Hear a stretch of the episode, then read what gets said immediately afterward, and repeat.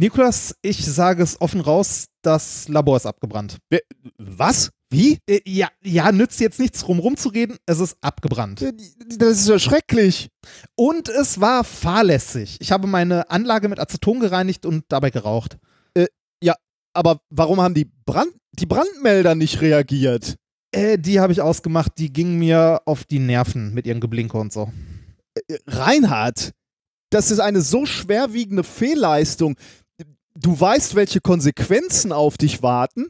Ja klar, selbstverständlich. Ich sehe ein, dass du nicht anders handeln kannst als. Äh, Du hast jetzt, dich ne? gegen alle Sicherheitsregeln gestellt und gegen die Richtlinien zum guten Arbeiten im Labor verstoßen. Deine Reputation als Wissenschaftler steht hier auch zur Diskussion. Ja, ich weiß. Unvermeidlich, was jetzt kommt. Reinhard, hiermit befördere ich dich im Namen der Uni zum Professor. Dein Vertrag ist ab sofort auf Lebenszeit und deine Gehaltsstufe, na gut, unausweichlich um zwei Stufen erhöht. Nein, nein, das kannst du nicht mal. Nein, nein. Reinhard, Reinhard, natürlich sehe ich, dass du jetzt erstmal geschockt bist, aber mir sind da die Hände gebunden. Sieh das jetzt auch als Warnung für die Zukunft, Mann. Sowas darf nicht nochmal passieren.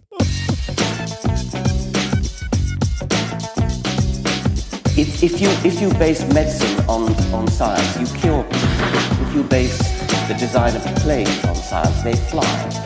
Um, if you base the design of rockets on science, they reach the moon. It works, bitches. Methodisch inkorrekt Folge 130 vom 9.10.2018 direkt von der Beförderung der Wissenschaft. Mit mir heute wieder mein Karrieresprung Reinhard Remfort. Das kannst du nicht machen. Ich will Familie haben. Ich brauche Freizeit. So, das wird deine, deine Verlobte gerne hören. Und ich bin die Politikverdrossenheit der Wissenschaft, Nicolas Wörl. Glück auf! Ja, Das ist schön. Das, ich konnte gerade diese, Ja. ich konnte gerade diese Anfangsmelodie nicht hören, was sehr irritierend Ah, ist. ehrlich, habe ich, Ja. hab, ich auf die Taste nicht gedrückt. Ja, dann hab, da muss ich hier noch ein Häkchen bei der Routing-Matrix. ja, das ist doch selbsterklärend. Das, Warte, ich drücke hier. So, jetzt. nein, alles gut. Gleich Das, wirst äh, du die ja. Musik. Nein, ich muss Bitte. das ja einstellen, richtig? Damit du gleich bei Ah, die der Jingle exquisiten Musik, die Oh äh, ausgewählt wurde, auch Oh. partizipieren kannst. Ja, das ist wichtig. Du musst, wir können ja nicht unsere Hörer und Hörerinnen mehr quälen als uns selber. Übrigens die Hörer und Hörerinnen, die uns auch wieder großzügig unterstützt haben, wie ich hoffe. Ja, mit wundervollen Verwendungszwecken. Ich fange einfach mal an. Das ist, äh, ich bin dir heute mal durchgegangen, so von den letzten Tagen und schau mal. Ab jetzt monatlich trotz kein Arbeitslosengeld 2 seit mehr als 25 Monaten noch weniger als 1400 Tage bis zur Rente.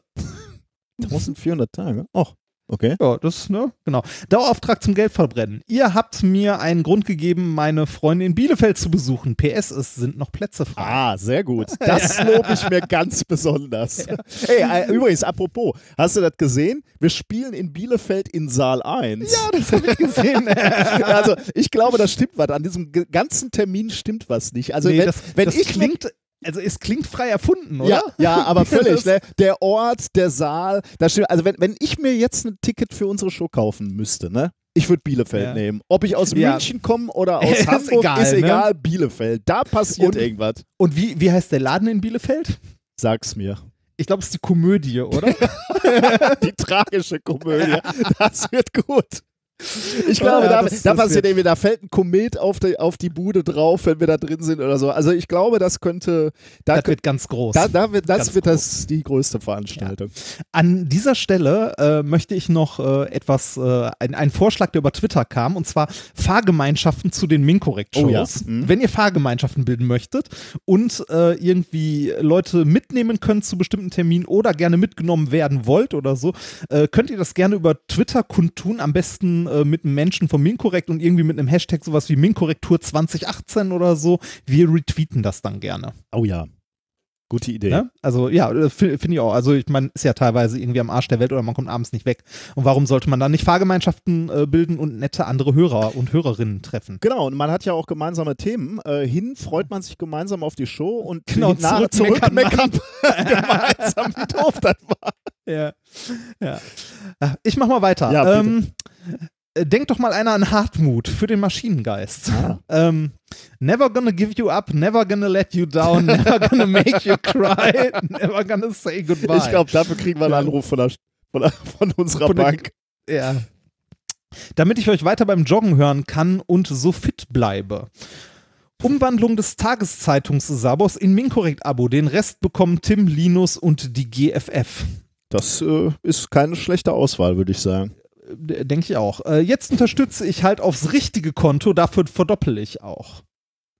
Das, An dieser äh, Stelle, das ist natürlich an, an, an, an dieser Stelle nochmal bitte, die Bitte, Menschen, die uns auf unser altes Konto verspenden, wechselt bitte. Das haben viele von euch getan. Dafür bin ich äh, sehr, sehr dankbar. Es sind nur noch ein, zwei Leute, die da auf dem alten Konto hängen. Das ist wirklich nicht mehr viel. Äh, aus der gleichen Ecke kommt auch der Verwendungszweck 1 Cent extra für Kontaktaufnahme per Überweisung. Könnte eine Alternative zu WhatsApp werden. Ja. Beitrag zur Podcastfreiheit. Bitte macht einfach, was ihr wollt. Oh, sehr gut. Finde ich auch sehr schön. Äh, damit ihr aufhört, euch zu rechtfertigen, dass ihr dieses Mal nicht beim Kongress auf der Bühne steht, genießt es einfach. Oh, wir haben sehr viel positive Rückmeldung gekriegt. Ne? Ja. Das Und- fand ich und- sehr, sehr. Eigentlich gar keine negative. Gar, Ne? gar nicht. Also viele natürlich auch, die gesagt haben, wäre wär schön Schade. gewesen, aber ähm, kann, können wir gut verstehen. Also fand ich super. Super toll, danke. Äh, muss ich hier was Lustiges schreiben, um erwähnt zu werden? Nein, Da- Matthias, musst du nicht. Du musst nur ausreichend viel spenden. nein, nein, nein. Nein, nein, nein, ist- ich also weiß, die, ich weiß, die, die Zwecke, weiß. die ich raussuche, sind unabhängig vom Betrag. Natürlich. Des Pudels Kern, Spende, Spende, Popende. das erinnert mich ein bisschen an einen der Slogan, die wir mal als Erwägung für die Bewuta in Köln hatten. Äh, Bewuta IT. Rabimmel, Rabammel, Rabum. Finde find, find ich sehr schön, weil unkonventionell. Ja, ach Hat was. sich, hat sich aber irgendwie nicht durchgesetzt. Finde ich immer noch traurig. So, dann haben wir noch, eigentlich wollte ich Dr. Das etwas geben, aber der hat keinen SEPA. Ja. Was meinst du, wenn der gucken So. würde, wenn er auf einmal Überweisung aus Deutschland kriegen würde? Ja. Das war's. Damit ich habe übrigens, äh, wenn, wenn wir den schon erwähnen, ich habe wirklich lange von dem nichts mehr gehört. Also äh, bestimmt, äh, boah, ich würde schätzen, ein halbes Jahr habe ich von dem nichts mehr gekriegt. Also entweder bin ich einfach nur von der Liste äh, geflogen oder er bereitet Ah. was Größeres vor. Kann ich nicht sagen. Vielleicht, ich tippe eher auf Letzteres. Ich glaube auch, ja. Ich glaube, da kommt noch was. Vielleicht arbeitet er jetzt am Literaturnobelpreis. Das, ne, ich meine, der wurde dieses stimmt. Jahr nicht vergeben. Das, Das ist übrigens ein Punkt, das stimmt. Also bisher hat er da ja ähm, sehr viel Zeit rein investiert, zu erklären, warum die Nobelpreise nicht gerechtfertigt sind und warum sie sogar dieses Jahr wird er aberkannt werden bestätigt, ne? ähm, müssen. Und äh, dies, dieses Jahr hat er nichts dazu geschrieben. Das äh, wundert mich fast. Aber schauen wir mal, vielleicht kommt ja noch was. Nun ja. Vielleicht ist er auch in die Lehrtätigkeit der University of God so eingebunden, dass er nicht dazu kommt. Ähm, wie ist es uns ergangen? Gut. Ich muss mal ganz kurz eine pri- private Geschichte loswerden. Ähm, mein, mein Sohn ist gerade auf Klassenfahrt, ne? Ja. Äh, und zwar mit, äh, mit der ganzen Schule, weil die Schule 50 geworden ist. Und da sind die mit all- ganze Schule ja, mit, geht auf ja, Klassenfahrt? alle von, von der fünften Klasse bis zur 13. Mit allen 600 Schülern. Ähm, okay, in welches arme Nest fahren die? äh, nach Rom. Okay. Also Die komplette Schule? die ganze komplette? Schule, ja. Okay, ist nicht krass. schlecht, ne?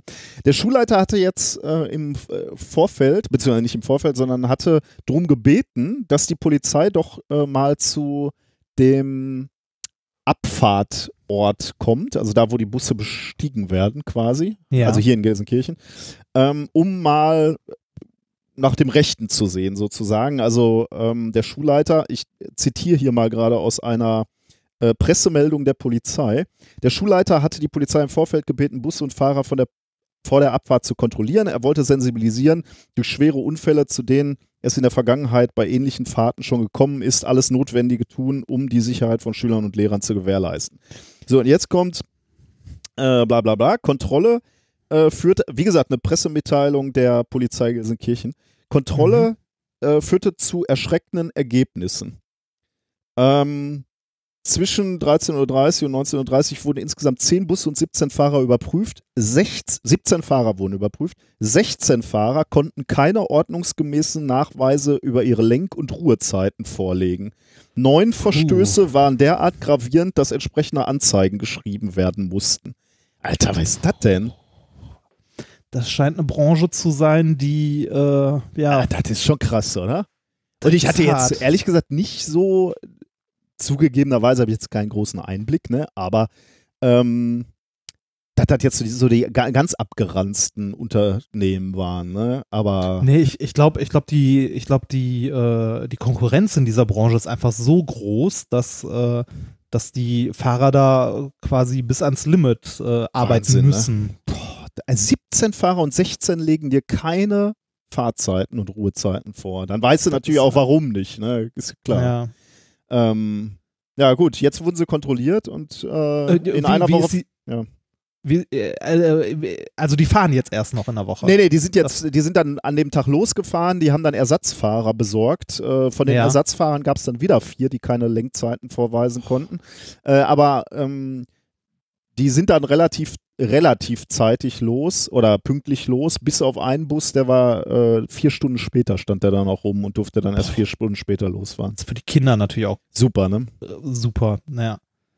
Äh, und ja, ist gut gelaufen, würde ich sagen. Krass, ne? Und das, ja, ich meine, jetzt wurde wenigstens mal kontrolliert, ne? Aber jetzt fahren die in, in einer halben Woche fahren die in Rom wieder in die andere Richtung, da wird keiner Ja. kontrolliert. Aber gut, da werden die Fahrer, die stehen da die ganze Woche denen zur Verfügung. Also die werden da wahrscheinlich eher Ruhe finden als äh, hier in Deutschland, wo sie vielleicht noch von einem anderen Gig kamen. Aber das ist so, also das hätte ich nicht, also in dem Ausmaß hätte ich das nicht für möglich gehalten. Ja, die Frage ist, was sagt uns das?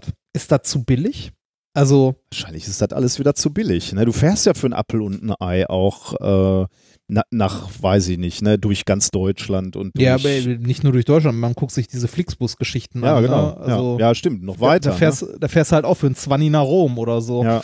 Und das kann Das- eigentlich dann nicht sein, ne, wahrscheinlich. Äh, Wie wurde diese ganze Geschichte von der Schule eigentlich finanziert, wenn alle mal eben nach Rom fahren? Äh, ja, über Elternschaft, ne? Also die Eltern mussten bezahlen. Oder was meinst du jetzt? Also wer, ja, ja, genau, das, das, das ja, ist kein Wie- Sponsoring von der Schule, sondern. Nee, nee äh, wie, wie teuer ist das denn? Weil, also ich meine mal eben so eine Fahrt nach Rom kann sich halt auch nicht jede Familie leisten, gerade in so einem, also gerade in Bitte. Gelsenkirchen, ne? Das, äh, meine Eltern hätten sich das damals auch nicht leisten Ja, ja. können, als ich in der Ähm, Schule war. Ich kann dir jetzt gar nicht sagen, was das gekostet hat. Das müsste ich, äh, müsste ich tatsächlich nochmal äh, erfragen. Hatte, hatte eure Schule sowas wie so ein Programm, um das halt auch Leuten zu ermöglichen, die sich das irgendwie nicht hätten leisten können oder so? Es hieß, glaube ich, dass man mit denen sprechen kann. Äh, Ah, okay. Es sind relativ viele mitgefahren tatsächlich. Ich äh, muss dazu sagen, wir sind ja gerade erst auf die Schule gewechselt. Ne? Also Ja. äh, mein Sohn ist in der fünften Klasse und wir sind gerade auf die Schule äh, gewechselt.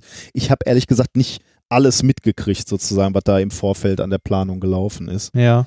Ähm, ja. Aber ich, fa- weil ich diese Pressemeldung jetzt gerade bekommen habe, jetzt Ja, sind natürlich äh, die Eltern aufgeregt und schicken das rum. Äh, und weil ich es gerade selber gelesen habe und so erstaunt war, musste ich das mal eben äh, mit dir teilen. Aber äh, ich, kann, ich kann das verstehen. Ich finde das auch krass. Also, das ist ja auch was, wo man äh, so als Elternteil vielleicht an der Stelle erstmal gar nicht dran denkt. Ne? ja, Also, ja, ja. man geht halt davon aus, dass das, dass das halt okay ist. Ja. Aber ich glaube, ich glaube, das ist, äh, also dadurch, dass das nicht irgendwie zwei, drei Fahrer fahren äh, waren, sondern hier ne, eigentlich alle, bis Mhm. auf einen, ja. äh, dass das ein, ein Problem ist, das der Branche zugrunde liegt, also beziehungsweise der Ausbeutung in der Branche. Ich fürchte auch, ja. Aber dass das so systemisch ist, ist systematisch, das ist schon Ist hart. Auf gruselig. jeden ja. Fall hart. Ähm, wir hatten in der Zwischenzeit einen Gig zusammen, wir beide. Wir waren nämlich bei der Ja. Wissensnacht Ruhr und das hat äh, Es waren zwei Gigs. Es waren zwei Gigs, zweimal eine halbe Stunde, wo wir zu dem, nachher zu dem Ergebnis kamen, war uns eigentlich zu kurz. Äh, wir Ja. hätten gerne äh, länger gemeinsam auf der Bühne gestanden. Es war auch Ja, sehr hektisch. Also gerade das erste, also das zweite ging noch so ein bisschen, weil da hatten wir halt niemanden, der nach uns kam. Ja, ne? Da war es stimmt, auch nicht schlimmer, wenn wir mal fünf Minuten länger waren. Aber so eine halbe Stunde ist echt ein Format, das ein bisschen schwierig ist, weil du willst halt ein paar Experimente zeigen oder was erklären oder zeigen. Ähm, und eine halbe Stunde ist halt echt nicht viel, ne? Das Ja. ist schwierig.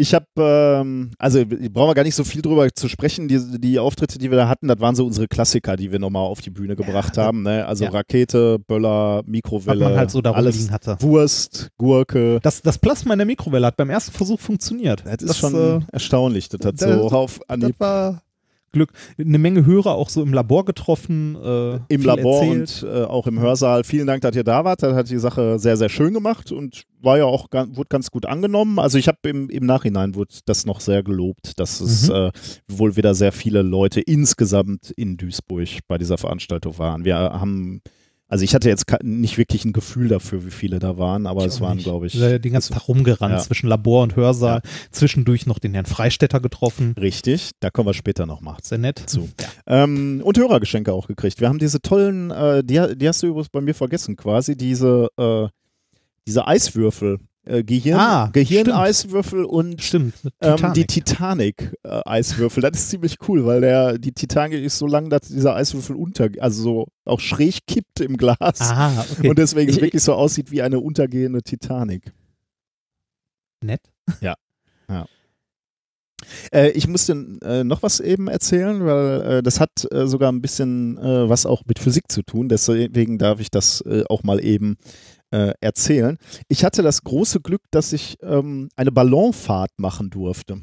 Das habe ich gesehen. Ich war, erst war ich neidisch, dann dachte ich mir, nee, da willst du gar nicht hin. Ja, ist schon speziell, das stimmt. Also erstmal großen Dank an Christian Kessen, das ist der Typ vom Kohlen-Podcast. Ähm, der hatte da ein Interview zu machen und zwar mit jemandem, ich habe den Namen vergessen, aber sein, seine Firma oder, oder er nennt sich zumindest bei Instagram äh, so, äh, nennt sich Flying Kumpel. Ähm, der ähm, macht so Seile für Fördertechnik, äh, also Stahlseile und prüft die auch. Ja. Ähm, und äh, deswegen hat der Christian den interviewen wollen, weil er macht ja mit diesem Kohlenpott so einen Ruhrgebiets-Steinkohle-Podcast. Und äh, naja, ich habe mich ein bisschen eingezeckt, bin ich ganz ehrlich. Ich habe dann gesagt, ich mache ein paar Fotos und film auch ein bisschen. Äh, nimm, nimm mich mal mit, wenn du, wenn du noch einen Platz im Korb äh, frei hast. Und deswegen durfte ich da überhaupt äh, mitfahren und dann habe ich halt ein bisschen ähm, äh, gefilmt und Fotos gemacht. Der, äh, die, der Christian hat da natürlich auch Aufnahmen gemacht und man kann es hören in der Kohlenpott Folge 14. Ich muss aber sagen, ich, ich fürchte fast, also wir haben die Folge verlinkt, aber ich fürchte, die ist eher von zweifelhafter Qualität, weil natürlich bei so einem Heißluftballon ständig der Brenner faucht, ne? Das heißt, du kannst, du, kann, du kannst halt nicht wirklich ewig ein Gespräch führen, sondern es faucht halt die ganze Zeit immer mal wieder, ne? Also so Ja, alle, jede Minute oder so. Ich glaube, es ist auch insgesamt nicht so ganz so gut geeignet, weil man durchgehend abgelenkt ist. Ja, ich natürlich Gespräch, total, man ne? da Ich- oben rumrennt. Ich, ich hatte halt, äh, also viel Rennen ist da nicht, ne? So ein Korb ja, aber ist fährt, relativ man klein. da ru- Ja, rumfährt. Ja. Aber ich war unheimlich fasziniert davon, von diesem, also wir, wir mussten halt auch helfen beim Aufbauen, beim Anfeuern, ne? Also da, dann rollst du da sozusagen diese Ballonhülle aus, dann wird erstmal mit so einem großen Ventiluptich kalte Luft da reingeblasen. Und wenn der Mhm. dann schon, sagen wir mal, mit Luft also prall ist vielleicht ein bisschen viel gesagt, aber äh, angefüllt ist, dann drehst du den Korb auf die Seite und, und bläst da mit dem Brenner rein, ne? warme Luft. Und dann geht das wahnsinnig schnell, dass diese, diese Hülle sich dann aufrichtet und dann steht der, äh, steht der Korb und wird dann auch leicht. Ne? Also ja, klar, also physikalisch jetzt nicht erstaunlich, aber ähm, wenn du das dann so erlebst, das ist irre. Also du feuerst da ein bisschen rein und dann wird das Ding leicht und hebt sich langsam ab. Das ist Ein bisschen reinfeuern ist ja auch untertrieben. Ja. Ne? Also, okay, es ist jetzt kein Bunsenbrenner, sondern es ist schon, äh, da wird richtig natürlich mit einer großen Flamme reingegangen. Das stimmt schon. Ja. Er hat uns auch gesagt, wie viel Kilowatt das Ding hatte, aber ich habe es vergessen. Ähm, und, das, und dann ist das halt so, eine, so ein völlig anderes Bewegen und Fliegen. Ne? Also beim Fliegen kennst, kennt man einfach diese Beschleunigung, die du brauchst, um auf, Mhm. auf Tempo zu kommen. Und dieser Heißluftballon ist einfach, der, der erhebt sich einfach so ganz majestätisch und leise und ruhig. Ne? Und dann, dann geht's hoch und du guckst dann irgendwann mal runter und bist dann irgendwie schon 50, 60 Meter äh, über, über dem Boden. Das ist total irre. wie hoch geht das? Also wir waren jetzt an dem Tag nur, also du, du kannst auch noch höher, aber wir waren auf 500 Meter, wenn es, äh, also höchst, höchster Punkt. Aber dann werden die Sachen echt klein, ne? Also du bist, du hängst an diesem kleinen Körbchen, der wirklich erstaunlich klein ist, wenn du da mit vier Mann Ja. drin bist und guckst dann raus, aber das ist Wahnsinn. Ich würde, die- ich würde die ganze Zeit nur klein zusammengekauert in einer Ecke sitzen und nicht runtergucken wollen. Kann man durch den Boden durchgucken? Nein, kann man nicht. Das ist so ein wirklicher Korb-Korb halt. Okay. Und ich habe, ähm, wir hatten dann Glück, dann kam noch so ein Segelflieger an uns vorbei und der hatte wohl auch Spaß irgendwie dann, der freut sich natürlich auch, wenn er mal was in der Luft sieht und ist, hat dann so drei Runden um uns rumgedreht und das war irgendwie total schön und das war abends und dann ging auch die Sonne unter, also das war total super. Da oben ist auch weitgehend, weitestgehend windstill. Absolut oder? windstill, weil also Weil wenn, du, du wenn, fährst ja mit dem Wind. Genau, genau. Ja, ne? du, du, du fährst mit dem Wind und wenn, wenn der Brenner nicht faucht, ne, ist das leise da oben. Du bist einfach in diesem Wolkenmeer oder Wolken waren da nicht, aber in diesem Luftmeer und es ist einfach ruhig. Du, du fliegst ganz schwerelos. Also es ist wirklich, das war eine ganz tolle Erfahrung irgendwie. Interessant finde ich die Geschichte mit der Landung. Wie? wie, wie?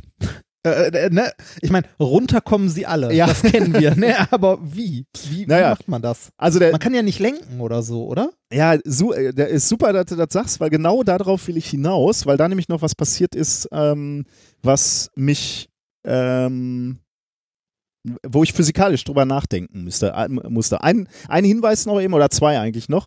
Ähm, ich habe, wie gesagt, auch Videoaufnahmen gemacht und ich habe das mal auf meinen YouTube-Kanal ge gekübelt. Ähm, ist kein besonders gutes Video und insbesondere die Musik ist miserabel, weil ich festgestellt habe, ich habe ein bisschen pathetische Musik gewählt. Das kann man, kann man sich wirklich nur sehr, sehr schwer anhören. Aber es geht ja auch mehr so um die Bilder. Also ich wollte das als Erinnerung haben und ich wollte auch für diesen Kohlenpott das ins äh, Netz und zur Verfügung gestellt haben. Deswegen kann man sich da mal angucken, wenn man ähm, Interesse hat. Ich stelle die, äh, oder der, der Link ist in den Show Notes. Ähm, äh, ein zweiter Hinweis oder was ich noch erzählen wollte, äh, bei so, bei so einer Ballonfahrt wird man nachher getauft, ne? Und dann kriegt man einen, äh, einen Titel. Titel, einen Namen, Ja. den man auch, wenn man seinen Ballonpiloten nochmal wieder trifft, muss man den auch sagen können, sonst muss man einen ausgeben. Ich bin jetzt Wolkenritter Nico, Luftprinz der feuchten Wiese zu Borken. okay. Lustprinz zur feuchten Wiese hätte ich lustiger gefunden, aber, aber Wolkenritter Nico fand ich nicht schlecht, muss ich sagen. Ja, hat was. Ähm, weil du gerade ja, Landen. Genau, landen. Äh, auch noch eine Sache. Ähm, dieser Brenner hat äh, zwei Stufen, also die normale Stufe, die du zum Fliegen brauchst, und eine leisere Stufe. Und zwar leiser, weil es tatsächlich Tiere gibt, die, um, die sich erschrecken, wenn du da mit dem Brenner drüber fliegst und die kippen um. Pferde kippen um. Die sind so wenig belastbar, offensichtlich auf Stress, dass wenn du da so knapp über die geräuschlos fliegst und dann mal so fauchen lässt, das Ding, dass dann ein Pferd umkippt. Und dieser Pilot sagte, er hätte einen Kumpel gehabt, da ist mal so ein Pferd, aber so ein, nicht so ein alter Klepper, sondern so ein, so ein Zuchthengst oder so umgekippt. Und das war ein Schaden von irgendwie 300.000 Euro, weil wenn Was, so ein um, tot umgekippt oder tot was? umgekippt, die kippen tot um. Also Okay, jetzt krass. nicht immer, aber das ist wohl, äh, das ist wohl öfter passiert, dass die über so eine Schweinekoppel fliegen und dann liegen da nachher fünf tote Schweine. Hat er Ich- zumindest ich- so ich- erzählt. Ich kenne das nur von diesen, äh, von diesen Fainting Goats, also diese Ziegen, Ja, die ja, das ja, als ja. Verteidigungsmechanismus haben, sich totstellen. Aber Nee, das scheint da wohl wirklich so zu sein. Äh, da muss man aufpassen, dass die sich nicht erschrecken. Ähm, abgesehen davon bist du, äh, ist dir aber erlaubt, überall zu landen. Also das kann dir keiner verwehren. Ne? Also du kannst äh, auf jedem Feld landen, auf jeder Koppel. Äh, ist egal. Du, die müssen dir gestatten, weil ich meine, irgendwann ist ja der Brenner auch alle, dann du musst du landen können. Alles, was du kaputt machst, musst du natürlich bezahlen. Ne? Wenn du in so eine Scheune reinkrachst und die ist kaputt, dann musst du das natürlich bezahlen, aber die Landung kann dir nicht versagt werden. Und jetzt kommt das, was ich dir eigentlich erzählen wollte. Also, was passiert einfach? Der Brenner, äh, du, du guckst immer, wie viel ähm, Propangas du noch hast. Ne? Und wenn das leer Ja. wird, dann weißt du schon, okay, jetzt muss ich mal langsam gucken, wo ist eine Wiese. Und dann guckst du halt so langsam und dann geht das relativ schnell, wenn du nicht mehr brennst, also wenn du da nicht die Flamme reinhältst, dann geht der Ballon relativ schnell runter. Also schnell heißt jetzt nicht rasant schnell, aber du verlierst sofort an Höhe. Das ist, du fliegst nicht immer die ganze Zeit auf einer Höhe, sondern das ist Mhm. ständig ein Auf und Ab. Das heißt, du musst eigentlich nur, wenn der Propanbrenner langsam zur Neige geht, guckst du mal nach unten, ob du eine Wiese siehst. Und dann feuerst du halt nicht mehr und dann gehst du ganz sachte runter. Und jetzt war es auch nicht besonders windig. Das heißt, wir sind ganz, ganz sanft äh, aufgetitscht. Also wirklich ohne, ohne dass du einen Ruck merkst. Und dann war, waren wir Ja. relativ weit weg von der Straße, ähm, von der nächsten. Und dann hat er noch mal ein bisschen nachgebrannt, damit der Korb so, so einen halben Meter über dem Boden war. Und dann haben zwei, sind aus dem Korb rausgesprungen und haben den, den Ballon dann noch zur Straße gezogen, also in der Luft gezogen. ich wollte gerade fragen, wie, wie ist das denn? Wie weit wart ihr denn weg von eurem Startpunkt? Ja, es war absolut windstill an dem Tag. Das heißt, wir waren vier Kilometer weit gekommen. Das war jetzt nicht so äh, bombig. Ja, Und du hast halt ein, eine, eine Begleitung hatten wir, die ist im Auto mitgefahren und hat uns dann sozusagen wieder eingesammelt. Hm. Aber jetzt, was ich eigentlich erzählen wollte, ne? weil das ist genau die Situation, die du sagst, du guckst aus dem Korb raus und sagst, so, wo will ich landen? Ne? Und dann habe ich so extrapoliert, in welche Richtung sind wir geflogen und dann habe ich so gesagt, okay, vielleicht so 100, 200 Meter geradeaus, da ist eine Wiese, da landen wir. Und dann sagte der Pilot, nee, wir werden, wenn wir jetzt runtergehen, die 300 Meter, die wir noch in der Luft waren, dann werden wir eher äh, da hinten landen. Und dann zeigte er relativ weit nach Osten, also so abgeknickt nach Osten. Und er verwies auf die Corioliskraft.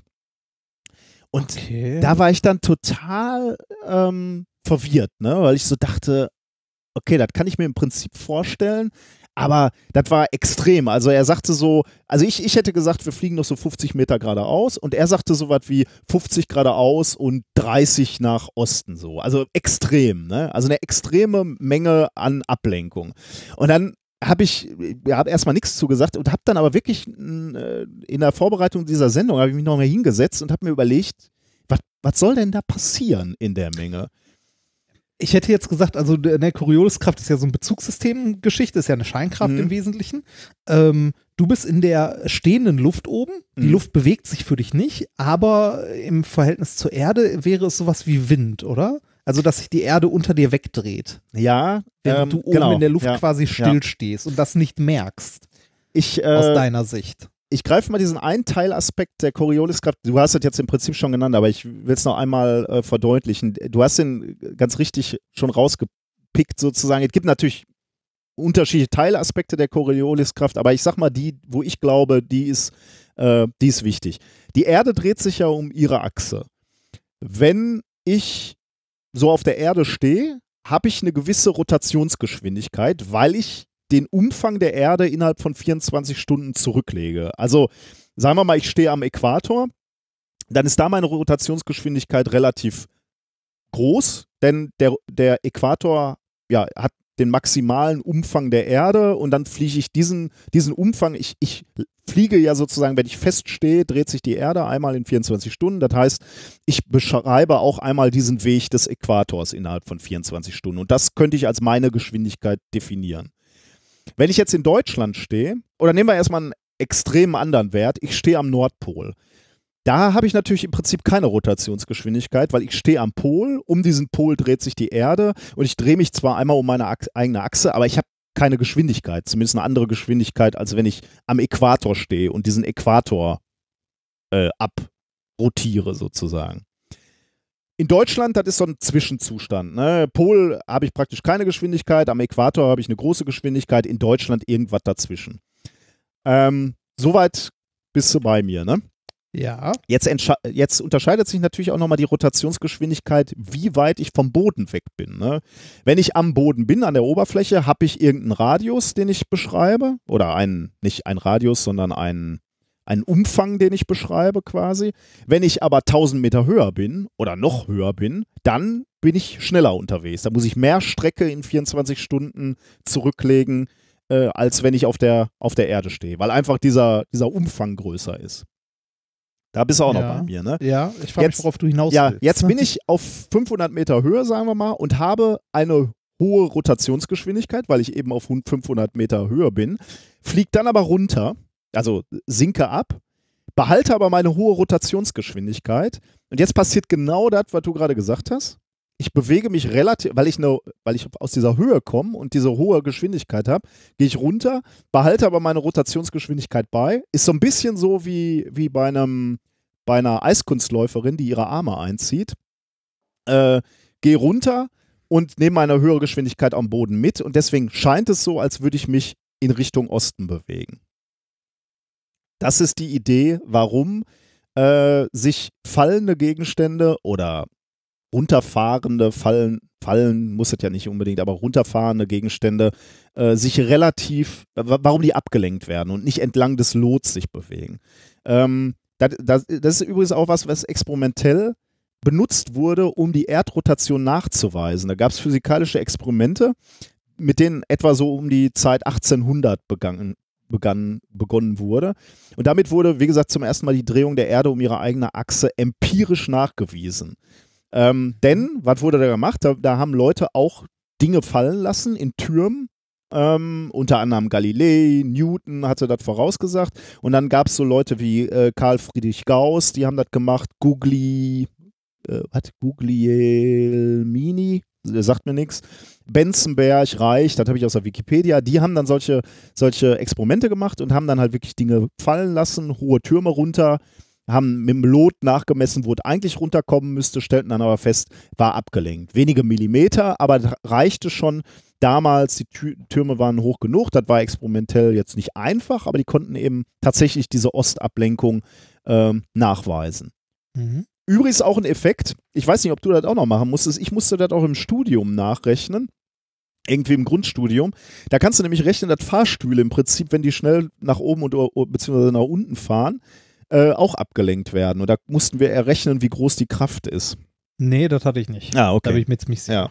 Ich, äh, das war bei mir auch ein bisschen lange her, deswegen habe ich mir ein bisschen schwer getan, nochmal die ganzen Formeln rauszusuchen und nochmal auszurechnen. Weil die Frage bleibt natürlich oder blieb jetzt für mich, prinzipiell habe ich es verstanden, aber wie groß ist denn der Effekt? Ne? Wie groß ist denn die Ablenkung? Und dann habe ich das jetzt mal ausgerechnet für diese Ballonfahrt und realistischerweise komme ich auf wenige Zentimeter Ablenkung. Also du kannst es messen, du kannst es beobachten, aber es sind sicherlich nicht viele, viele Meter. Ähm, also ehrlich gesagt kann ich mir nicht so ganz erklären, ob die Corioliskraft wirklich alleinig dafür zuständig ist, dass man so weit abgelenkt wird. Ich möchte dem Piloten aber auch keine Kompetenz absprechen. Möglicherweise gibt es noch irgendeinen anderen Effekt, den ich nicht bedacht habe. Ähm, Winde in unterschiedlichen Höhen oder so, die er schon gesehen hat, die vielleicht auch über Coriolis-Kräfte zustande kommen oder so.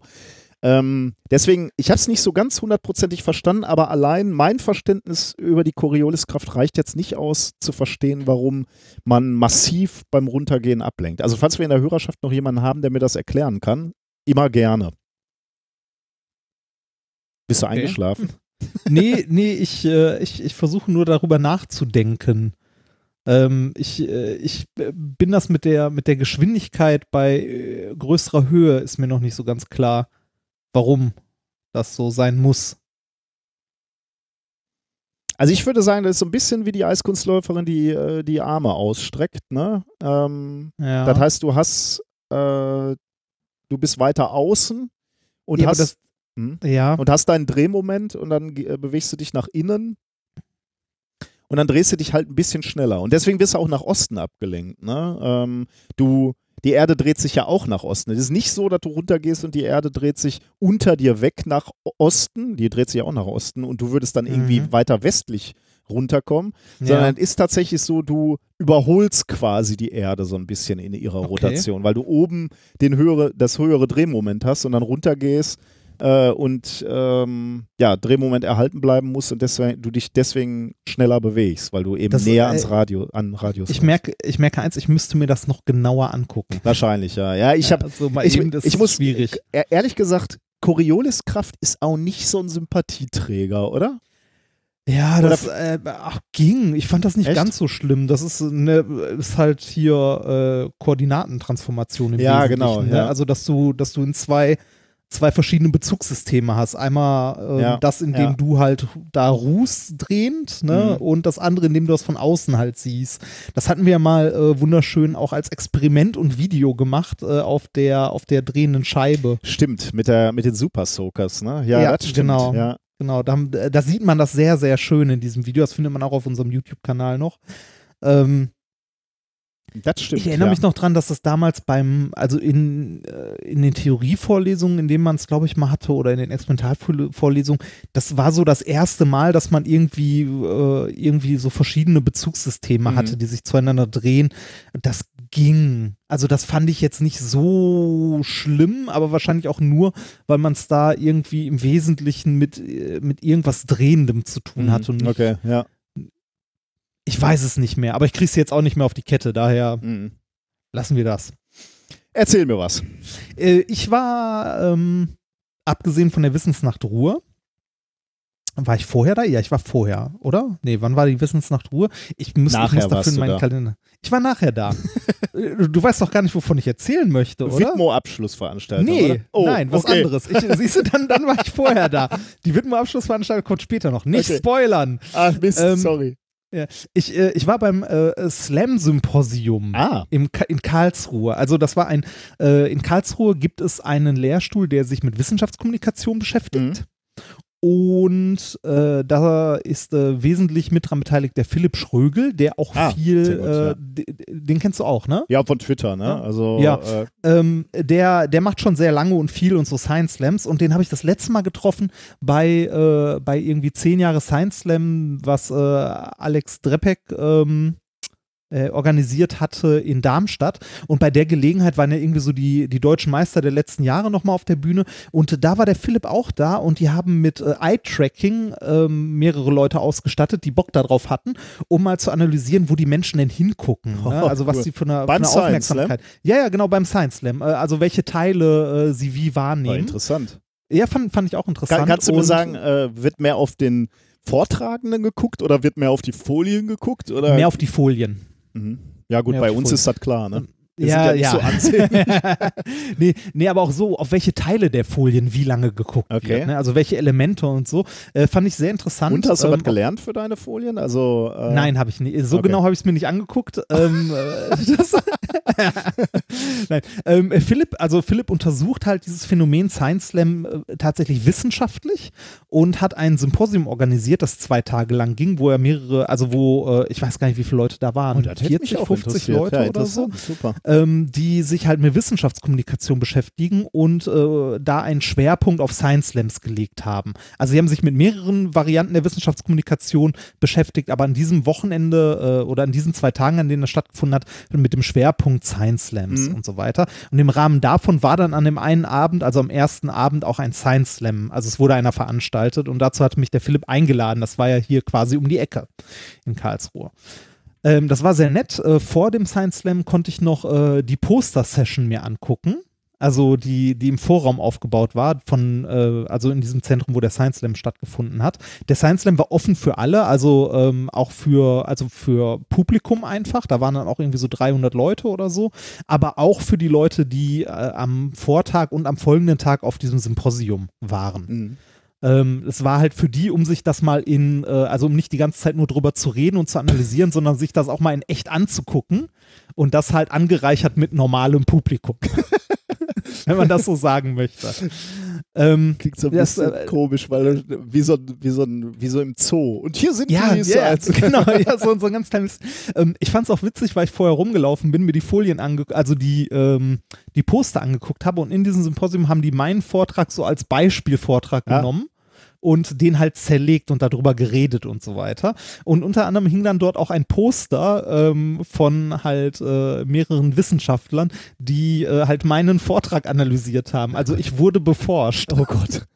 Das fand ich irgendwie witzig. Ähm, auf jeden Fall haben wir uns, ähm, also habe ich mich mit den anderen Science Slammern, die da waren, unterhalten und ein paar von denen haben auch an einem Symposium teilgenommen und haben so ein bisschen erzählt, was so am Anfang ähm, äh, erzählt, also ne, worüber so geredet wurde, was die anderen ähm, Symposiumsteilnehmer so gesagt haben. Und da war ein Professor für Medienkommunikation dabei, der äh, mich als Parasit der Wissenschaft bezeichnet hat. Dich explizit. Ja. Dich Ja, explizit. mich, mich explizit, Warum weil die halt ne? über meinen Vortrag gesprochen haben. Ja, ich würde gar keine richtige Forschung machen und äh, Ah, also es okay. ging, so in die Richtung. Ich würde, ich würde ja davon pro, kommerziell profitieren, ah mich ja, auf die Bühne genau. zu stellen ja, und so. Wahnsinn, ja. Ja, ja, genau.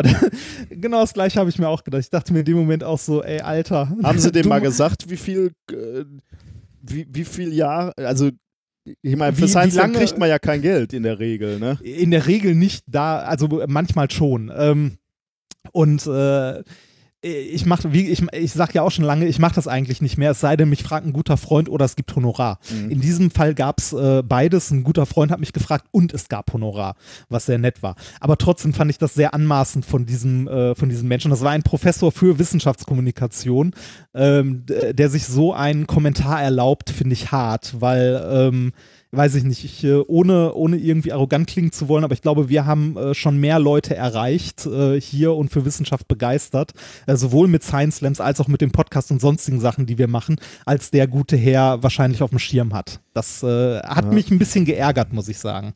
Kann ich gut verstehen, ja. Ja, äh, ich habe auf meinen Folien dann auf meiner ersten Folie auch unter meinen Namen Parasit der Wissenschaft geschrieben, bei dem Science Slam. Also, ne, das, was ich sonst so drunter stehen habe, Netz und so weggemacht und einfach nur Parasit der Wissenschaft hingeschrieben. Das Schöne war, alle anderen haben es auch getan.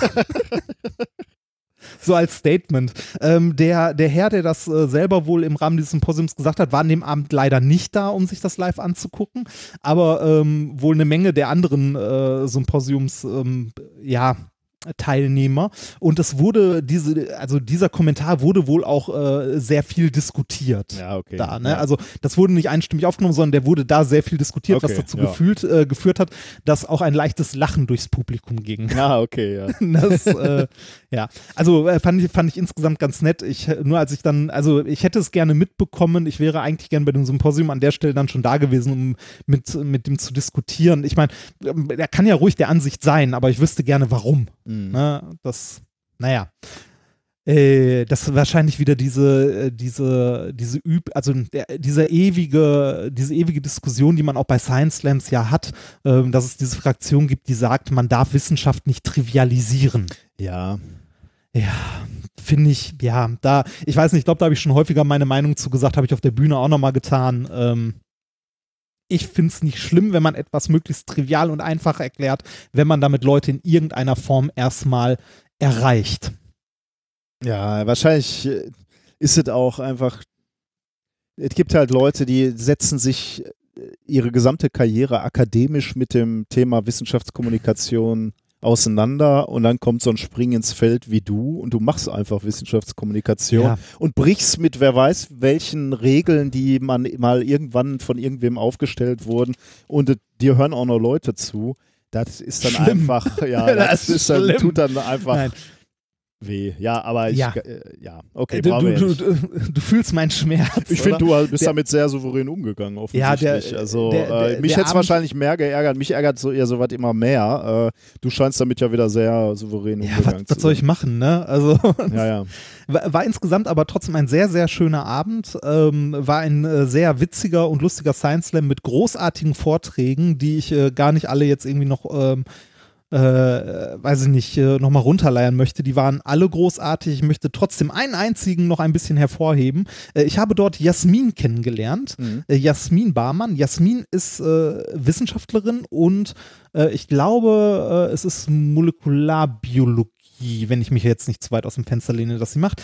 Ähm, Jasmin erforscht nämlich ähm, die Krankheit, an der sie selber leidet. Oh, okay. Das, das finde ich, also das finde ich ganz cool, ähm, weil sie damit äh, sehr offen umgeht, sehr, äh, also äh, sehr viel dafür tut, dass diese Krankheit bekannter wird. Das ist nämlich ein Gendefekt, der relativ selten ist. Ähm, also es sind wenige Menschen davon betroffen, aber die Menschen, die davon betroffen sind, sind sehr hart davon betroffen. Ähm, und äh, sie erklärt diese Krankheit, äh, das ist die sogenannte Lichtkrankheit, in Anführungszeichen. Äh, sie erklärt diese Krankheit in ihrem Science Slam, ist dabei auch ähm, selbstironisch bis zum Anschlag ähm, und äh, schafft es auf eine sehr äh, witzige Art zu erklären, worum es geht und was schlimm daran ist und was man dagegen tun könnte. Ähm, Was ist denn die- Lichtkrankheit? Ist, äh, du die- kannst, also Allergie gegen Licht oder. Äh, Ja, so ähnlich. Und zwar ist es ein, äh, ist es ein Defekt, eben, jetzt muss ich mal kurz gucken, ob ich mir das aufgeschrieben habe. Das äh, Ganze nennt sich äh, erythropoietische Protoporphyrie. Mh. So, genau. Ähm, das, ist ein, äh, das ist ein Gendefekt, der, äh, der verhindert, äh, dass, äh, ich glaube, Eisen äh, ins Blut richtig eingebaut wird, wenn ich das noch so halbwegs auf die Kette bekomme. Man kann sich den Science Slam Vortrag mal angucken, Mhm. wir verlinken das auf jeden Fall. Äh, das führt dazu, dass sich ein Stoff im Blut ab, also anreichert, der sonst abgebaut werden würde, ähm, der dafür sorgt, dass dein äh, Blut äh, Wellen, also Licht einer Wellenlänge ähm, absorbiert, was es sonst nicht tun würde und dadurch Energie aufnimmt. Ach, echt krass. Ja. Was, was dann am Ende dazu führt, dass, äh, dass äh, das Licht, das auf deine Haut trifft, quasi deine Adern von innen verbrennt. Ach, Alter, das ist ja krass, ja. Okay. Ja, genau, genau. Und äh, die Leute, die von dieser Krankheit betroffen sind, können sich halt nicht äh, ohne, also äh, nicht im, äh, also nicht im, im Sonnenlicht. Freien aufhalten, nicht in der Sonne, also nicht sehr lange. Aber es geht um Sonnenlicht, ne? Also genau, es geht- es künstliches Licht ist okay. Künstliches Licht geht wohl, äh, wobei da weiß ich auch nicht genau, welche, also welche Wellenlänge. Das Fiese an der Geschichte ist nämlich, dass es nicht der UV-Anteil des Lichtes ist, sondern der, äh, der, der kurz da drunter liegt, der blaue Anteil. Oh, okay. Der, der, der sonst, äh, also UV-Licht tut uns ja auch weh Mhm, quasi, ja, ne? ja. Aber der energetisch leicht drunter liegt, der sonst mit dem Blut nichts machen würde, lässt, äh, also wird da halt absorbiert und nimmt Energie auf. Hm. Ähm, und das ist problematisch, weil einfach Sonnenmilch tragen hilft Nicht nicht. hilft, ja. Mhm. Genau. Das heißt, äh, Leute, die an dieser Krankheit leiden, die he- nennt sich abkürzt EPP, ähm, die halten es halt nur wenige Minuten in der Sonne aus oder im Licht generell draußen aus, weil die dann halt äh, starke Verbrennungen bekommen. Mhm. Ähm, und darunter wirklich sehr leiden. Und da kann man Ähm, keine andere Sonnenmilch, sagen wir mal, entwickeln, die genau in dem Frequenzspektrum absorbiert. Nee, die, die Möglichkeit, die die Leute haben, ist halt äh, so Ganzkörperanzüge. Kom- Genau. Ganzkörperanzug quasi rauszugehen. Mhm. Ne, was halt schwierig ist. Äh, es gibt aber noch eine andere Möglichkeit. Und zwar gibt es sei, äh, eine ähm, Hormontherapie, die man machen kann. Dabei wird ein kleines Reservoir unter die Haut halt implantiert. Und äh, dieses Medikament ähm, äh, ja, be, nee, behebt nicht den Gendefekt, aber gleicht das quasi aus, so dass wieder, äh, dass wieder das Hämoglobin ordentlich gebildet wird und so weiter. Mhm. Das reicht, also das, das hält mehrere Wochen an, ähm, ne, ist halt keine Heilung, aber eine wirklich wirksame Therapie, ähm, womit die Leute, die an dieser Krankheit leiden, ähm, sich mehrere Stunden ohne Probleme in der prallen Sonne aufhalten können. Hm. Ähm, das Ganze ähm, dunkelt die Haut nämlich ein bisschen ab. Das ist ganz witzig. Die, äh, die Jasmin erzählt das so: ähm, Ihr Vater kommt aus Indien, ihre Mutter aus Deutschland und äh, sie hat sich äh, quasi angeguckt, was, äh, was halt die Hautfarbe ändert. Ne? Also, Ja. ähm, und äh, dieses Medikament dunkelt die Haut ein bisschen ab. Hm. Wodurch, ähm, wodurch halt nicht mehr so viel Licht durchkommt und die Leute äh, sich wieder länger in der, äh, in der Sonne aufhalten können. Ich hoffe, ich habe das halbwegs richtig wiedergegeben. Man sollte sich diesen, diesen Slam mal angucken. Ja, ja. Ähm, was, äh, also warum ich den überhaupt erwähne, warum ich das so, äh, so wichtig finde, ist erstens, weil ich es super sympathisch fand, wie Jasmin damit umgegangen ist und über diese Krankheit aufgeklärt hat, die man so halt nicht kennt oder die wenige Leute kennen, weil sie wenige Leute betreffen. Mhm. Äh, das zweite ist, ähm, Jasmin hat sich äh, auch stark politisch dafür eingesetzt, dass halt dieses Medikament, das es gibt, also diese Therapiemöglichkeit, dass die ähm, eine Zulassung bekommt und so weiter. Ähm, sie war unter anderem in den Zulassungsgremien der EU und hat dort ähm, halt, sie nennt es den wichtigsten Science Slam Vortrag ihres Lebens. Oh, sehr schön. Äh, versucht in zehn Minuten zu erklären, was dieses Medikament tut und warum es wichtig ist und dass es, es hat daneben noch fast keine Nebenwirkungen. Mhm. Und äh, das Ganze hat dazu geführt, äh, dass das Zeug äh, vor ungefähr vier Jahren in der EU zugelassen wurde. Also es ist als Medikament in der EU zugelassen, diese Mhm. Therapie, Mhm. diese experimentelle, ist aber, obwohl es seit vier Jahren in der EU zugelassen ist, in Deutschland immer noch nicht verfügbar, Warum das? Weil es sich wirtschaftlich nicht lohnt. Weil es zu wenige Leute sind, die das betrifft. Jasmin selber lebt in der Schweiz. Da gibt es wohl eine Therapiemöglichkeit. Allerdings ist da auch die Frage, ob das von Krankenkassen und so getragen wird. Äh, sie sagte mir mal in so einem Nebensatz, ungefähr so teuer wie, eine, wie ein Dialysepatient. Ne? Und sie meinte irgendwie, äh, in der Schweiz gibt es da 80 betroffene Menschen. Das wären quasi irgendwie 80 Dialysepatienten mehr. Das wird das Gesundheitssystem nicht mal merken. Ja. Ähm, Aber dafür finanzieren wir Homöopathie, ne? Ja, richtig. genau. Ähm, auf jeden Fall ist das Zeug in Deutschland immer noch nicht zugelassen. Ähm, es gibt, äh, also es ist ein Hin und Her der Bürokratie ähm, halt ne, mit, äh, mit Pharmafirmen, die äh, irgendwie äh, die Studien, also die quasi die Ergebnisse der Studien äh, das Wort im Munde umdrehen und äh, Jasmin kämpft dafür, dass dieses Medikament äh, in Deutschland eine Zulassung bekommt. Damit, also weil Leuten damit wirklich geholfen werden kann. Und ähm, äh, der ganze Grund, warum ich diese ganze Geschichte überhaupt erzähle, es gibt eine Online-Petition. Ich weiß, Online-Petitionen sind eigentlich, ne, äh, aber äh, es ist zumindest ein bisschen was, was ihr tun könnt, wenn ihr möchtet. Und Jasmin würde sich wahrscheinlich unglaublich freuen, wenn die äh, in dieser Petition, die wir verlinken, ein paar mehr Stimmen bekommen würden.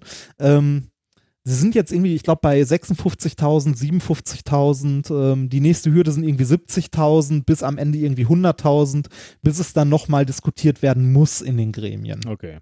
Das sollten wir doch Und schaffen. äh, ja, äh, ich fände es toll, wenn es, also ich habe es unterschrieben, ich fände es toll, wenn es ein paar Leute mitzeichnen würden.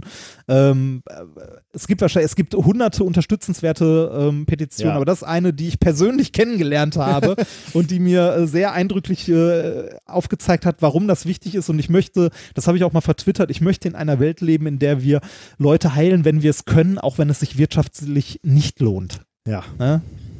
So. Ja, das war das Slam-Symposium, auf dem ich war.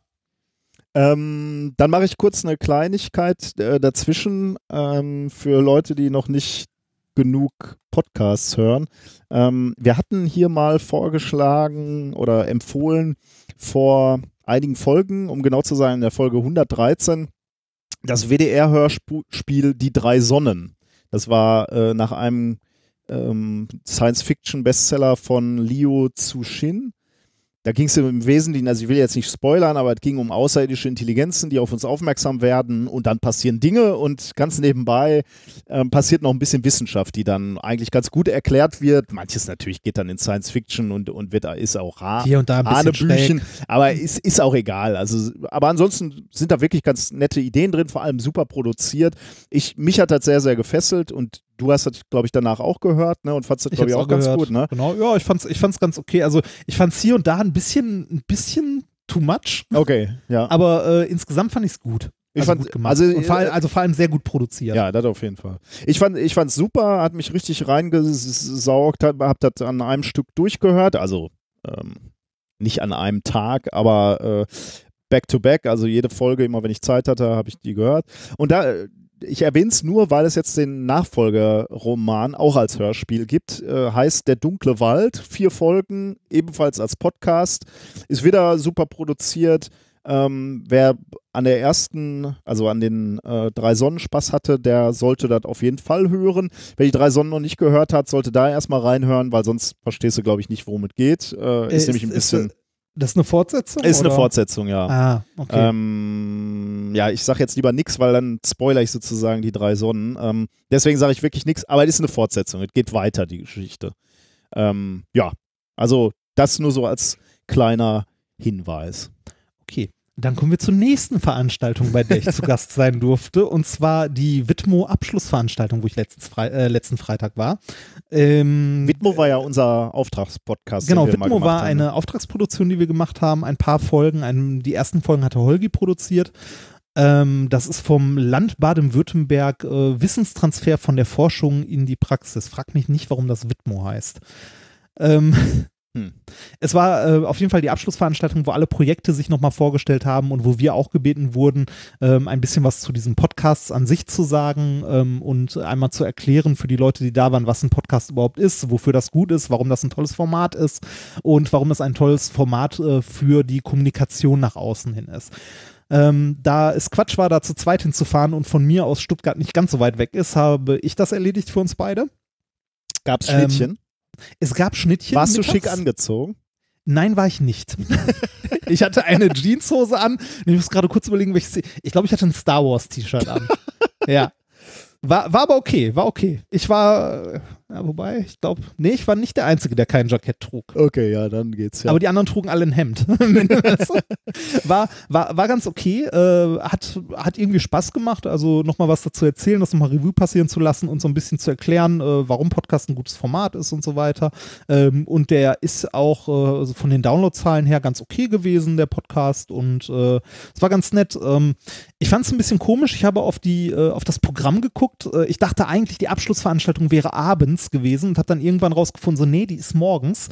Was ein bisschen blöd war, weil ich eigentlich den Abend davor noch beim Basti mir die Aufzeichnung von seinem Programm für den WDR angucken Ah, wollte. ja, ja. In Mal, was leider nicht ging, weil ich dann äh, doch nach äh, Stuttgart musste an dem Abend, um am nächsten Morgen rechtzeitig bei dieser Veranstaltung zu sein. Und ähm, mein Vorredner, also der Mensch, der vor mir reden wollte, äh, durfte, hatte eine Viertelstunde Redezeit und hat eine halbe Stunde geredet. Aber er durfte das. Es war der Verkehrsminister von Baden-Württemberg. Klar. ja. ja. Das äh, war ganz witzig. Also war, war insgesamt eine schöne Veranstaltung. Äh, hab mit netten Menschen und äh, mit äh, interessanten Menschen gesprochen, die äh, mich auch noch zu ein, zwei anderen Sachen, beziehungsweise uns zu ein, zwei anderen Sachen eingeladen haben. Mal schauen, was daraus noch wird.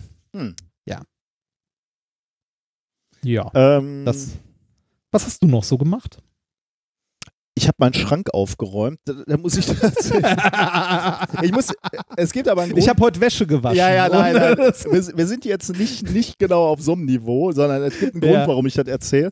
Ähm, ich habe meinen Schrank aufgeräumt und äh, ich muss, ich werde gelegentlich, nein, ich wollte jetzt sagen gezwungen, aber dann kriege ich wieder Ärger, dass ich meine Frau, die die wundervollste Frau ist, die ich mir vorstellen kann, äh, in so schlechtem Licht darstelle.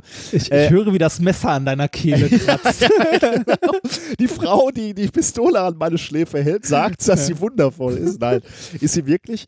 Ähm, äh, aber wir haben sozusagen, ich habe ja eine gewisse Obsession für Sportklamotten und für T-Shirts. Und äh, wir haben so ein bisschen den Deal, wenn ich neue T-Shirts kaufe, muss ich auch alte aussortieren. Ah. Und das macht auch Sinn, weil die Kapazität ist erschöpft sozusagen für Sportklamotten und, äh, und T-Shirts.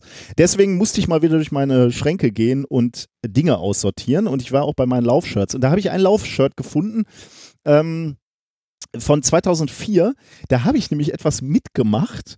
Äh, was ich sehr interessant fand, äh, das war, äh, das nannte sich die Deutschlandstaffel äh, und die äh, lief ab dem 27. April 2004. Ich habe das nochmal nachgeguckt im Internet. Das war äh, äh, und parallel zu den Olympischen Spielen, Sommerspielen 2004, aber das hatte damit eigentlich nichts zu tun.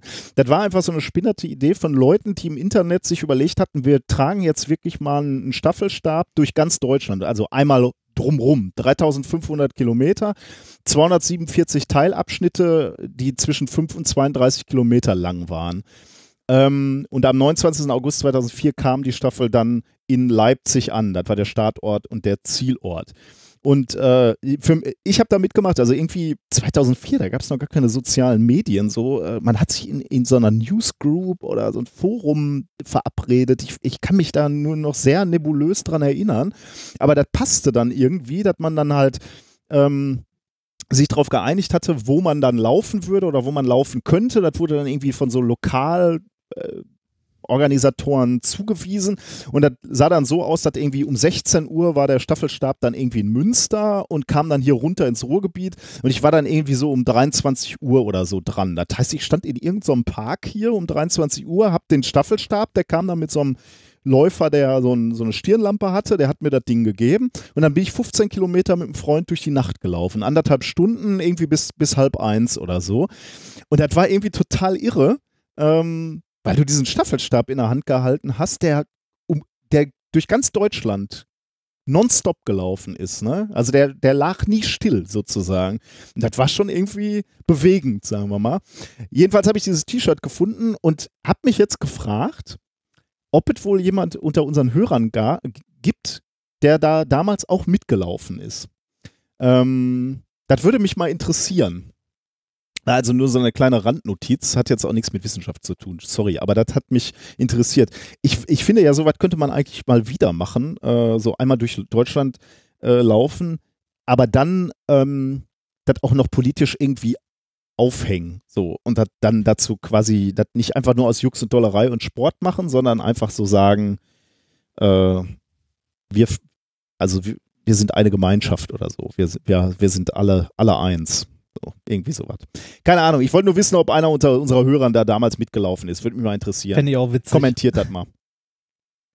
Ähm, das war es eigentlich. Sonst habe ich, also eine kleine Sache habe ich noch. Aber, Was hast du noch? ähm, ich wollte Rück nur, ich, ich wollte nur sagen, wir hatten äh, vor einigen Folgen 123 hatten wir in Thema Nummer 3, der Asteroidenflummi, hatten wir über Hayabusa 2 gesprochen. Ne? Hayabusa Ja. ist dieser Asteroiden, äh, wir landen auf einem Asteroiden und sammeln auch äh, Material ein.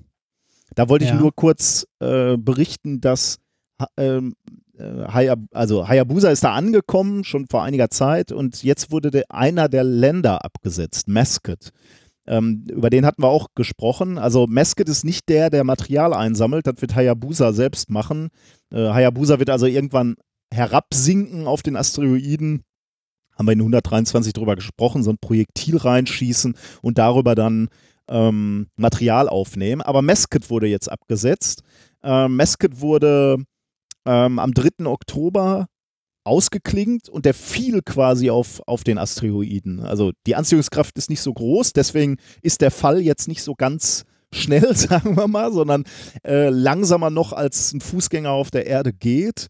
Ähm, aber der ist 51 Meter über der Oberfläche wurde ausgeklingt und dann ist er runtergefallen und dann auch auf dem Asteroiden liegen geblieben. Äh, während des Abstiegs hat er schon 20 Bilder aufgenommen und hat dann 16 Stunden hat seine Batterie gereicht, hat er Aufnahmen gemacht oder Daten äh, aufgezeichnet. Und neben der Kamera hatte der auch ein Radiometer dabei, Spektrometer und Magnetometer.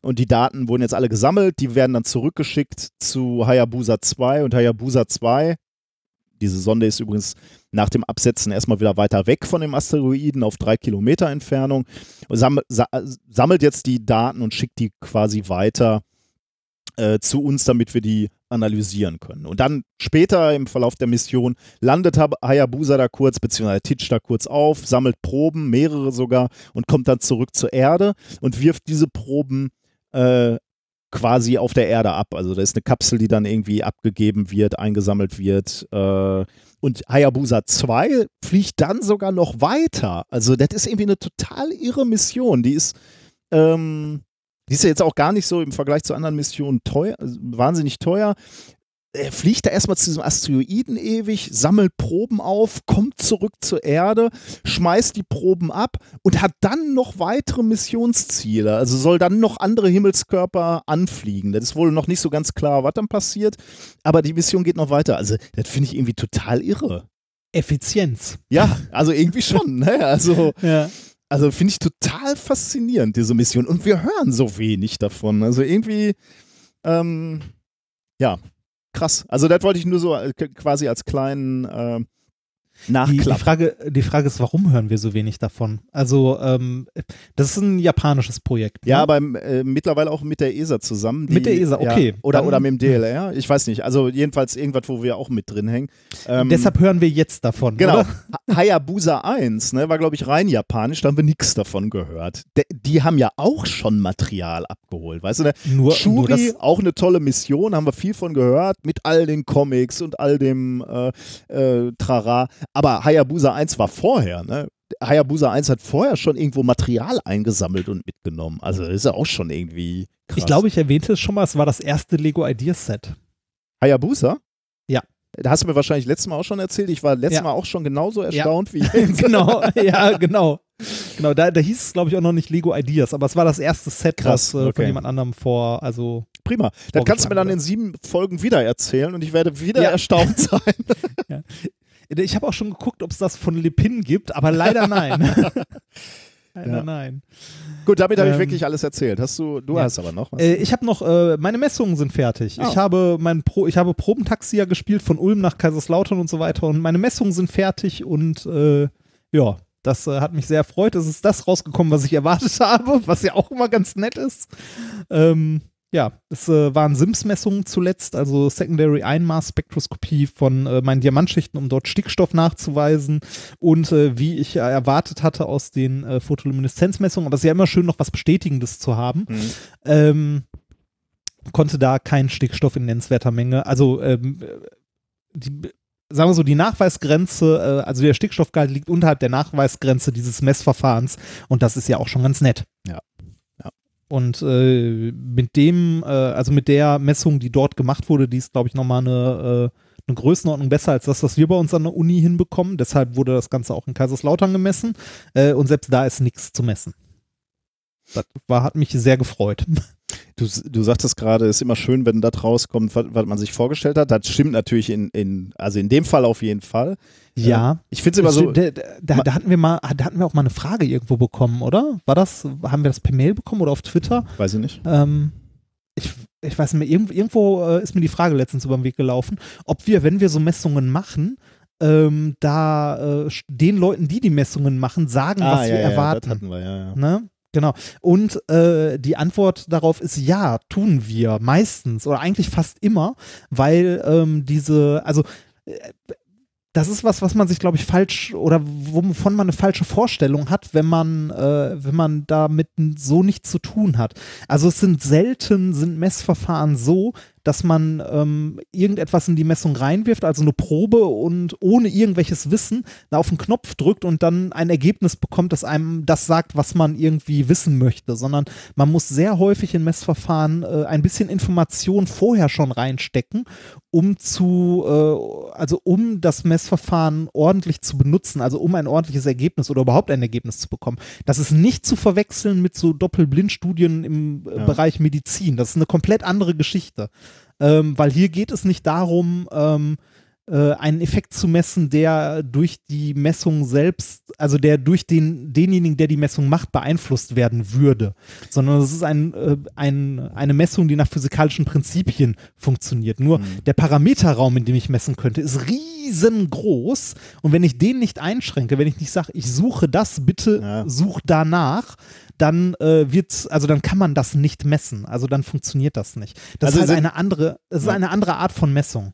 Also man, man sagt ja immer, man soll vorurteilsfrei oder erwartungsvoll in so äh, erwartungsfrei in so Messungen gehen.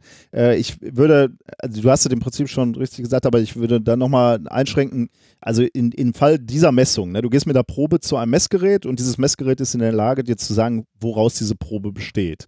Dann wird Ja. der m, Operator wird dich fragen, ähm, was erwarten Sie denn? Was kann denn da drin sein? Äh, weil Ja. es einfach die Sache unglaublich kompliziert machen würde, wenn du sagst, ich sage Ihnen, verrate Ihnen das nicht. Und er muss alle Elemente testen. Also muss zum Beispiel gucken, ob da Uran drin ist, obwohl du natürlich weißt, Uran wird da nicht drin sein. Wo soll das auch herkommen? Sondern du einfach schon mal auf gewisse Elemente beschränkst, von denen du weißt, die könnten in den Prozess reingekommen sein. Und dafür Ja. haben wir ein relativ gutes Gefühl. Dann kommt natürlich trotzdem eine Rückkopplung, wenn er jetzt sagen würde, ich finde ja aber ein Signal, das passt nicht zu den äh, Elementen beispielsweise, die du genannt hast. Dann würde natürlich trotzdem eine Rückkopplung kommen und dann würdest du sagen, okay, was könnte es denn sein? Und dann sagt er dir das. Also von daher ist es jetzt nicht so, dass damit, genau wie du gesagt hast, seine Analyse völlig eingefärbt ist von deinen Erwartungen. Was aber du, du beispielsweise ihm nicht sagen würdest, wäre, wenn, wenn du fünf Proben abgibst und sagst, also dann würdest du ihm sagen, ich erwarte halt die besagten Elemente, aber du sagst ihm jetzt nichts zu den einzelnen Proben, weil häu häufig hättest du ja so ein Experiment gemacht, wo du beispielsweise ein Element mehr oder weniger reingelassen hast. Da würdest du eher nicht hingehen und sagen, Probe 1 hat relativ wenig Stickstoff und 5 sollte mehr haben. Da wäre ich vorsichtig, ob man das den Leuten von vornherein sagt. Weil da kann natürlich schon sein, wenn du dann so eine, so eine Messung hast oder Messung machst und die Erwartung wird nicht bestätigt, dass er dann sagt, okay, dann, dann könnte vielleicht was schiefgelaufen sein, ich messe einfach nochmal an einer anderen Stelle. Und sowas könnte dann natürlich schon die, äh, die, die Messung auch in gewisser Weise ein bisschen beeinflussen. Ja, aber im Wesentlichen hängt die Messung ja immer noch an physikalischen Parametern, also ähm, an, also an dem, an dem, was da tatsächlich vorhanden ist oder auch nicht. Ähm, bei der Messung zum Beispiel ging es jetzt darum, äh, das war ein äh, sehr sauberer Diamant, auf dem ich noch, also wahrscheinlich noch sauberer gewachsen habe. Ich weiß, was das Substrat an Stickstoff enthält. Ich weiß, oder ich nehme an, dass mein Substrat weniger enthält und ich weiß grob, was die Messmethode leisten kann. Und dann sage ich dem natürlich, ich vermute, da ist so und so viel Stickstoff drin, weil dann wird derjenige, der an dem Messgerät sitzt, versuchen, das letzte bisschen noch daraus zu kitzeln Ja. Um zu gucken, wie, ne, wie, wie kann ich denn versuchen, so geringe Mengen noch nachzuweisen. Ähm, das hat der entsprechende Mensch dort auch gemacht und das ist bei, bei solchen Messgeräten, ähm, wie gesagt, was, was man, glaube ich, nicht kennt, wenn man damit nicht selber mal konfrontiert war, ähm, dass es halt keine Geräte sind, die irgendwie eine einfache Bedienoberfläche haben, sondern das sind halt äh, im Grunde eigene Experimente nochmal, also fast. Ähm, und die Leute, die gerade so bei Sims-Messungen arbeiten, also sitzen, da kann man sehr froh sein, wenn man jemanden hat, der das hauptberuflich macht, der halt hauptberuflich nur diese Messungen macht. Und das ist ja in den meisten äh, Einrichtungen auch so, dass wenn du so teure, sehr empfindliche und sehr komplizierte Messgeräte hast, dass die nicht jeder selber benutzt, sondern du gibst deine Proben ab. Ja. Und derjenige, der da dran sitzt und die Mess, der, äh, misst, der weiß halt, was er tut, weil er dieses Messgerät in- und auswendig kennt, weil er die Literatur kennt, weil er weiß, wie man verschiedene Sachen nachweisen kann. Und da war ich auch ein bisschen überrascht. Also ich habe ja nachher einen fertigen Messbericht quasi bekommen, so mehrere Seiten lang zu der Probe. Und darin wurde auch, also hat der, äh, derjenige, der das gemessen hat, ähm, auch erläutert, wie er auf diese, also wie er diese Messung gemacht hat und was für in Anführungszeichen Tricks er noch verwendet hat, um die Empfindlichkeit nochmal eine Zehnerpotenz zu steigern. Und ähm, wenn ich dem nicht gesagt hätte, diese Probe ist höchstwahrscheinlich sehr, sehr sauber, Mhm. dann hätte der auch gemessen und hätte äh, das gleiche Ergebnis gehabt. Der hätte auch gehabt, okay, ich kann nichts messen, also ne, ich kann, hab kein Stickstoffsignal, das über dem von dem Restgas der Anlage liegt, aber er hätte dann, er wäre nicht hingegangen und hätte nochmal versucht, es noch genauer zu machen oder noch genauer hinzugucken, Ja. weil er ja gar nicht gewusst hätte, dass da, äh, dass darauf Wert gelegt wird, auf Mhm. diese, Ja. diese Messung. Ja. ja. Ja, Ja. gut. Messung fertig. So. Super, dann sind wir auch mit dem ersten Teil fertig, ne? Juhu. Ich, dann, dann lachen jetzt wieder alle und sagen Stunde 10 rum und die feinen Herren fangen mal an mit echten Themen. Das Aber sind ja schon echte Themen. Ich wollte gerade sagen, ne, das ist ja nur ein Vorurteil. Wir haben doch jetzt wirklich, also jetzt mal abgesehen, meine Deutschland-Staffel, war doch alles irgendwie Wissenschaft oder Wissenschaftskommunikation, oder? Ich muss mich doch jetzt nicht In- schlecht in- fühlen, oder? Nein, in irgendeiner Form. Da- da- Das passt schon. Gut. Passt schon. Und wir haben ja Kapitelmarken. Ne, das Ja. alte, das alte Ding, wenn irgendwas hier, Genau. ne, wenn, wenn irgendein Thema nicht passt oder eine Meinung, es Oder gibt eine Musik. Kapitelmarken. ja, genau, es gibt, es gibt Kapitelmarken. Apropos Meinung, Ja. kommen wir zu den Kommentaren Ja. zur letzten, äh, zur letzten Folge. Ähm, wir haben wieder äh, sehr schöne Kommentare bekommen, unter anderem von Lou. Der hat nämlich äh, nochmal etwas genauer ist er auf den Schrittmacher eingegangen, äh, Herzschrittmacher. Du hattest äh, Ah, ja, uns ja, gesagt, ja. Äh, in Laboren schwierig mit äh, starken Magnetfeldern. Ja. Ähm, der hat uns nochmal äh, einen Hinweis geschickt, den ich ganz interessant fand. Schrittmacher reagieren beispielsweise bei Auflegen eines Magneten mit einer festfrequenten Stimulation, oft um die 90 Schläge pro Minute, was tatsächlich zum Kollabieren führen kann. Dies ist zunächst aber kein Reset, wie du, Reinhard, äh, gesagt Ja. hast, sondern Sagt ja auch viel Halbwissen. ja, nat also- natürlich klar. ja. Sondern dient dazu, erstens den Hersteller des HSM zu erkennen, denn diese Hersteller haben unterschiedliche Frequenzen, damit der Herzschrittmacher mit dem richtigen Abfragegerät ausgelesen werden kann. Zweitens, falls Sensoren im Herzschrittmacher spinnen, die für die Vorgabe der Stimulationsfrequenz verantwortlich sind, wird eben die festfrequente Stimulation als Notfalllösung benutzt, damit das Herz überhaupt schlägt. Also Magnet drauf, Mhm. und das Ding schlägt wenigstens in dieser vorgegebenen Frequenz von 90 Schlägen. Ähm, und drittens, früher hat man durch Magnetauflage die Restspannung der Batterie festgestellt. Ein Arzt schrieb ein. EKG mit und konnte einfach anhand der Herzfrequenz bestimmen, wie viel Lebensdauer äh, noch übrig ist. Also, das ist schön formuliert. ja, dann schreibt er auch in Klammer dahinter, haha, Doppeldeutigkeit. ähm, bei Defibrillatoren kann aber weitaus Schlimmeres passieren. Induktion durch Wechselfelder kann dazu führen, dass der Defibrillator Herzschläge wahrzunehmen glaubt. Ähm, bei allzu hoch wahrgenommenen Frequenzen löst das Gerät den aus vielen Filmen bekannten Schock aus, was bei einem Menschen, der eigentlich wohl auf und wach ist, extrem schmerzhaft ist. Das kann zehnmal und öfter hintereinander passieren, wenn man den Patienten nicht aus dem Wechselfeld herausbringt. Psychisch sind solche Fälle äh, für ihr Leben gekennzeichnet, was man sich auch vorstellen kann. Ne? ja. Ähm, dann wurden wir auf ein Video äh, hingewiesen, was ich gar nicht gesehen hatte vorher. Ähm, diese Experimentiergruppe, äh, von der ich neulich sprach, die dieses starke Magnetfeld erzeugt hatte, 1200 Tesla, ne? Ja. Die haben auch ein Experiment gemacht, wo ihnen das ganze Ding um die Ohren geflogen ist, Ist doch schön. weil der ne? Halter äh, für weniger äh, Feld ausgelegt war und da bricht das ganze Ding zusammen. Ich habe mal das Video verlinkt, falls sich das einer mal angucken möchte. Ja, Ähm, ich äh, ich sehe es gerade. Ich habe es gerade mal laufen lassen. Das, das sieht Da aus wie Plasma. Ja, genau, da sprühen Funken, ja. Ja. Ähm, Ach, und dann hattest du ja beim letzten Mal dieses fantastische China-Gadget, ne? Du erinnerst dich, der kleine Zylinder, äh, den man zusammengedrückt hat und dann hat man Watte entzündet. ja. Ich war etwas enttäuscht, als ich das stolz auf der Uni, äh, in der Uni präsentiert habe, weil meine Kollegen alle gesagt haben, ja, kennen wir, haben, wir in, der, Der, Haben- haben wir ja. in der Vorlesungssammlung. Ja. Mir ist das noch nie begegnet. Ist Mir ist egal. halt nur mit, mit einem Tropfen Diesel begegnet. Ich bin immer noch total begeistert. Egal, Andi hat uns das geschrieben freut mich. äh, zum Gadget.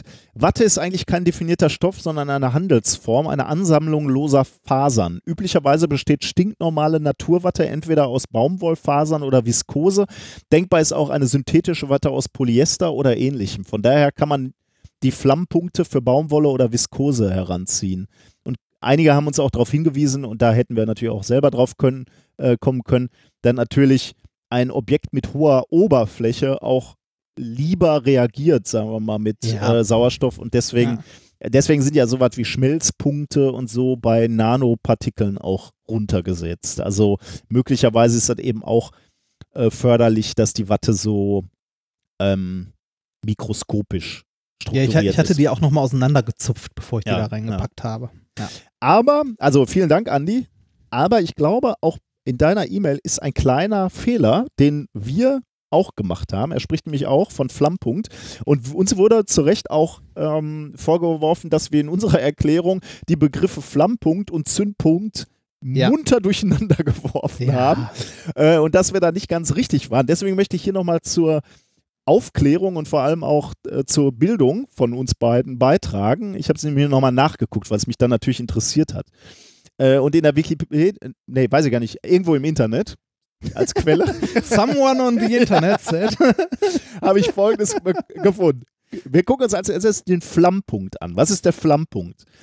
Der Flammpunkt ist die niedrigste Temperatur, bei der eine Flüssigkeit unter vorgeschriebenen Versuchsbedingungen brennbares Gas oder brennbaren Dampf in solcher Menge abgibt, dass bei Kontakt mit einer wirksamen Zündquelle sofort eine Flamme auftritt.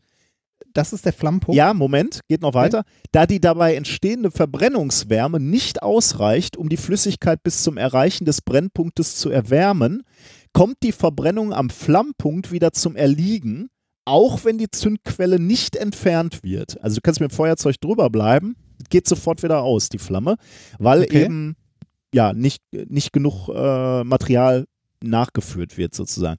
Die aus dem Stoff nachströmende Dampfmenge ist ebenfalls nicht groß genug, um eine dauerhafte Verbrennung zu ermöglichen. Das ist der Flammpunkt. Also beispielsweise bei einer Flüssigkeit äh, steigt genug brennbares Material auf, damit du mit der Flamme das entzünden kannst. Die Flamme Ja. geht aber wieder aus.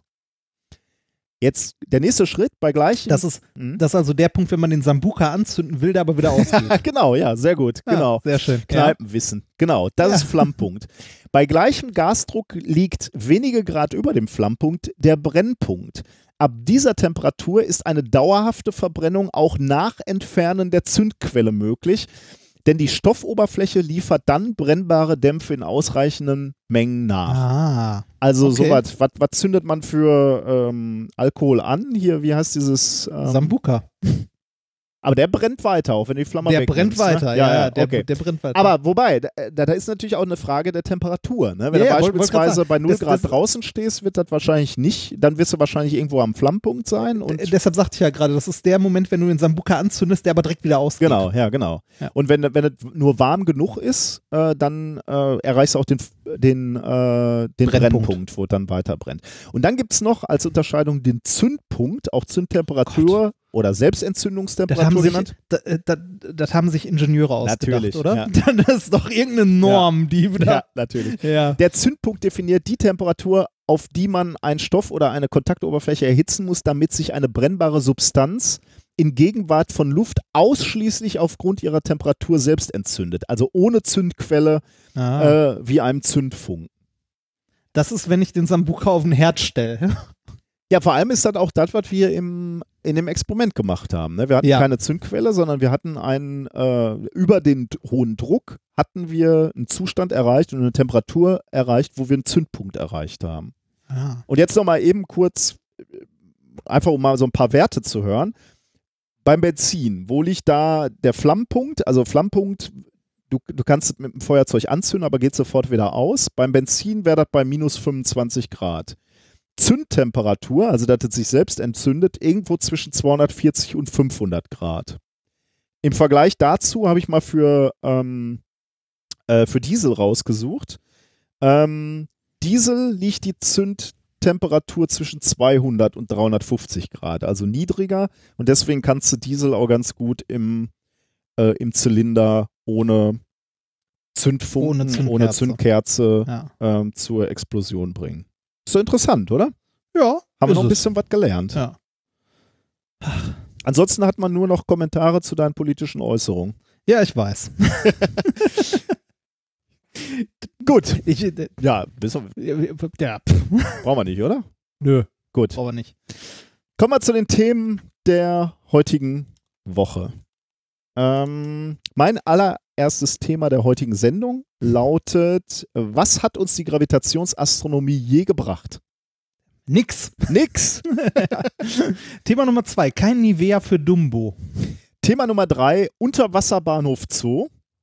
Und äh, Thema Nummer vier, Ich bin gerade, sehr dass ich gespannt. vergessen habe, einen Titel einzutragen. Das habe ich gerade schon bei Instagram bereitgetreten. Ich habe noch so einen leichten Teaser auf die Sendung gemacht und habe mal gleich unsere Shownotes gezeigt und habe gesagt, da seht ihr es, der Remford wieder. Habt ihr natürlich sofort gesagt, hat er nur vergessen. Vorbereitet ist es. Ich, ja, vorbereitet ist es, aber ich sehe gerade in meinen Notizen hat es auch keinen Titel. Dann denk dir mal schnell was aus. Jetzt, jetzt hast du Druck? Junge. Jetzt hast du Druck. Ähm, Ähm, Ich, pass auf, ich gebe dir noch ein bisschen Zeit, indem ich sage, wir haben auch wieder ein schönes Experiment. Wir haben ein Shiner Gadget, was du mir als Paket bereits hier gelassen hast, was ich natürlich mir vorher nicht angeguckt habe. Aber es ist ein relativ großes Paket. Ich würde sagen so 20 mal 20 mal 20 Zentimeter. Ich bin sehr, sehr gespannt. Es ist ein großartiges Teil. Und wir Das, haben äh, natürlich Thema auch Nummer fantastische heißt- Musik. Thema Nummer vier heißt Don't Paint It Black.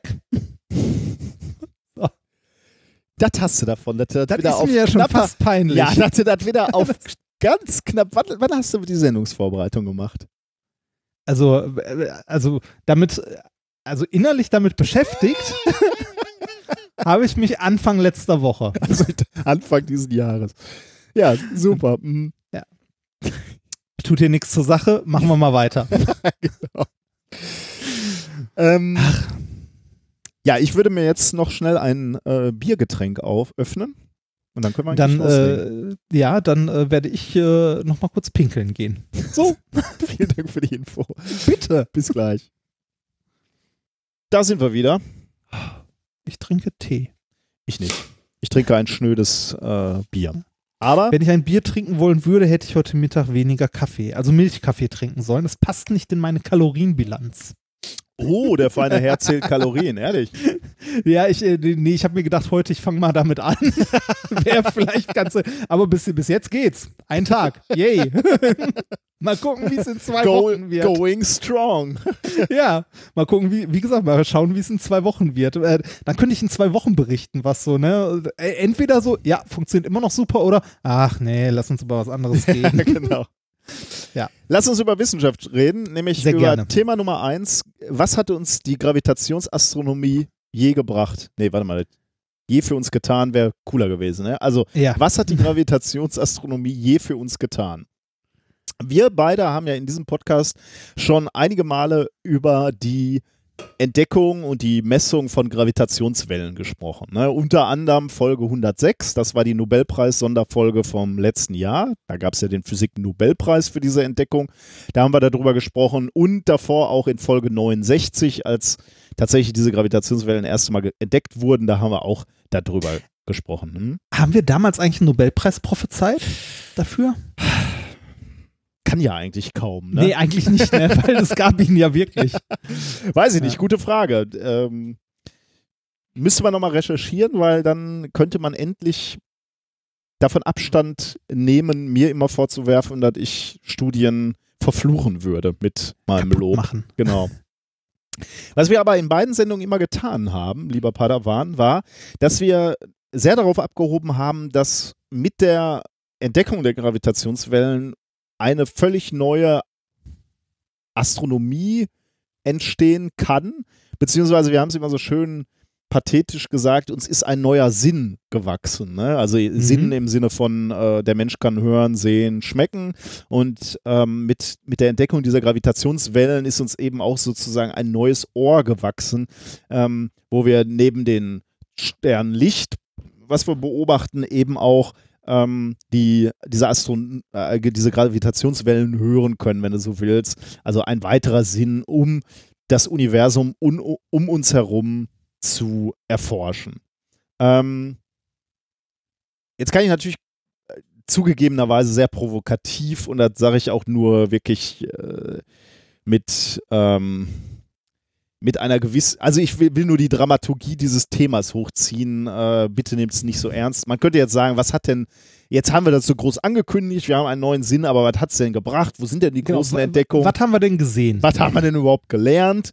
Äh, wir haben natürlich schon viel, viel gelernt. Äh, aber eine Sache, die wir jetzt gelernt haben, die finde ich absolut fantastisch und über die möchte ich jetzt berichten. Vorgeschlagen von Baldur der hat mich darauf aufmerksam gemacht oder uns darauf aufmerksam gemacht und ich habe mich darauf gestürzt, weil es mich äh, auch persönlich interessiert hat. Ich habe ja ein gewisses Fable für diese Weltraumthemen.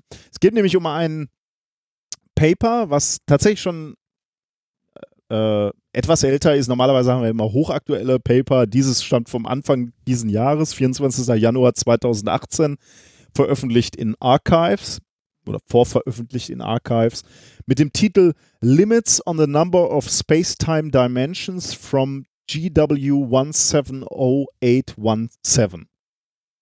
Ähm, das ist ein eindrucksvoller Titel. Ja. Nähern wir uns mal erstmal diesem Titel. Was ist dieses äh, G, GW 170817? GW 170817 steht für, also dieses GW steht für Gravitational Wave. Ah, äh, also ja. das ist ein Ereignis, was detektiert wurde. Ah, also ein Gravitationswellensignal. Ja, tatsächlich ist es ein Datum, 17.08.2017. Dafür steht die 170817 in dem Namen. Also am 17. August 2017 wurde diese Gravitationswelle detektiert und zwar aus Richtung oder nicht, nicht aus Richtung, sondern äh, in der Galaxie NGC 4993 im Sternbild Hydra. Da wurde diese Gravitationswelle detektiert oder da, da entstammte die, oder da, da ist der Ursprung dieser Gravitationswelle und verschiedene Detektoren haben tatsächlich diese Gravitationswelle aufgezeichnet, nämlich am besagten 17. August um 12.41 Uhr und 4 Sekunden Weltzeit.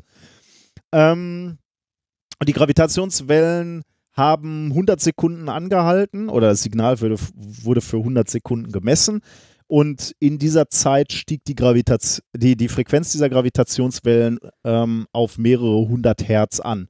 Wir haben ja schon mal darüber gesprochen, damals bei dieser Entdeckung in Folge 69, das waren ja zwei schwarze Löcher, die um sich kreisten und zwar immer schneller kreisten. Und deswegen wurde die Intensität dieser dieser Gravitationswellen immer stärker und die Frequenz auch immer stärker, weil die immer schneller um äh, ein gemeinsames Massenzentrum rotiert haben. Das ist so ein bisschen wie so ein Chirp-Signal, was immer höher wird. Ne? So, whip, whip.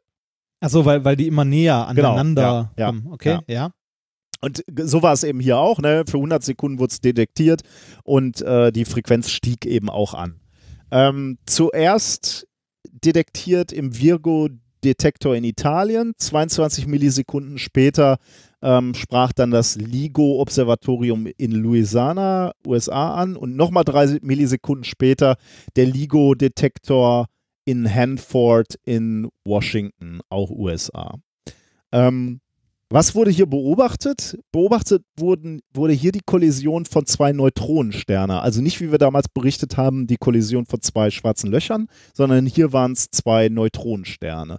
Dieser Spezialfall dass eben zwei Neutronensterne um sich kreisen und ähm, in sich zusammenstürzen oder in ein gemeinsames Massenzentrum stürzen, nennt man Kilonova. Ähm, wie, wie kann sowas überhaupt entstehen?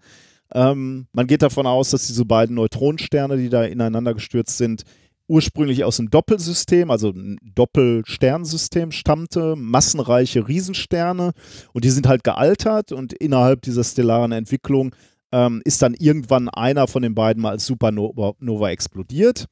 Ähm, dann irgendwann der andere als Supernova explodiert und die blieben beide als Neutronensterne zurück und die sind beide ähm, gravitativ gebunden geblieben als Doppelsystem, sind beide um gemeinsamen Schwerpunkt rotiert und das auch für, für viele Jahrmillionen Jahre.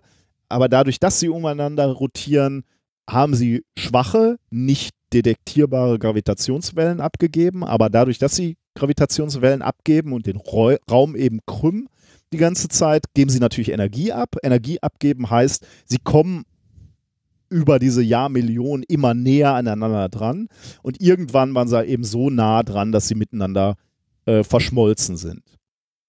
Ähm, und diesen Verschmelzungsmoment, das war äh, die Geschichte, die wir dann gemessen haben. Was passiert in diesem Verschmelzungsmoment? Ähm, der, es gab einen massenärmeren Neutronenstern und, und ein massereicheres. Das, das führt dazu, dass der schwerere ähm, Stern, Neutronenstern, den schwächeren zerreißt regelrecht. Äh, der schwächere wird dann so in so einer Akkretionsscheibe ähm, verteilt sich so, die, so, so, die Masse um den, um, um den dicken Neutronenstern. Der saugt das dann alles auf, der nimmt da die Masse dann auf. Ein bisschen was wird dann auch rausgeschleudert. Äh, und zwar mit hoher Geschwindigkeit, 0,1 bis 0,2-fache Lichtgeschwindigkeit. Äh, aber im Prinzip gehen die beiden Neutronensterne dann in einem Neutronenstern äh, auf. Und ähm, vielleicht noch ein Hinweis, der hat eigentlich nichts mit diesem Thema zu tun, all, all, aber, aber ist ganz interessant, finde ich. Äh, so, so, eine Verschmelzung zweier Neutronensterne hat, hat auch eine gewisse Bedeutung für unseren Kosmos, denn die mhm. Wissenschaftler gehen davon aus, dass während dieser Verschmelzung äh, schwere Elemente entstehen, die wir später dann irgendwann mal in, äh, ja, auf unserem Planeten finden. Also so die schweren Elemente haben sich alle irgendwann mal in so einer Verschmelzung von Neutronensternen gebildet. Eine Frage an dieser mhm. Stelle. Hat man äh, so eine Verschmelzung von Neutronensternen doch, hat man doch vorher auch schon mal beobachtet, oder?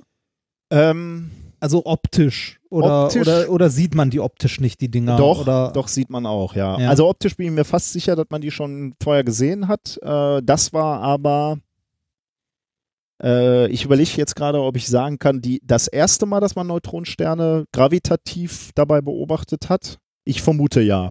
Also äh, straft mich Lügen, vielleicht gab es auch schon mal einen anderen, äh, andere Neutronensterne. Aber ich meine, äh, das Ding wurde 2017 beobachtet. Viel früher hatten wir überhaupt nicht diese Methode. Ja. Ähm, ich vermute mal, das war der, waren die ersten Neutronensterne, die miteinander verschmolzen sind.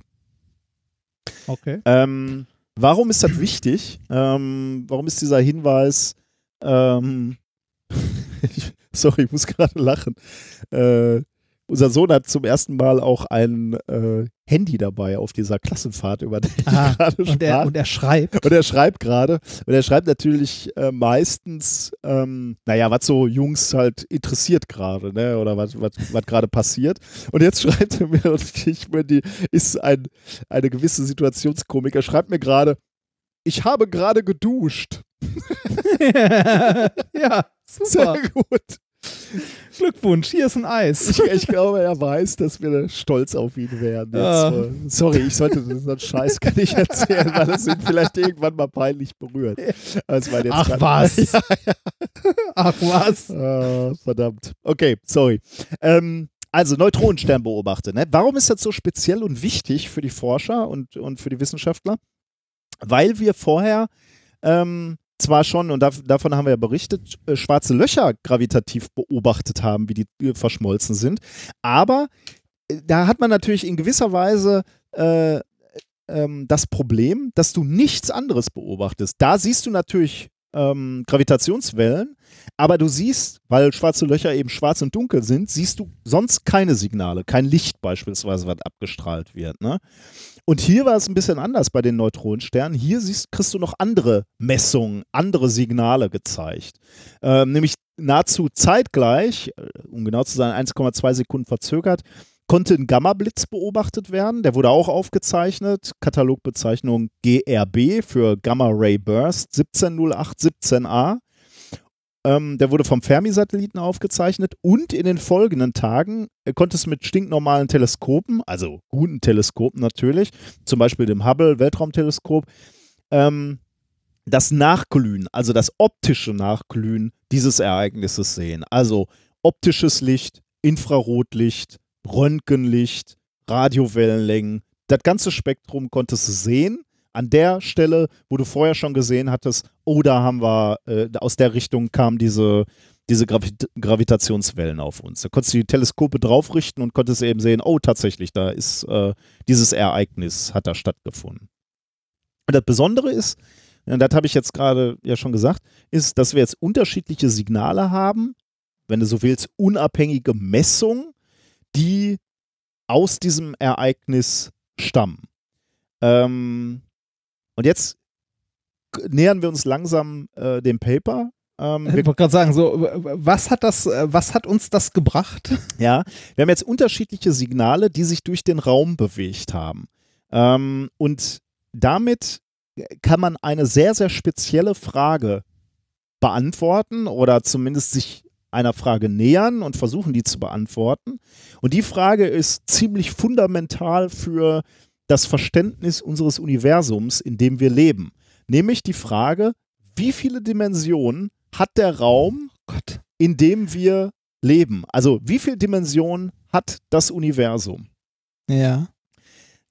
Ganz kurz, wir haben natürlich so so quasi den Eindruck, dass wir in drei Raumdimensionen leben und einer Zeitdimension, ne? also in einer vierdimensionalen Raumzeit. Das ist das so, wie wir unseren Raum wahrnehmen. Äh, Gott sagen, das ist das, was man noch so lernt. Genau, ne? das ist das, was wir lernen. Das ist auch das, in dem wir uns bewegen. Wir können nach oben, unten, wir können nach Ja. vorne, hinten, wir können nach rechts und links und auch das Weltraum, wenn wir rausgucken, sehen wir im Prinzip, ja, Wir können der Zeit nicht vor und zurück. ja, aber vor. Ja, aber vor. Und wir können die Zeit auch verlangsamen. Ne? Also wenn wir uns relativ schnell bewegen, kann die Zeit auch langsamer vergehen. Also äh, zurück können wir nicht, also noch nicht, aber wir, wir können sie zumindest verlangsamen. Aber ähm, ja, du hast recht. Äh, merkwürdigerweise verläuft die Zeit als äh, Dimension äh, sehr linear in eine Richtung, aber das ist wieder ein anderes Thema. So. Ja. Im Prinzip können wir also unser Universum von dem, was wir beobachten, ganz gut über diese drei Raumdimensionen und eine Zeitdimension äh, erklären. Aber es gibt theoretische Physiker, die stellen auch Gleichungen auf ähm, für Universen, die mehrdimensional sind. Beispielsweise vier Raumdimensionen oder sogar elf Raumdimensionen. Elf nenne ich jetzt als Zahl, weil die äh, weil elf Raumdimensionen tatsächlich bei der Stringtheorie, über die wir vielleicht auch schon mal so in Ansätzen gesprochen haben, relativ beliebt sind. Also die Stringtheorie funktioniert ganz gut in Raumdimension, äh, in elf Raumdimensionen. Du brauchst elf Raumdimensionen, aber dann passen die Gleichungen super und beschreiben Ja. tolle Sachen. Das ist nämlich genau der Punkt. Ne? Die Theoretiker machen das jetzt nicht aus Jux und Dollerei und denken sich einfach mehr Dimensionen aus, weil sie irgendwie Science-Fiction-Fans sind und Bock haben, einfach über, über höhere Dimensionen nachzudenken. Nein, die machen das, weil ihre Gleichungen dann tatsächlich auch Dinge beschreiben, die, ähm, die nützlich wären, um bestimmte Beobachtungen zu erklären, die wir uns jetzt gerade nicht erklären können. Ich sage mal ein ganz einfaches Beispiel, hat auch nichts mit dem Paper zu tun, aber äh, zeigt, warum man überhaupt auf die Idee kommt, ähm, über, über mehrdimensionale, also höherdimensionale Räume als drei Dimensionen äh, si- sich Gedanken zu machen. Dunkle Materie. Dunkle Materie, wir stellen ja fest, wenn wir äh, uns das Universum angucken äh, und uns au- anschauen, wie Dinge äh, gravitativ zusammengehalten werden, beispielsweise Galaxien oder wie der Raum sich äh, ausdehnt und oder ja, eigentlich, eigentlich ist die ist das Beispiel mit der Materie oder mit der Masse, die zusammengehalten wird, sichtbare Masse in, die, in diesen Galaxien, eigentlich schon ein ganz gutes Beispiel. Wir stellen fest, dass die Materie, die wir sehen, die leuchten, die leuchtet, bei Weitem nicht ausreicht, äh, um den gravitativen Einfluss, den wir beobachten, also dass Dinge, Galaxien nicht auseinanderfliegen und so, äh, zu erklären. Und jetzt ist die Frage, was macht man dann?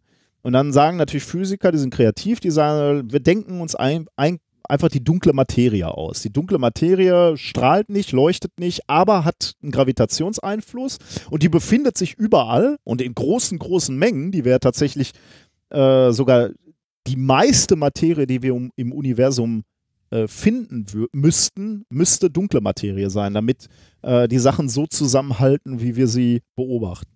Jetzt ist nur das Problem, wir sehen sie nicht. Wir haben auch keine Möglichkeit, sie zu beobachten und wir sehen ja trotzdem alle Sterne, die werden auch nicht abgedunkelt. Also irgendwie, das ist alles so ein bisschen schwierig. Und dann kommen Theoretiker und sagen, naja, wir haben eine Idee. Wir sagen einfach, diese dunkle Materie befindet sich im Wesentlichen in anderen Dimensionen. Ah, In höheren Dimensionen. Das heißt, wir sehen die in unseren drei Dimensionen nicht. Sie sind aber da in den höheren Dimensionen, 4, 5, 6, was auch immer. Und die Gravitationskraft dieser, ähm, dieser dunklen Materie, die wirkt auch auf unsere drei Dimensionen, in denen wir leben. Das heißt, wir sehen sie nicht, aber wir spüren sie. Das ist also so eine, ähm, Und die Gravitation wirkt dann durch mehrere Dimensionen. genau, ja. Die würde in allen Dimensionen wirken. Okay. aber ähm, ja, sehen tun wir sie nicht. Ähm, Okay. Jetzt können wir, ähm, das ist jetzt so ein bisschen nochmal einen Schritt zurück und vielleicht auch ein bisschen trivial, aber ich möchte es nochmal, weil bevor jetzt Leute sagen so, ja, aber was ist für ein Quatsch, wo sollte denn diese vierte Dimension sein? Ich finde immer dem Beispiel mit der zweidimensionalen Welt schön. Ne? Also irgendein, man stellt sich ein zweidimensionales Wesen auf, in einem zweidimensionalen Universum vor. Also sprich ein Blatt Papier und da lebt ein Punkt drauf und der bewegt sich auf diesem Blatt Papier in seinen zwei Dimensionen, also der kann sich nur auf diesem Blatt Papier bewegen. Ähm, aber dieses Blatt Papier ist in unserem dreidimensionalen Raum. Also wir haben dieses Papier in der Hand sozusagen, wir können es in der Hand halten und dieser zweidimensionale Punkt bewegt sich da drauf, ist völlig glücklich in seiner zweidimensionalen Welt. Aber dennoch, um ihn herum ist eine dreidimensionale Welt, die er natürlich nicht wahrnehmen kann, weil er nur ein zweidimensionales Wesen ist. Aber trotzdem ist es völlig legitim und aus unserer Sicht verständlich, dass man sagt, okay, da ist aber noch eine dritte Dimension drumrum. Der arme zweidimensionale Punkt kriegt es nicht mit, ist aber auch für ihn kein Problem. Aber ähm, ähm, ja, in Wirklichkeit ist die Welt eben höherdimensional und er wird es Mhm. vielleicht nie. Er merkt's nur Er, nicht, er, ne? wird- Also, er merkt es ja. noch nicht, ja. Ähm, so. Jetzt ist die Frage, wie können uns Gravitationswellen helfen, zu bestimmen, in wie viel Dimensionen wir leben, beziehungsweise wie viel Dimensionen unser Universum hat? Stellen wir uns mal Folgendes vor. Wir, wir gucken uns gar nicht erstmal keine Gravitationswelle an, sondern wir starten mal mit einem normalen Lichtblitz. Sagen wir mal, wir haben eine Punktlichtquelle, die irgendwo im Raum ist und die schickt einen Lichtblitz los. Also so ein bisschen wie so ein äh, äh, Stroboskop, ne? Also ballert ein Lichtblitz Ja. äh, los, ein sehr, sehr helles. Und wir haben ein Teleskop, wir sind weit weg von diesem Lichtblitz oder vom Ursprung dieses Lichtblitz. Wir haben ein Teleskop in einiger Entfernung und wir messen ähm, diesen Lichtblitz und die Stärke dieses Lichtblitzes.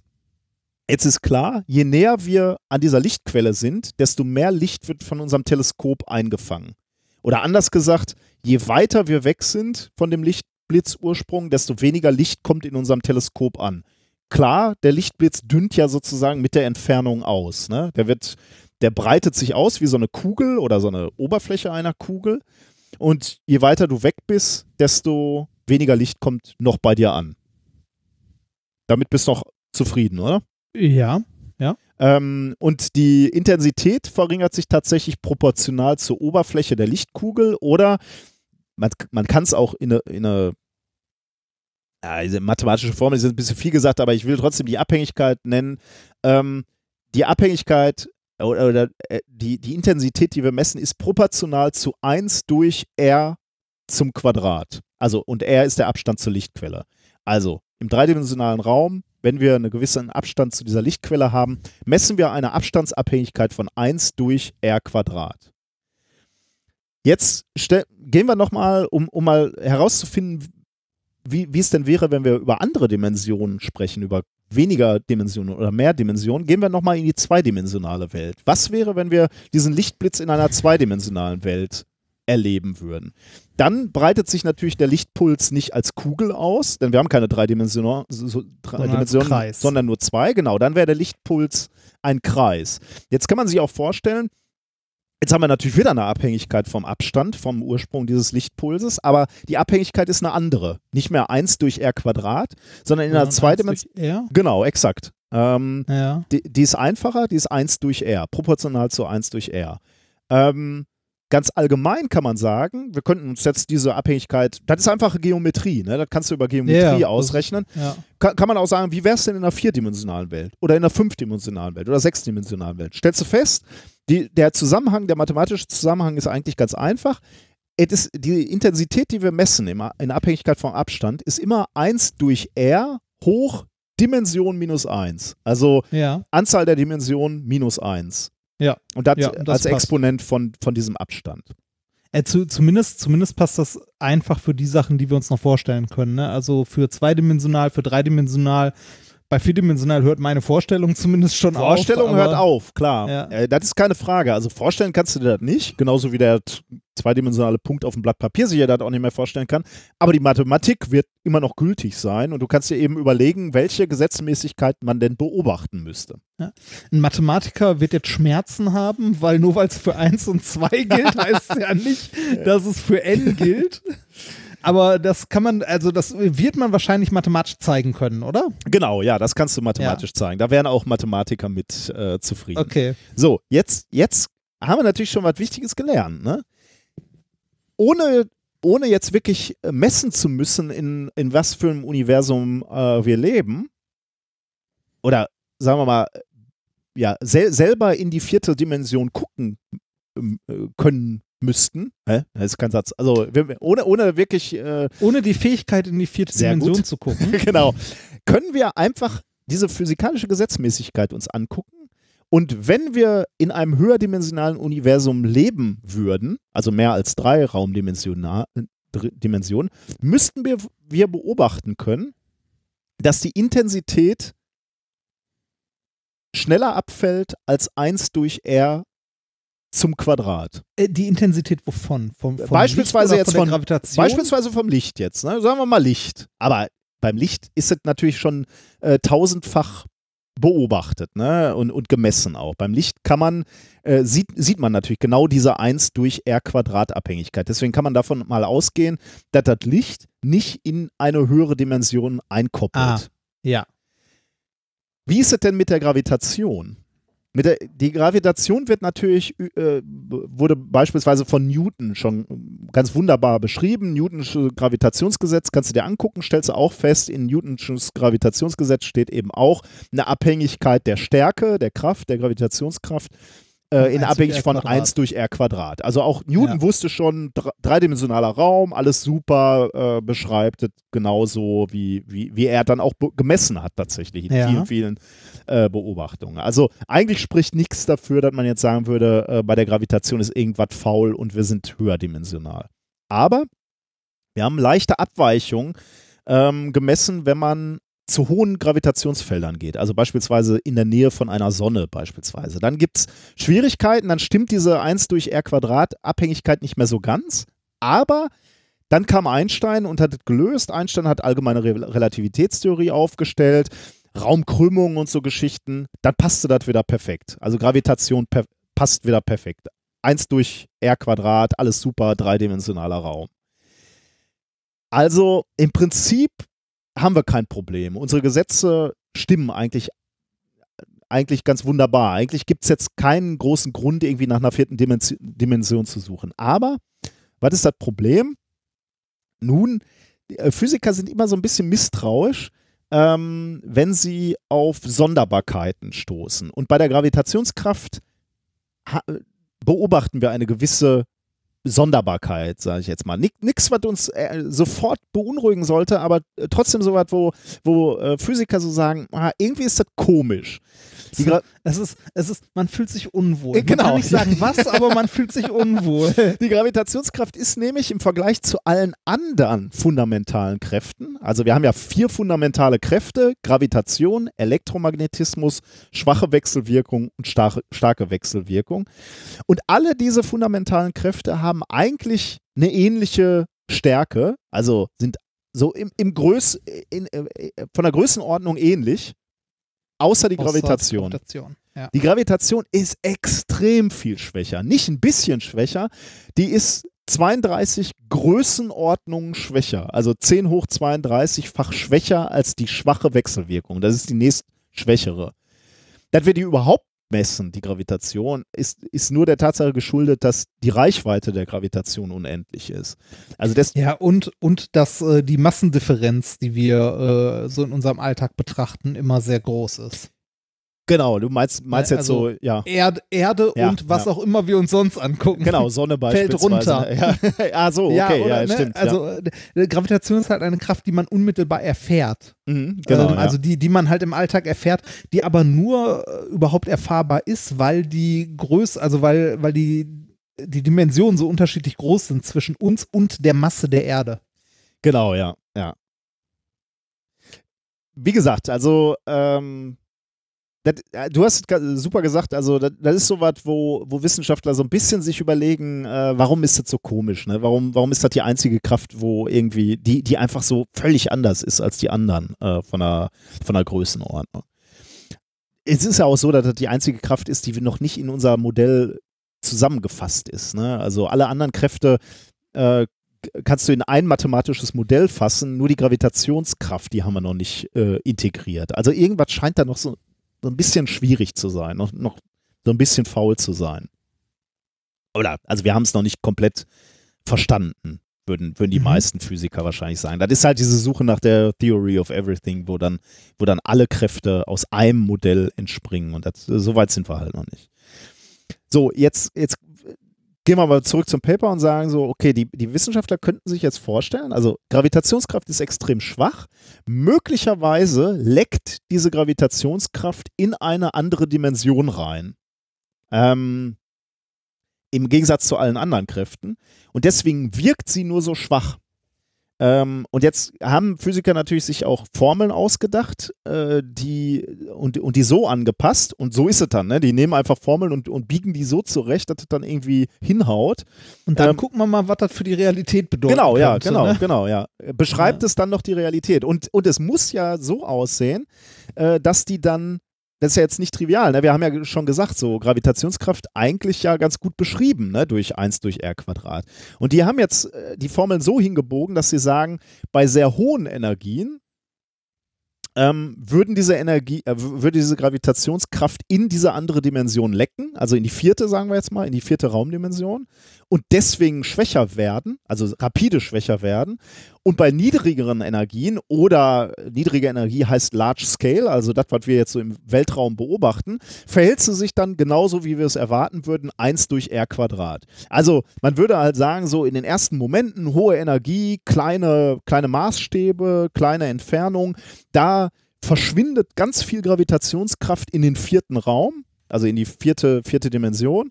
Und ab da, wenn es dann Energie verloren hat, äh, wenn es dann Large Scale wird, Abstände von Galaxien, Abstände von Planeten, Äpfel, die von Bäumen fallen, da ist halt genau 1 durch R Quadrat äh, Abhängigkeit, die wir erwarten würden.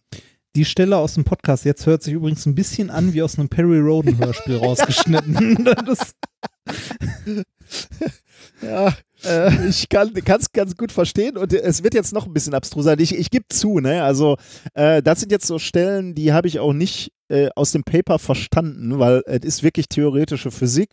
Ähm, die Formeln habe ich nicht nachvollziehen können. Ähm, das sind Dinge, die habe ich von einer anderen Seite interpretiert bekommen, sozusagen. Ähm, es wird nämlich jetzt noch abstruser. Ähm, Jetzt, jetzt können wir immer noch sagen, boah, das ist aber sehr an den Haaren her, herbeigezogen. Warum müssen die Physiker das ausgerechnet machen? Also ist das einfach nur akademischer äh, Fingerspiel oder, oder bringt das auch irgendwas? Ja, das könnte was bringen. Und zwar eins, eine Antwort auf eins der größten kosmologischen Rätsel, nämlich die dunkle Energie. Was ist die dunkle Energie? Wir schauen uns das Universum an. Ich, ja. ich wollte gerade sagen Pyramiden, aber das sind die Schlüssel der Energie. Wir gucken uns das Universum an und wir stellen fest, unser Universum expandiert. Ne? Es wird immer größer. Ursprünglich ja. mal vom Big Bang, vom Urknall, fliegt auseinander, expandiert, wird größer. Seit neuestem stellen wir aber fest, wir beobachten diese Expansion schon ein bisschen, äh, bisschen länger und ähm, das Verrückteste an dieser Expansion ist, also man könnte, man könnte sich ja vorstellen, klar, am Anfang bei einer Explosion, das ganze Teil dehnt sich aus aber müsste natürlich irgendwie so ein bisschen abbremsen über die Zeit, weil wir haben ja auch Masse innen drin. Das heißt, die Masse hält so das Universum irgendwie gravitativ zusammen. Also beschleunigt oder das explodiert zwar erstmal, aber wird dann irgendwie immer langsamer. Das hätte man sich erklären können. Dummerweise beobachtet man gerade das Gegenteil. Diese Expansion unseres Universums verläuft beschleunigt. Unser Universum fliegt immer schneller auseinander. Mhm. Und das ist etwas, was überhaupt nicht verstanden ist. Das ist eins der großen kosm kosmologischen Rätsel. Wir haben keine Ahnung, warum unser Universum beschleunigt größer wird. Woher kommt die Kraft? Was ist die treibende Kraft? Warum fliegt uns hier alles um die Ohren? Und deswegen haben die Physiker sich natürlich schnell wieder kreativ, sind sie ja, haben sich überlegt, okay, woran kann das liegen?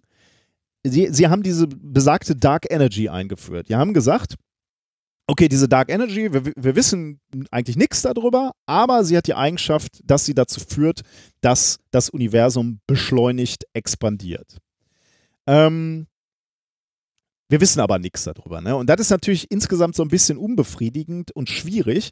Und deswegen könnte ähm, diese, dieser, dieser Kartenspielertrick mit den Mehrdimensionen uns zu Hilfe kommen. Wir könnten nämlich jetzt sagen, das haben wir ja gerade schon gesagt, die Gravitation koppelt auf Distanzen von den Galaxien, von Sternen, das alles, was wir beobachten, ähm, verhält die, die Gravitation sich so, dass sie proportional zu 1 durch r Quadrat ist. Aber wenn wir viel, viel größer werden, wird die Gravitation schwächer weil es wieder, weil, weil die Gravitation wieder mit irgendeiner Dimension äh, koppelt, die über unseren dreidimensionalen Raum ist. Und deswegen gilt dann nicht mehr die 1 durch r Quadrat Abhängigkeit, sondern irgendwas anderes, 1 durch r oder so. Sie wird schwächer mhm. oder, oder noch, noch mehr, was würde dann, die müsste noch mehr sein, ne? also 1 durch r hoch 3 oder was auch immer. Und deswegen würde sie noch viel, viel schneller ähm, äh, schwächer werden. Abfallen, und, ja. und deswegen, und, und das würde uns sich für uns so darstellen, als würde die Expansion ähm, beschleunigt ablaufen. Okay. Zugegebenerweise, das ist sehr, sehr abgefahren jetzt, äh, weil wir jetzt sagen so, okay, kleine Dimensionen, äh, äh, und hohe gravitative Felder koppeln irgendwie äh, mit in einem andere Dimension. In andere Dimension, genau. Dann kommen Größenordnungen, wie wir sie beobachten, Sterne, Galaxien, da ist alles normal. Und wenn es dann alles wieder groß wird, dann koppelt es auf einmal auch wieder mit der vierten Dimension. Alles ein bisschen ähm, äh, hingebogen, ja. gibt aber mathematische Modelle, die genau das äh, darstellen. Also es gibt Modelle, Formeln, äh, die dieses, äh, die dieses zeigen zugegebenerweise ein bisschen hingebogen, aber könnte, könnte ja sein. Also Mathematiker oder theoretische Physiker sagen, könnte so sein. Ähm, jetzt kommen wir aber wirklich zum Ergebnis. Jetzt haben wir alles im Prinzip verstanden. Wir haben jetzt. Ähm, Mehr oder weniger, ja. Ja, wir, wir, wir haben jetzt die Gravitationswellen beobachtet und damit in, in gewisser Weise die Gravitation oder die etwas, was aus der Gravitation herrührt, ist, ist tatsächlich ein bisschen speziell. Die Gravitationswellen dehnen sich nämlich nicht 1 durch r Quadrat aus, sondern nur 1 durch r, aber das ist egal, aber ihre Intensität fällt trotzdem ab in drei Raumdimensionen. Das beobachten wir, das können wir beobachten.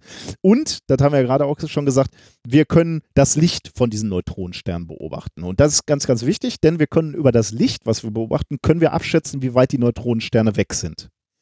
Ähm, deswegen war es so wichtig, dass wir Neutronensterne beobachtet haben und nicht schwarze Löcher. Ähm, wir wissen also, wie weit diese Neutronensterne weg waren. Wir kennen die Masse der Neutronensterne. Das kannst du berechnen über äh, die Tatsache, wie schnell sie um, umeinander gekreist sind. Darüber kannst du ausrechnen, wie viel ähm, wie viel äh, Masse sie haben und wie viel, äh, wie, wie sehr sie am Ende den Raum gekrümmt haben müssen. Das heißt, wir wissen ungefähr, wie hoch die Intensität, die ursprüngliche Intensität der Gravitationswellen gewesen sein muss. Und jetzt musst du dir nur noch angucken, wie stark waren diese Gravitationswellen, wenn die hier bei uns angekommen sind. Und dann kannst du sagen, haben die sich wie 1 durch r Quadrat ausgedehnt oder oder in, in dem Fall 1 durch R, weil da Gravitationswellen sind, aber es, das sind nur Details. Haben sie sich ausgedehnt, wie man es erwarten würde, oder haben die irgendwann irgendwo mal gekoppelt mit einer höheren Dimension? Und jetzt kommt die Antwort. Soll ich dir sagen, wie viele Dimensionen wir über den drei Dimensionen haben, die wir beobachten? Elf. Null. Null. Ah. Also wir leben tatsächlich in einer dreidimensionalen in einem dreidimensionalen Raum und in einer vierdimensionalen Raumzeit. Mit, genau, wollte gerade sagen, also das, das vierte, hier die Zeit, das äh, bezieht ja, ja, sich dann nicht genau. mehr auf den ja. Raum. Das heißt, Oder, die, die, die Daten sprechen dafür, dass wir keine weitere Dimension oberhalb unserer drei Dim Raumdimensionen haben. Zumindest, ja, das, das könnte natürlich der Todesstoß sein für so Theorien wie die Stringtheorie, ne, die elf Theorien braucht, äh, äh, elf Raumdimensionen braucht. Es ist nicht ganz so, weil auch da die Stringtheoretiker einen kleinen Trick benutzen. sie sagen nämlich, die, die Dimensionen, die sie noch brauchen für ihre Formeln, die auf unseren Dimensionen liegen, die sind nicht ausgedehnt, sondern die sind sehr, sehr klein zusammengerollt sozusagen. Also es sind winzige Dimensionen. Ähm, keine, keine Raumdimensionen, in denen man sich bewegen kann, selbst wenn man ein mehrdimensionales Wesen wäre, sondern sie sind sehr, sehr eng aufgerollt, sehr, sehr klein. Und dann hast du natürlich wieder den Effekt, dass sich äh, das nicht auswirken würde sozusagen auf unsere Beobachtung, denn dann gibt es ja auch keinen Raum, in den sich Gravitation ausbreiten kann. Und damit geht auch keine Intensität verloren. Dann beobachtet man äh, ähm, äh, die Gesetzmäßigkeit so, wie wir sie beobachten. Das heißt, das, äh, es ist nicht ganz richtig, wenn ich sage, es gibt keine Dimension oberhalb unserer drei Raumdimensionen, aber man kann sagen, es gibt vermutlich keine ausgedehnte Dimension über unsere drei Raumdimensionen. Das heißt also, sowas, wenn, wenn, wenn in Science-Fiction-Filmen gesagt werde, okay, wir, wir bewegen uns irgendwie in die vierte Dimension, um da schneller. Subraum. In den, den Subraum. Es ist der Subraum. Der Subraum, genau. ähm, dann wird, für solche Theorien wird es eng. Also vermutlich ich, ich finde das ehrlich gesagt, also ich finde, find, das war ja äh, natürlich sehr, sehr abstrakt und äh, auch ein bisschen nachzu schwer nachzuvollziehen wahrscheinlich. Ich überlege die ganze Zeit, ob ich mir doch ein Bier hole. Ja. Aber ich finde es super spannend, weil diese Vorstellung, ne, dass wir, ich hatte ja gerade dieses Beispiel, zweidimensionale Welt und der Punkt, der da drauf lebt.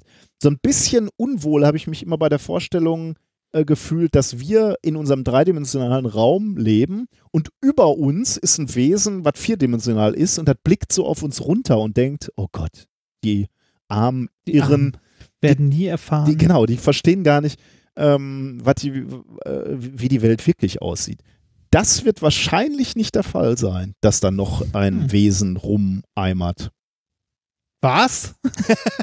genau, wenn mich jetzt der Blitz trifft, dann weiß ich. Nee, wenn jetzt ein großer Radierer von der Seite kommt. Ja, genau. Ich werde, ja. ich werde ausradiert. Aber äh, schönes Thema. Äh, macht Knoten im Kopf, aber ein bisschen, ein ja. Thema. Aber ich finde es ja. einfach super. Also das finde ich halt immer äh, wundervoll an der Naturwissenschaft auch, dass wir uns über so fundamentale Gedanken äh, äh fundamentale Phänomene aber, Gedanken machen können, die unsere Welt beschreiben. Ne? Aber da geht es auch schon hart in Richtung Philosophie, ne? Weil ich meine, das sind jetzt, also das sind alles mathematische Modelle und so weiter, ne? Und alles mit Beobachtung, aber da sind auch viele Annahmen drin, ne?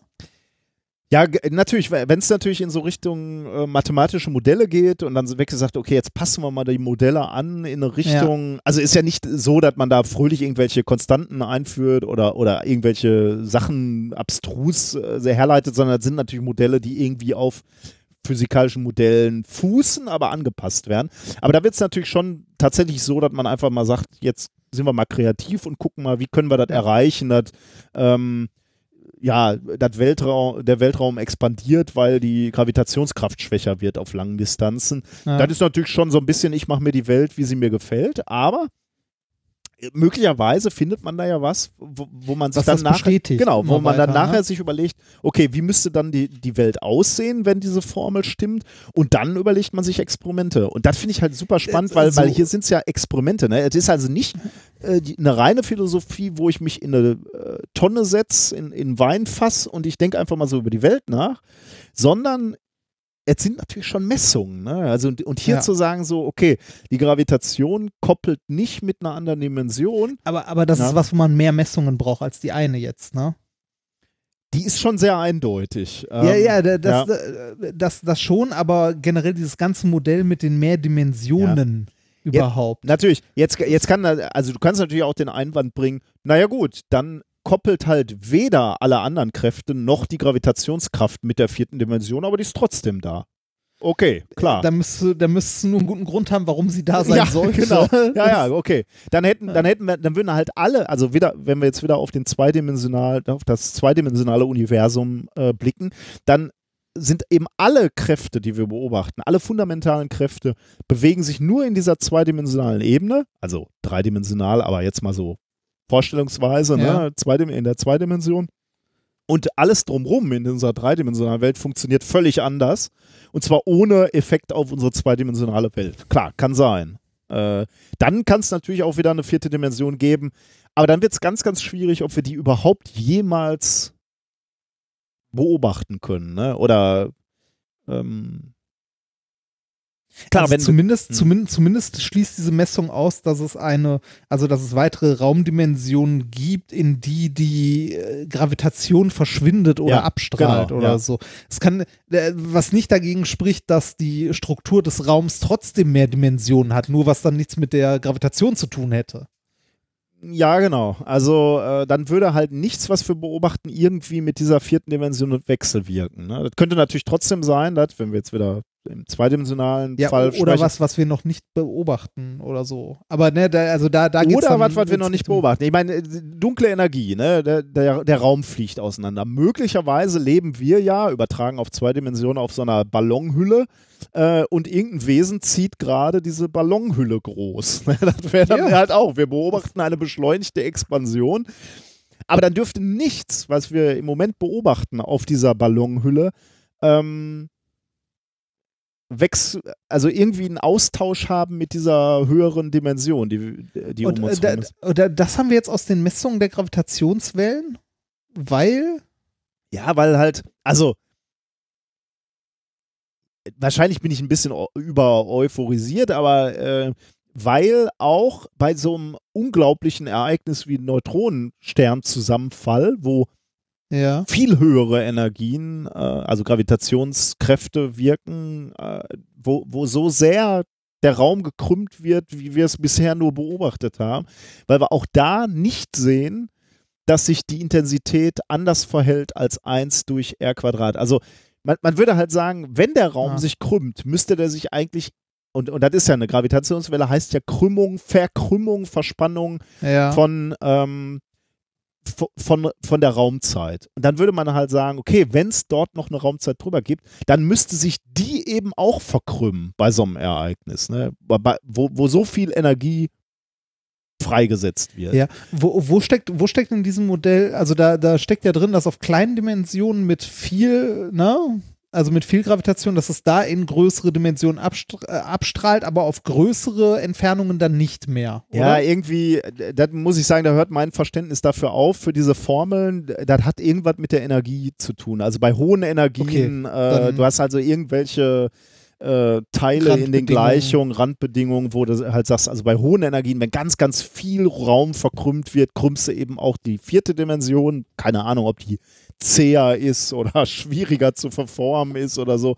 Aber wenn, wenn du das beobachtest, was wir hier so, also wenn so eine lockere äh, Gravitationswelle durch den Raum rollt, da verkrümmt sich halt nichts mehr im vierten, in der vierten Dimension. Deswegen sagst du so, okay, wenn, wenn eine Gravitationswelle von Galaxie X zur, zu uns rollt, da, dann verhält die sich wie 1 durch R Quadrat, weil ähm, äh, da koppelt die eben nicht mit der vierten Dimension. Aber wenn, wenn so ein Ereignis passiert und ganz, ganz viel Energie da ist, ganz, ganz viel Verkrümmung, dann muss, muss äh, eben, dann ist, dann reicht diese Energie auf, um sogar den vierten Raum zu krümmen. Also ich weiß nicht, ob Zähigkeit oder Starrheit da die, die richt- ist wahrscheinlich eine recht anschauliche ähm, äh, Methodik, um das zu beschreiben.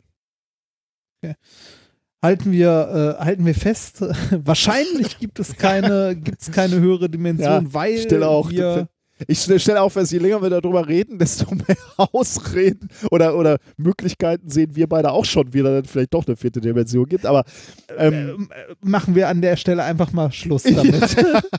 aber ich finde es einfach ziemlich geil, dass man sich über sowas Gedanken machen muss. Also, äh, oder Ja. kann. Ja, muss, weiß ich nicht, aber. Ja. Genau, das war unser Ausflug in die Physik. So, für alle, die rumnölen, dass wir am Anfang so viel plaudern, jetzt, das war Äh, genau, Mein- Physik aufs Maul. Ne? Ja, genau. So. Womit beglückst du uns jetzt? Ähm, äh, wir- da wir gerade bei der Welt sind und wie die Welt aufgebaut ist, äh, machen wir ähm, einfach damit weiter. Gut. Wie, wie wir alle wissen, ist die Erde eine Scheibe, die auf dem Rücken von vier Elefanten ruht. Äh, okay, warte mal, welche Mythologie ist das? Indisch wahrscheinlich, ne? Oder? Das ist, äh, das ist Terry Pratchett. ah, echt? Aber warte Ja. mal, gab es nicht Die, auch mal. die, die Scheibenwelt. Die Scheibenwelt ist eine Erde, die auf dem Rücken von, äh, von vier Elefanten auf der großen äh, Schildkröte Groß äh, Tatooine Ah, ist ja, es, ja. glaube ich, durchs Welt, äh, durch den Weltraum ne, wabert. Und äh, im nächsten Thema geht es um Elefanten. So. Okay, ja. Es also, um, äh, das war jetzt dein groß. Okay, das, ja, das war, das war die Überleitung. So. großartig, ähm, ja. Ja, Thema 2. Kein Nivea für Dumbo. Okay.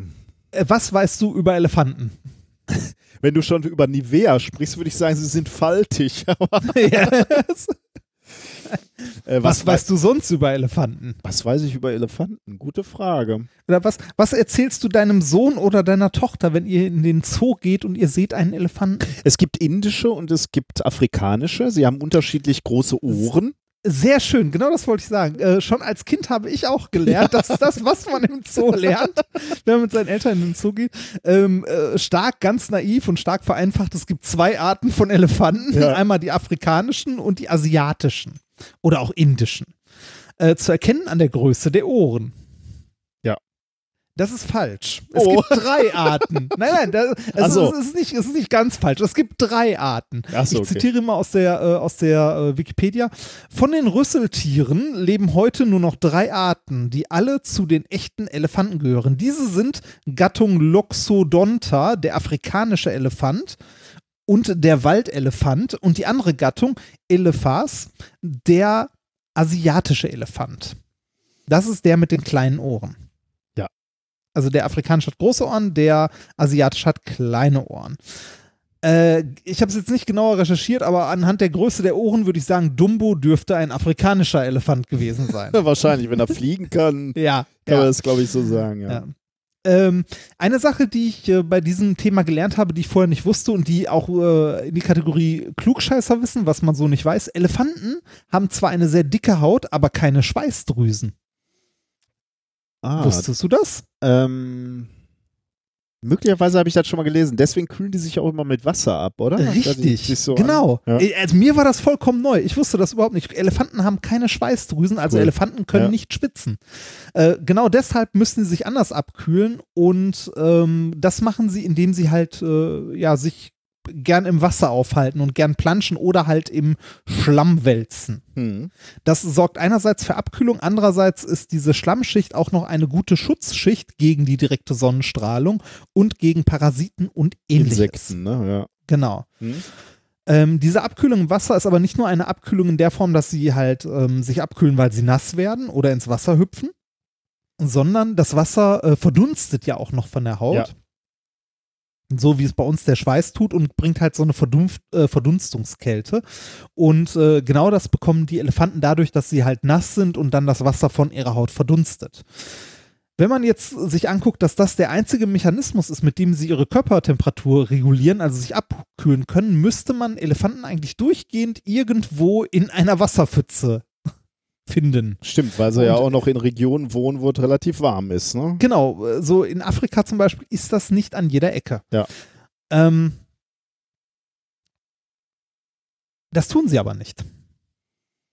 Also äh, sie sind zwar häufig im Wasser, aber nicht durchgehend. Warum? Weil die Elefanten eine relativ besondere Struktur auf ihrer Haut haben.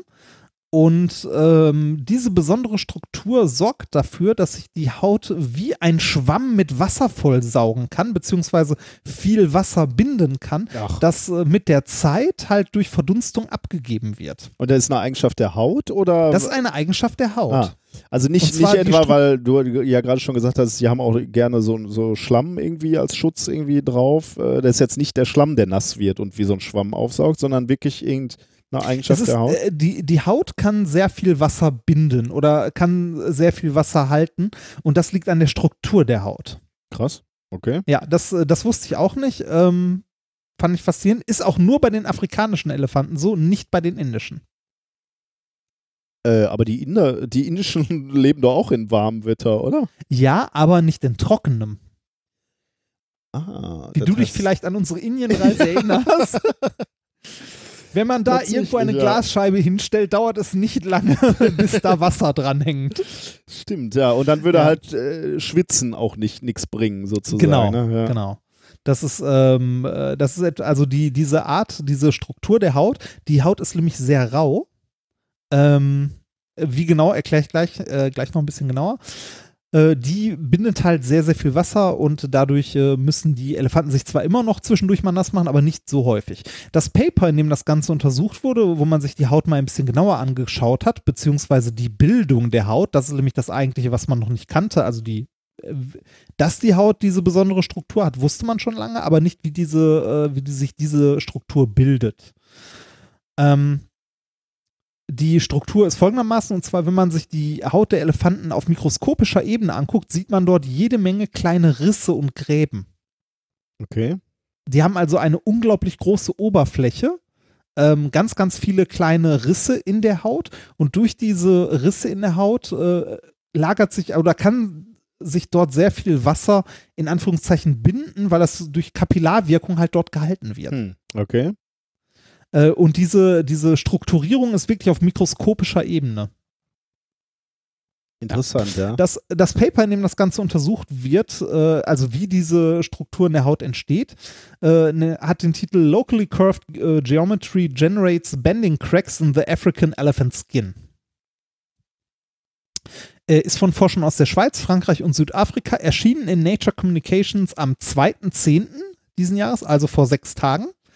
Ähm, was den Zeitraum, wann ich diese Folge vorbereitet habe, einengt. Eingereicht wurde das Ganze am 16.04. und akzeptiert am 14.08. Das habe ich hier, also das möchte ich hier nochmal genauer erläutern, weil, jetzt muss man sich vorstellen, die haben das Ding Mitte April eingereicht. Mhm. Ne? Dann ging der Review-Prozess los mit allem drum und dran, ne, mit hin und her und hin und her. Dann wurde das Ganze akzeptiert zur Veröffentlichung am 14.08. und dann hat es nochmal fast zwei Monate gedauert, bis es dann auch erschienen ist. Das ist alles zu lang. Und vor allem erscheinen heißt auf irgendeiner Webseite, ne? Ja. Also, Oder in ausgedruckt in irgendeiner Bib. ja, okay, da können ich ja noch verstehen, dass es ein bisschen dauert, bis es gedruckt wird, aber das ist ja heutzutage nicht mehr nötig, die Scheiße. Ja, ja, so. das ist tatsächlich nicht mehr nötig. Aber der, also, weil, weil mir das hier so ins Auge gesprungen ist, dass es nochmal zwei Monate gedauert hat, von akzeptiert bis veröffentlicht. Das wollte ich nochmal erwähnen. Ähm, was haben die Forscher rausgefunden? Also, die haben sich äh, die Haut des afrikanischen Elefanten mit einem Rem angeguckt und äh, das, was sie vorher auch schon wussten, die Haut des afrikanischen und asiatischen Elefanten unterscheidet sich. Ähm, wenn man so genau hinsieht, und zwar auf Mikrometerebene, ist die Haut des afrikanischen Elefanten extrem rissig. Ähm, also extrem rissig heißt, man hat dort wirklich Millionen kleinster mikroskopischer Risse in der Haut und Vertiefungen, also Gräben. Ne, ähm, diese raue Struktur beim afrikanischen Elefanten äh, führt halt, wie gesagt, gerade schon dazu, dass durch Kapillarkräfte äh, viel Wasser gebunden werden kann in der Haut und der Schlamm auch besser haftet Mhm. wenn die sich mal im Schlamm wälzen. Ähm, Computersimulationen haben, also um das abschätzen zu können, äh, haben die Forscher hier Computersimulationen mit dieser Struktur gemacht und haben dabei herausgefunden, dass äh, die Wasseraufnahme durch diese raue, also mikrostrukturierte Haut fünf bis zehnmal höher ist als glatte Haut. Okay. Mhm. Also durch diese Struktur, also durch diese mikrostrukturierte Haut ähm, äh, bindet sich auf der Haut bis zu zehnmal mehr Wasser und Schlamm natürlich auch, äh, wodurch die, ähm, ja, wodurch die Elefanten länger gekühlt werden. Diese Struktur, dieser, also diese Mikrostruktur der Haut, haben die Elefanten nicht von Anfang an. Wenn man sich Neugeborene anguckt, die haben glatte Haut. Ach, und äh, haben, wie lange dauert es dann, bis das rissig und. das steht nicht im Paper. Okay. Mhm. Aber ähm, es ist auf jeden Fall schon mal ein Hinweis darauf, dass die nicht mit dieser Haut geboren werden, sondern dass es eine, also dass sich das mit der Zeit so entwickelt. Ähm, dass es also ein Prozess durchläuft. Mhm.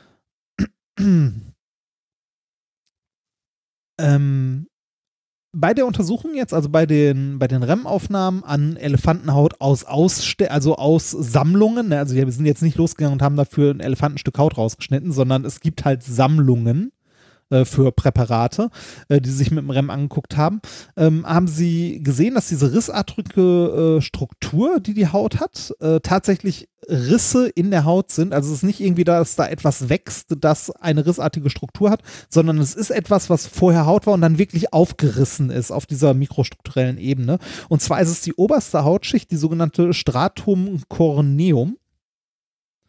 Ähm, und diese oberste Hautschicht der Elefanten äh, enthält besonders viel Keratin und verhornt deshalb besonders schnell. Also die oberste Hautschicht der, äh, der relativ dicken Haut der Elefanten ähm, ist stark angereichert mit Keratin, ähm, was zu einer schnellen Verhornung führt. Mhm. Also Verhornung heißt abgestorbene Hautzellen, also Hautschichten, die aus abgestorbenen Zellen bestehen. Ja. Diese ähm, diese verhornten, also diese verhornte oberste Schicht, haben die Forscher herausgefunden, wächst nicht auf einer homogenen Schicht darunter, sondern wenn man diese, diese oberste Hautschicht entfernt, ähm, dann sieht man, dass die darunter liegende Hautschicht aus kleinen Inseln besteht. Also die ist nicht eben, sondern die hat so eine Struktur von kleinen Inseln.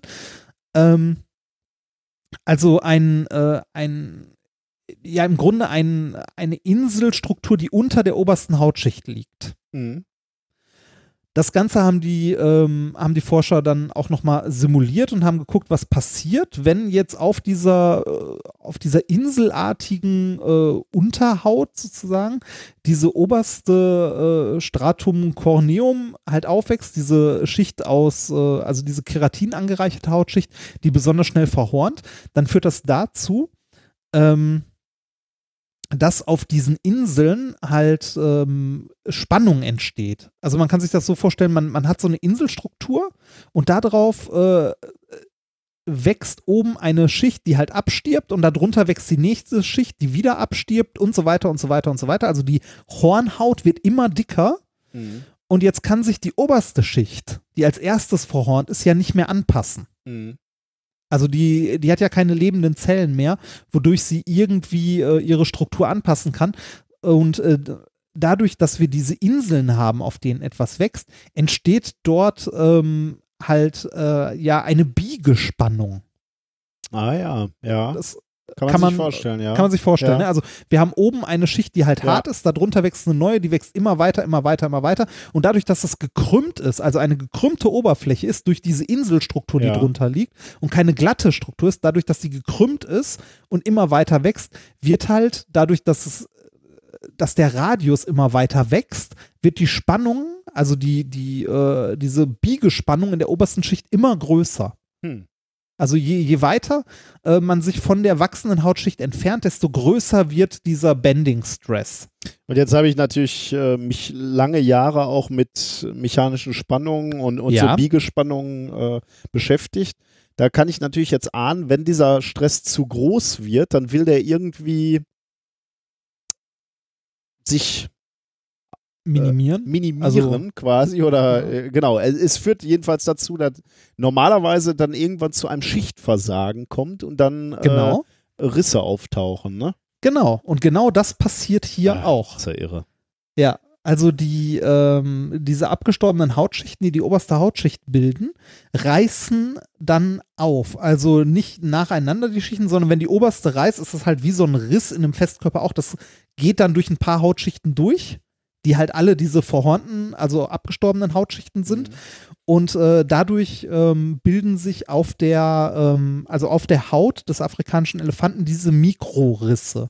Also die grundlegende Haut des Elefanten, die sieht man ja auch von weitem, ist ja schon so durchfurcht. Ne? Ja. Also die, die, die ist Also relativ faltig. makroskopisch, ne? Also Genau, makroskopisch schon so. Und dadurch, dass die Haut diese Struktur hat, wächst die darauf wachsende Hornschicht mit mikrostrukturellen Rissen, weil sie durch die gekrummte, äh, gekrumm, bäh, gekrümmte Oberfläche, auf der sie wächst, ähm, halt mit äh, zunehmender Dicke immer mehr äh, Spannung ähm, Ah. aushalten muss, Mhm. bis sie irgendwann reißt.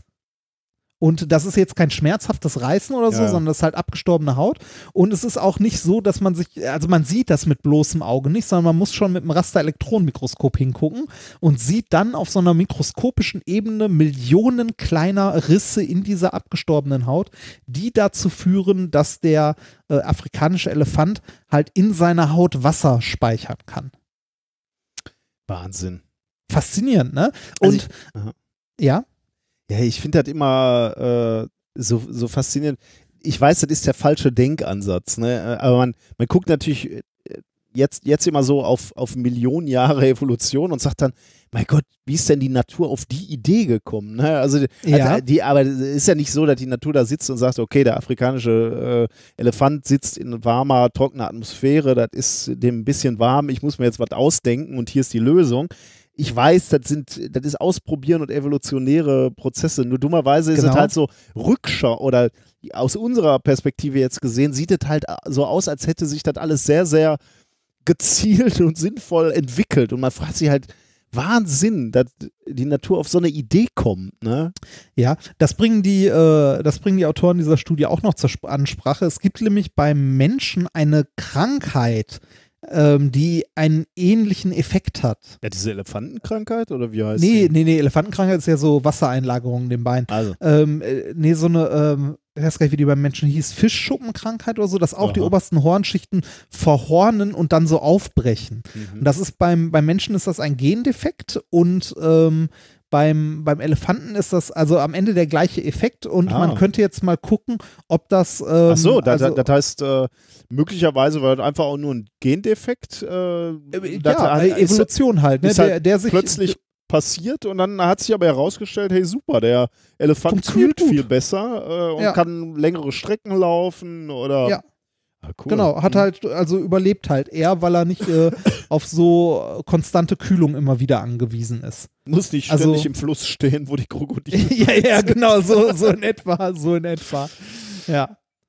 Ja, Ähm. okay, dann, dann äh, das ist natürlich geil, weil da- das äh, erklärt es dann wieder, ne? wenn das nur ein, Ge also in Anführungsstrichen Äh, nur ein Gen ist- ist, was an es- und ausgeknipst ja. wird und dann hat das mal einer. Und Also bei, bei, bei Menschen ist es ein Gendefekt und beim Elefant ist es halt auch eine Variation in den Genen, Mhm. weil äh, der asiatische und der afrikanische Elefant haben halt Evolution, äh, also evolutionär den gleichen Vorfahren. Ähm, aber beim afrikanischen hat sich das dann halt so entwickelt, dass äh, die Haut halt diese Eigenschaft hat als Selektionsvorteil.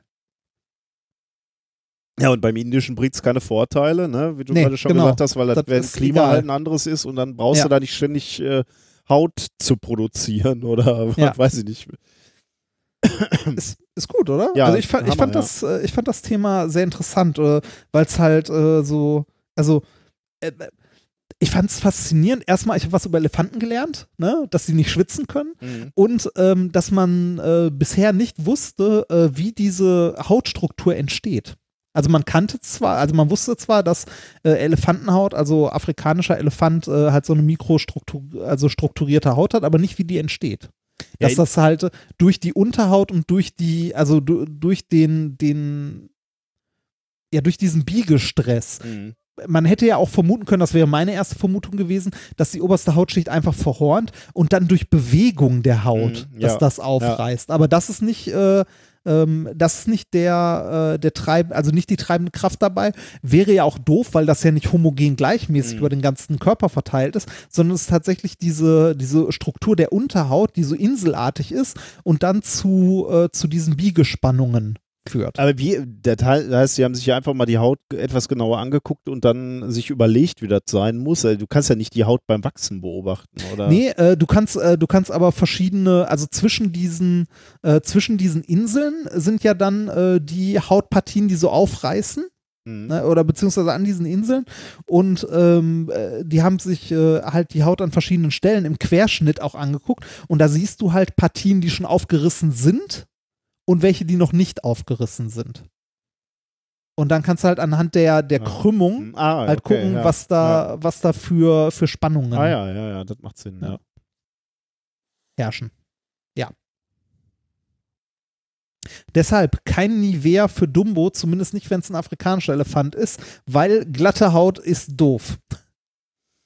Ja, cool. Also äh, auch irgendwie ein bisschen de dein Aufhänger mit dem Zoo ist schon ganz lustig, weil irgendwie sind, gehen wir seit Jahrzehnten in Zoo und irgendwie hat man immer so das Gefühl, naja, im Prinzip ist so alles verstanden. Ne? Also vielleicht so ein bisschen Verhalten von so Tieren, da haben wir ja schon oft drüber Ja. gesprochen, da lernt man dann nochmal was, aber im Prinzip so ein Tier hat man aufgeschnitten und weiß genau, wie das funktioniert. Ja, aber aber, das, da, äh, da wird dann doch noch viel aktuelle Forschung halt gemacht. Ja, vor allem, ich glaube, da, ich glaube, da gibt es noch eine Menge Ja, zu entdecken, auch, ja. auch, auch bei bekannten Tieren, weil ähm, äh, also nehmen wir mal irgendein Tier, ne? Also hier rennt gerade der Kater über meinen Schreibtisch.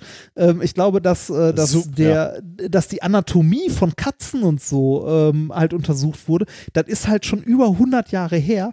Da hat sich, also ich glaube, da, da gucken halt viele, äh, viele Forscher nicht mehr unbedingt hin, weil das halt in einem Lehrbuch schon steht. Allerdings haben wir heute andere Methoden, also andere optische Methoden, andere Messmethoden, die man vor 100 Jahren noch nicht hatte. Also weiß nicht, wenn man sich irgendwie mal Katzenhaut oder die Haare oder so anguckt, vielleicht findet man da auch noch irgendwas Tolles. Mit Sicherheit, ja. Das ist wahrscheinlich der naive Blick eines Physikers, der denkt, so ein System nimmt man sich und versteht das, aber biologische Systeme sind halt viel, viel komplexer und schwieriger zu verstehen als. Ich habe für die, äh, für die Vorbereitung äh, dieser, äh, dieser Folge hatte ich auch noch ein Pa- also hatte ich auch noch eine, einen Artikel gelesen, über den ich nur kurz drüber gelesen habe. Äh, da haben Forscher untersucht, ähm, ob, ähm, ob Katzen tatsächlich gegen Ratten helfen. Also wenn man äh, Katzen aussetzt, ob das hilft, die äh, Rattenbevölkerung zu minimieren hm. also die Population. Ergebnis einer Studie, also die haben das tatsächlich in äh, New York auf einer Müllhalde mit Kamerafallen und so äh, beobachtet. Das Ergebnis ist nein, es hilft überhaupt nicht, sondern die Katzen werden eher auch zu einem Problem. Die Katzen sind nämlich viel zu faul. Ähm, äh, beziehungsweise haben nicht genug, äh, nicht genug Anreiz, die Ratten zu erledigen, äh, weil sie anders leichter Futter bekommen und die Ratten äh, anfangen, ihr Verhalten zu ändern, wenn Hm. Katzen in der Nähe sind. Man sieht sie nicht mehr so häufig, weil sie sich einfach besser verstecken. Aber es sind genauso viele wie vorher. Aber trotzdem würde man sagen, äh, in der Zeit, wo wir anfingen, uns Katzen zu halten, also sagen wir mal so ein Müller oder was auch immer, also Mäuse Hauskatzen gibt es so, deutlich ne? länger. Ja. Also meinst du Katzen und äh, Mäuse und Ratten sind nochmal was anderes? Ja. Genau, eine Ratte zu erlegen ist halt gefährlich. Also das ist in der Studie irgendwie auch rauskommt. Die Katzen erlegen dann eher Mäuse oder kleinere Ah, okay. Singvögel. naja. Okay. Aber äh, diese Studie wollen wir nicht vorstellen, weil die haben wir ja auch nicht ausgewählt. So. Richtig. Trotzdem setze ich jetzt mal eben, du bist mit dem Thema fertig, ne? Ja. Ähm, setze ich mal die Kapitelmarke Luke, ich bin dein Katzenvater. Oh Gott. Oh Gott. Weil ich möchte mal wissen, du hast ja vor zwei Wochen ein Ja. wundervolles Gadget. Gadget von. Nee, warte Ja. mal, ist länger her, ne? Ist vier Wochen her. Letztes Mal war der Zylinder, ne? Oder war da das? Oh ja, ja, Genau. ja, stimmt, stimmt. Äh, also ist vier Wochen her. Hast du ja dieses wunderbare Ja. ähm, Gadget äh, geschenkt bekommen von mir, was ich ja auch wirklich dir gegeben habe, um, um dein Leben als Katzenvater zu bereichern. Nämlich diesen Sack, Und einfacher man, zu machen. Vor allem einfacher, einfacher zu zu machen. machen. Diesen Sack, in dem ich äh, gehofft habe, du äh, Luke einsperren kannst, damit du die Pediküre, aber auch die äh, Waschzeremonie ordentlich abhalten kannst, ohne in Gefahr zu kommen. Denn, mein lieber Padawan, deine Gesundheit liegt mir unglaublich am Herzen. Ähm, und dann gab es ein Twitter-Bild, was du geschickt hast, wo du Luke na, sagen wir mal so, Luke war noch nicht im Sack drin, aber blickte vorwurfsvoll durch. ja, ja. ja. Ich, ähm, ich, habe, ich habe ihm den, äh, diesen äh, Katzensack geöffnet hingehalten. Er ist zur Hälfte, hatte ich ihn drin. Also, ne, wie gesagt, der Optimist in mir sagt, der Kater ist halb im Sack. ähm, aber ich konnte ihn nicht überzeugen, komplett reinzusteigen. Das ging einfach nicht. Ich habe äh, später äh, noch das Ding auf dem Boden liegen gehabt und Luke äh, fand es interessant, weil da was dran war, was gerappelt hat. Das heißt, er hat diesen Sack gejagt. Das sah sehr witzig aus, weil er dann von weit angerannt kam, sich auf diesen Sack gestürzt hat und mit dem quer durch die Wohnung gerutscht ist. Du hast es Ja. nicht durchgezogen, ne? Ähm, ich bringe gerne Luke und den Beutel beim nächsten Mal mit zu dir. Dann könntest du probieren. Muss man Katzen Ja. überhaupt waschen? Nein, muss man nicht. Aber Das machen die vielleicht- selber mit ihrer. Ja, Das vielleicht äh, Katzen, Katzen die haben- draußen sind. Äh, vielleicht. Katzen haben eine sehr, sehr, sehr raue Zunge. Das ist, äh, wenn die das erste Mal an irgendwas äh, rumlecken, ist das sehr komisch, weil die Zunge ist, ich würde mal sagen, Schmiergelpapier. ne? 80er-Körnung. Ja, ne, das ist so Schmiergelpapier 80er-Körnung. Macht aber auch Sinn, weil die sich damit halt putzen. ja. Ne? ja. Und deshalb, äh, also Luke wird regelmäßig von mir gebürstet mit so einer Fellbürste, damit er nicht zu viele Haare äh, abschleckt, weil das führt dazu, dass, äh, oder würde dazu führen, dass er in regelmäßigen Abständen irgendwo hinkotzt. Ja, Und zwar Haarbüschel. das fand ich immer sehr, sehr eklig, als ich noch eine Ja. Katze hatte. Ist es auch. Deshalb, äh, Luke wird regelmäßig mit so einer Fellbürste von überschüssigem Fell befreit. Das mag er mittlerweile auch sehr. Also er liegt dann da ähm, und schnurrt die ganze Zeit und dreht sich gelegentlich mal auf die andere Seite. Und wenn er keinen Bock mehr hat, fängt er an, diese Bürste zu jagen und da rein zu beißen. Äh, aber das funktioniert super, seitdem kotzt Luke weniger. Sehr schön. Ja. Sollen wir mal ein Experiment machen? Ja, bitte. Was, äh, da bin ich gespannt. Was ist es denn diesmal? Ähm, es ist etwas, was Florian, unser Hörer Florian aus Stuttgart uns vorgeschlagen hat. Ah. Ähm, es geht im Wesentlichen, also was man braucht, ah, das hätte ich auch am Anfang, aber ist wahrscheinlich eh nicht, nicht so gut während des Podcast-Hörens zu machen. Was man braucht, ist eine möglichst große PET-Flasche. Ich habe hier eine, die 1,5 äh, Liter Fass, damit geht's ganz gut. Muss sie dickwandig sein oder darf die auch dünnwandig sein? Ich würde sein? sagen, also, besser darf das so- so eine, Besser sogar dünnwandig. ah, also so eine 25 Cent. Genau, ja. Ja, genau. Okay. Die, die, die wir gerne mit äh, Stickstoff befüllen und Ja, zum Explodieren bringen. Ja. Aber das nur als kleine Randnotiz. Also äh, sehr, sehr dünne, dünn, also oder es geht ganz gut mit einer dünnwandigen PET-Flasche. Äh, zu dickwandig könnte schwierig werden. Ähm, und man braucht eine Küchenwaage, die sollte schon so im Bereich 0,1 Gramm messen können. Ähm, ich habe es tatsächlich, dieses Experiment, äh, in der Uni mit einer feinen äh, Waage gemacht in unserem Chemielabor, weil man den Effekt Okay. da etwas besser zeigen kann. Aber im Prinzip geht es auch mit, einem, mit einer Waage, die äh, bis 0,1 Gramm messen Also wenn kann. ihr das nächste Mal bei dem Kokshändler eures Vertrauens Richtig. seid. Ko- Schlagt ihm doch mal dieses Experiment vor. Oder, oder kauft euch bei Amazon einfach mal eine Feinwaage. Mal gucken, was ihr danach noch so vorgeschlagen Genau. bekommt. Also, ähm, Oh, Wenn ich- mal kurz gucken. Ja, wenn ich in diese, du guckst jetzt nach Feinwagen. ich google, also ich guck mal kurz bei Amazon, was, was die Leute noch so gekauft haben, die auch Feinwagen gekauft haben. Feinwagen Messerchen, 0,01 Gramm. Ähm, Kunden, die dieses Produkt kaufen, Guck mal, Amazon auch. Choice. Was haben denn die Leute sonst noch so gekauft? Ah, Tütchen mit einem, also Tütchen mit einem Hanfblatt drauf haben die Leute noch so gekauft. Also wird oft zusammen gekauft. Überraschend. Kunden, die diesen haben auch angesehen andere Feinwagen.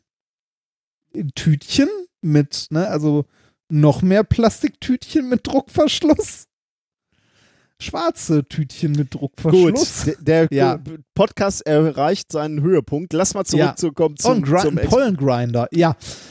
Ja. Also, wir haben eine PET-Flasche, äh, möglichst groß, und eine fein äh, oder eine Waage, die 0,1 Gramm messen kann, sagen wir mal. Ja. Wenn ich jetzt in diese äh, PET-Flasche kaltes Wasser einfülle, den Deckel wieder aufschraube und diese Flasche auf die Waage stelle, dann Na, Ja? Ja.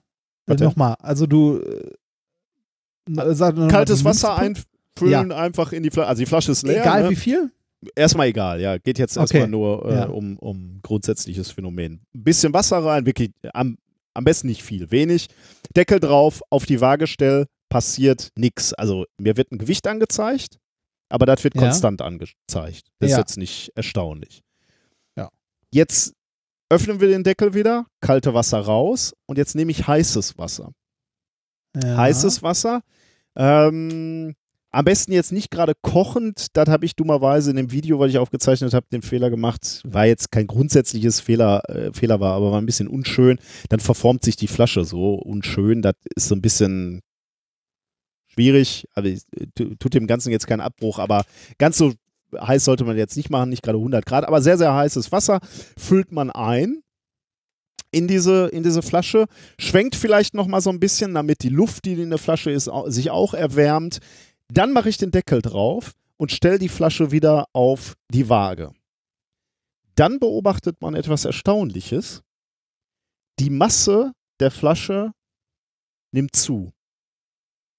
Äh, nennenswert? Also, Nennenswert. Also im äh, Bereich 0,5 bis 1,5 Gramm. Und zwar konstant. Ne? Also äh, nicht jetzt im Vergleich zum, äh, zu dem Experiment, das ich vorher gemacht habe mit kaltem Wasser. Das war jetzt nur so als, als Gedankenmodell. Äh, warum sollte die Masse zunehmen, wenn ich Wasser in, äh, in, in so eine Flasche einfülle? Äh, Passiert ja nichts. Jetzt nehme ich aber diese, dieses, dieses warme Wasser, fülle das ein, pack die Flasche auf, auf, auf, auf die Waage und beobachte sozusagen die Waage. Ne? Was zeigt die an? Und dann siehst du, wie die Masse hochläuft. Also, ähm, sagen wir mal, die zeigt 100 Gramm an. Dann stellst du fest, über die Zeit kontinuierlich, insbesondere bei dieser feinen Mechanikwaage mit dem, mit dem äh, Video, was ich aufgenommen habe, was wir auch in den Shownotes verlinken, siehst du eben, wie die Nachkommastellen kontinuierlich hochlaufen. Immer weiter hoch. Die Masse nimmt zu. Nur dadurch, dass es warmes Wasser ist? Ich müsste natürlich sagen, die Masse nimmt scheinbar zu, aber. ja, ja, ja, natürlich. Aber, Aber ja, genau. Und ist erstmal verblüffend, ne? Das finde ich schön, dass du das auch erstmal so sagst. Ähm, ist schon merkwürdig. Warum? Äh, Ja. Und der Deckel ist ja drauf, ne? Also, wo, wo kommt jetzt Masse her? Wo sollte Masse herkommen? Kommt natürlich keine Masse dazu, kann ja nicht eigentlich. ja. Aber woran liegt's? Aber warum mehr? Ja, warum mehr, genau. Ich gebe dir, ich geb dir, ich gebe euch einen kleinen Hinweis. Geht es um die Luft in der Flasche? Es geht ein bisschen um die Luft in der Flasche, ja. Die ist warm am Anfang, ne? Ja. Jetzt dauert das Experiment aber an und die, die Luft in der Flasche wird natürlich mit der Zeit kühler. Ah, und das war darin, das darin äh, gelöste Wasser kondensiert, quasi. Also, was vorher so da schwebt, kondensiert an den Wänden der Flasche. Das ist eine Vermutung, die man haben könnte, aber dadurch äh, gewinnst du natürlich keine Masse, ne? denn das System ist abgeschlossen. Du hast ja den Deckel oben drauf und zugeschraubt. Also ob das Wasser jetzt gasförmig da drin ist oder ob das Gas jetzt kondensiert oder flüssig ist, spielt eigentlich keine Rolle. Aber wie gesagt, dass die Luft, die, äh, die Luft und, und zwar auch die gesättigte Luft mit Wasser, ja, spielt sicherlich auch noch eine Rolle, ähm, die wird kühler über, der über die Zeit. Und was passiert dann mit der Flasche, wenn, die, wenn, wenn Luft, die vorher warm ist, kalt wird? Ja, die zieht sich zusammen. Genau. Die zieht sich zusammen. Das beobachtest du auch. Die, die Plastikflasche verknittert, ne? wird so langsam, Ja. zieht sich so zusammen, wird kleiner, also zieht sich, ja, verknuspert so, ne? wird, wird kleiner. Und da liegt auch der Grund, warum, äh, warum die Flasche scheinbar leichter, äh, schwerer wird. Schwerer Weil wird. mehr Masse in der Mitte der Waage ist? Nee, Oder? Stell dir mal vor, die Flasche wäre nicht auf der Waage, sondern in Wasser. Also im Swimmingpool. ah, weil sie, weil die Dichte äh, größer wird, weil das Volumen kleiner. Ja, richtig. Und was, Ah. was ist der Effekt, wenn das Volumen kleiner wird? Wenn das Volumen kleiner wird, ist der Auftrieb geringer. Ast rein. Das, darauf Ja. habe ich gewartet, ja. Ja. Äh, das ist der, der, äh, das Wort, was ich noch hören wollte. Genau. Wir, wir beobachten hier tatsächlich den geringeren Auftrieb einer Flasche mit mehr oder weniger Volumen, also mit, mit weniger Volumen, äh, im Luftmeer sozusagen. Ne? Also was, was, was man so sehr intuitiv beim Wasser erfasst, ähm, wo Ja. man sagen würde, klar, wenn ich meine Lungen aufblase, also wenn ich, wenn ich viel Luft in der, in der Lunge habe, dann dann äh, kann ich kaum untertauchen. Wenn ich aber ein bisschen Luft rauslasse, weniger Volumen habe, höhere Dichte, wie du ganz richtig sagtest, ist der Auftrieb geringer und ich kann besser tauchen. Und genau das messen wir an so einer einfachen 1,5 Liter äh, Plastikflasche. In dem, und zwar sofort ab dem ersten Moment. Ist jetzt nicht so, dass du 10 Minuten warten musst, bis die Luft käl- kälter wird, sondern du stellst die Flasche drauf und der Effekt ist sofort da. Die zieht sich sofort zusammen. Ganz, ganz wenig. Als erstes siehst du gar nichts, ne? Aber du siehst, also du siehst nichts, aber die, die Flasche scheint sich schon mikroskopisch zu bewegen, sich mikroskopisch zusammenzuziehen. Und das kannst du schon als Massenänderung, als scheinbare Massenänderung äh, messen. Du siehst, wie diese Waage, je, je besser die Waage ist, desto deutlicher siehst du es. Siehst du, wie die Masse kontinuierlich zunimmt. Und dann kommen natürlich auch so Momente, wo die wirklich auch so in, ineinander knackt, ne? also wo so richtig Knicke reinkommen. Und dann steigt natürlich die scheinbare Masse deutlich. Aber ganz klar, äh, wie du gerade schon richtig gesagt hast, die Masse steigt natürlich eigentlich nicht. Es ist nur die, der fehlende Auftrieb oder der geringer werdende Auftrieb, weil das Volumen nachlässt, was uns suggeriert, dass äh, die Flasche schwerer wird. Oder in gewisser Weise wird sie natürlich auf der, äh, auf der Waage auch schwerer, denn ähm, die Masse bleibt zwar gleich, aber der Druck auf die Waage ist größer, weil etwas Auftrieb im Luftmeer Dass man das fehlt. messen kann. Krass, ne? Krass. Und zwar 1,5 Gramm. Also äh, ich habe jetzt das Experiment auch nachgef äh, also mit, mit, einer, mit einer großen Flasche gemacht.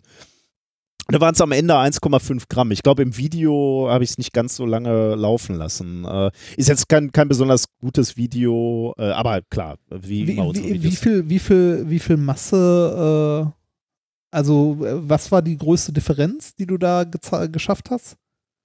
Massendifferenz. Ja. Äh, pff, ja, ich hab's nicht, äh, kann ich dir jetzt gerade nicht sagen. Also sicherlich ein Gramm oder so, aber vielleicht auch mehr. Ich müsste nochmal gucken. Ich müsste nochmal in das Video gucken, äh, aber ich Krass. möchte es jetzt gerade nicht starten. Aber findet ihr in den, in den Shownotes, ähm, ist im äh, äh, ist auf unserem YouTube-Kanal ab morgen. Ist geil, ne? Das ist äh, Ich finde es auch richtig äh, faszinierend. Also es ist auch wirklich so ein äh, pfiffiges Experiment, so, weil man da ein bisschen drüber nachdenken kann. Ist, glaube ich, auch wieder ein schönes Experiment, was man mit Kindern machen kann, aber äh, ich war auch völlig, völlig erstaunt. Also Florian hat uns das per E-Mail geschickt und ich war wieder so, das ist so ein ganz einfaches Experiment, aber ich musste ihm auch so vielleicht sagen, das, also Florian hatte schon mehrere Ideen für unsere Sendung und ich bin da immer sehr, sehr froh. Äh, weil er auch immer so unseren Geschmack trifft. Also das finde ich so, es Ja. ist wieder so ein Experiment, wo man An dieser Stelle möchte ich einen anderen gemeinsamen Freund Ja. von uns erwähnen, äh, der René, der ja. Gute, Mhm. hat uns nämlich auch ein Experiment geschickt, das bei mir hier liegt. Ähm, ich habe es bisher aber noch nicht geschafft vorzubereiten. Ähm, du wirst auch gleich wissen, warum. Äh, es beinhaltet drei Polarisationsfilter. Ah, dann weiß ich auch. Oh, das, da freue ich mich aber sehr drauf, wenn du das machst. Ja, Ja, ja, ähm, dazu muss ich nur, das ist, das ist nur ein bisschen, Mindboggling. Ja. ja, Ist ein dummer, dummerweise braucht man ein bisschen Mathematik, um das zu verstehen. Ja. Ich hatte das auch schon ein paar Mal äh, überlegt, Das aber ist, äh, ist halt ein Klassiker. Ein, also, äh, um mal zu spoilern, ist ein Klassiker der Quantenmechanik. Ja. Ähm, aber es ist, ist schon ein bisschen fies. Es ist auch sehr simpel, weil man es mit drei Polarisationsfiltern machen kann. Aber es ist schon sehr so, hä? ja. Machst du nicht so zehn Minuten vor der Sendung, wie du deine Themen. Weil, ja. äh, als ob ich hier, also äh, ich bereite die Sendung sechs Tage vorher vor, wie wir gerade gelernt haben. Spaß. Kleiner Spaß.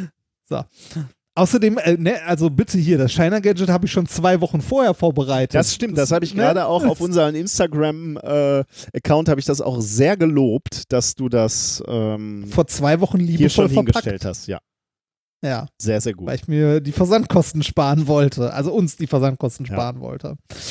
Ja, Bevor es Dann, jetzt äh, hier zu ähm, heimelig und begeistert wird, kommen wir zur Musik der Woche. Oh, ich merke äh, Schweigen. geschocktes Schweigen, genau. Ja, ist, äh, was, was haben wir denn? Die Musik der Woche ist, äh, ich würde jetzt nicht sagen ein Ah. höherer Wunsch, aber ein, ein Vorschlag und zwar von Hendrik. Hendrik grüßt seinen Bruder Robert und er hat uns vorgeschlagen, ähm, ein Lied, äh, welches sich ähm, The Most Unwanted Song nennt. Also der, der, äh, wie würde man das, der, das, der, Am wenigsten gewünschte. der, der am wenigsten gewünschte Song, genau. Der, also die Hitparade auf WDR 4. es ist schlimmer, würde ich mal so sagen. Es ist von du hast lange nicht mehr WDR 4 gehört. möglicherweise, Oder? wahrscheinlich noch nie, ja. Äh, Es ist von den Künstlern Komar und Melamit. Ähm, und die haben sich zusammengetan äh, mit einem äh, Komponisten Dave Soldier, und zwar in 1997. Ähm, 1994 haben diese beiden äh, Künstler, Komar und Melamit, das waren Russen oder in, in Russland geboren, aber dann in, in Amerika schaffend, äh, haben die sich eigentlich mit äh, grafischen, also äh, mit Bildern beschäftigt eigentlich. Und die hatten sich überlegt, ähm, sich mal zu überlegen, was sind denn wohl die äh, gewünschtesten oder die am wenigsten gewünschtesten Bildern ähm, und haben äh, dafür Umfragen gemacht. Also haben Leute wirklich gefragt, wie, äh, also wel welche Elemente in Bildern findet ihr ästhetisch schön und welche findet ihr Ja. ästhetisch nicht schön. Und haben das dann eben auch als äh, Bildband rausgebracht. Ich habe das äh, gestern auch mal gegoogelt und wenn man äh, die beiden Namen eingibt und dann Most Wanted Painting, wahrscheinlich findet man auch ohne die Namen das schon Most Wanted Painting und Least Wanted Painting findet man Bilder dafür. Äh, Most Wanted Painting ist dann so ein Bild, da, gi- da gibt es dann auch unterschiedliche Most Wanted für USA, Most Wanted für China und was auch immer. Da sind so ein paar Elemente, ich habe das jetzt auch nicht ewig, re ewig recherchiert, Ja. aber es ist halt so, da siehst du eine schöne Landschaft, so ein See, Berge, blau im Ja. Hintergrund, im Wasser steht irgendwie so ein Reh oder so und äh, alle, alles schön. Und das Least Wanted Paper sind äh, nicht Paper, sorry, Least Wanted äh, Painting sind so geometrische Formen, Dreiecke, unschöne Farben, sowas orange. Gold, irgendwas ganz fieses. Also äh, äh, ich habe es mir nur ganz kurz angeguckt und kam auch irgendwie zu dem Ergebnis, äh, ja, das eine ist schon sehr, kann man sich angucken und hat keine schlechten Gefühle und das andere ist, äh, ja, geht mir ein bisschen auf, äh, auf die Sehnerven, sagen wir mal so. Ähm, Ich muss sagen, das sieht teil, also äh, teilweise sieht das aus, also bei diesen un Most Unwanted, ne? mhm. Also ich habe ja auch gerade so eine Seite aufgerufen und äh, ich mir das in Finnland angucke, das sieht aus wie ein Gemälde von Klimt. Ich bin, glaube ich, so tief bin ich gar nicht eingestiegen. Also, Also so, so einfach so, so bunte goldene Dinger ja, genau, genau, ja, zusammengeklatscht. genau. ja, das sieht aus wie Gustav Klimt. Das stimmt, ja. Also ein bisschen, Ja. bisschen vielleicht, aber noch abstrakter. Also das ist ja kein, also. Klimt hat ja meistens sogar noch, äh, Da erkennt man was. genau, ja, man sollte noch was erkennen. Ja. Hier war es halt so, äh, da ist halt nichts zu erkennen. Und dann ist die Farbe auch noch so abgebröckelt. Ich glaube, das ist auch so ein Element, was noch dazu kam, Ja. was sie erfragt haben. Wie gesagt, das waren Umfragen, die die gemacht haben und daraus dann Bilder gemacht. Und wie gesagt, das hatten sie dann auch in einem äh, in einem Bildband veröffentlicht, äh, in einem Buch, was sie nannten Painting by Numbers, ähm, Coma and Melamid's Scientific Guide to Art, 1997 rausgekommen. Diese Jungs, also diese beiden Künstler, wurden dann irgendwann angesprochen von einem äh, Galeriebesitzer, der hat gesagt, er hätte eigentlich mal gerne eine Audio-CD unter dem gleichen die, die unter dem gleichen Prinzip hergestellt wurde. Also sie, sie, äh, ein Least, un, least Wanted Song und ein Most Wanted Song. Also äh, die Galeriebesitzer sollten gefragt werden, was mögt ihr in Musik und was mögt ihr nicht besonders in Musik und daraus sollten Songs äh, generiert werden. Und dann haben sie also auch wieder eine Umfrage gemacht bei dieser, bei dieser äh, oder bei den Besuchern dieser Galerie und haben nachgefragt, 500 Leute wurden da, glaube ich, ähm, etwa befragt. Was hört ihr in Musik gerne oder was hört ihr nicht gerne? Und wir hören heute beide Stücke und ich habe mir gedacht, fairerweise machen wir mal als erstes de- den Song, der schlecht ist. Dann haben wir als Rausschmeißer einen Song, der eher sch ohrenschmeichelnd ist. Was kommt jetzt? Also, was, Atemlos. was, was haben die Leute gesagt, was sie nicht gerne in Musik hören?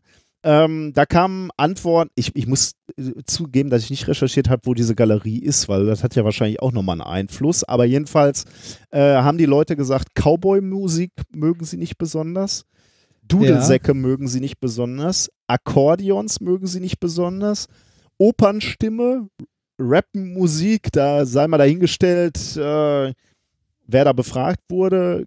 Kinderstimmen waren wohl auch irgendwie, die, die nicht besonders beliebt waren. Tubas, Drum Machines, äh, also so billige Rhythmusgeräte und Jingles, also Werbejingles. Und all diese Elemente haben sie dann genommen und in diesen Least Un oder The Most Unwanted Song gepackt. Und der Song ist dummerweise 22 Minuten lang geworden. Ey, Ah. den spielen wir natürlich nicht. Keine Sorge, ich habe ihn gekürzt auf fünf Min handliche fünf Minuten. Wir hören nur die ersten schön. fünf Minuten. Aber ich kündige halt an, äh, er geht genau, ziemlich genau fünf Minuten. Das heißt, ihr dürft gerne vorspulen, wenn ihr das überhaupt nicht mehr aushaltet. Wir haben ja auch Kapitelmarken. Geht ruhig vor, wenn ihr es nicht mehr aushaltet. Oder es sind ziemlich genau fünf Minuten. Also ihr könnt auf, äh, auf Vorspulen gehen und fünf Minuten einfach addieren, dann äh, hört ihr es nicht. Denn es ist wirklich auch ein, sagen wir mal, unschön. Ähm, also es gibt eine, eine Sängerin, Emerson heißt die, die singt extrem hoch, opernartig. Ähm, mit Referenzen zu Wittgenstein und äh, Flüchen. Also sie flucht auch in dieser hohen äh, Stimme. Sie rappt auch in dieser hohen Stimme. Wenn Aber sie man, rappt, man, man erkennt aber schon, dass es ein Lied ist. man erkennt schon, dass es ein Lied ist, ja. Es sind Instrumente auch, die spielen. Wenn sie rappt, dann rappt sie über Cowboy-Themen. Und, am, und deswegen muss ich so lange spielen. Ist äh, eigentlich schon nach zwei, drei Minuten unerträglich. Aber nach vier Minuten oder so kommt der Kinderchor. Und der Kinderchor ist auch gut. Sie singen nämlich über verschiedene äh, Festivitäten. Also am Anfang nur über Weihnachten beispielsweise, später auch über Ramadan und Labor Day und andere Sachen. Aber am Anfang über Weihnachten, das, was ihr jetzt hören könnt bei uns. Und jede Zeile, die die Kinder singen, endet mit Do all your shopping at Walmart. Also um auch noch diese, dieses Werbeelement drin zu haben. Oh, schön. Ähm, das soll das schlimmste Lied sein, was man sich vorstellen kann. Und ich muss ganz ehrlich sagen, es ist wirklich Kacke. Man, muss wirklich zugeben. Und äh, damit diese Diskussion über unsere Songs endlich aufhören, ne? hier wissenschaftlich belegt der schlechteste Song, den man sich vorstellen kann. Schlimmer, schlimmer als. Das wirst du mir gleich sagen. Fünf Okay. Minuten danach, ähm, also wie gesagt, wenn es nicht mehr aushaltet, fünf Minuten weiter. Bis gleich.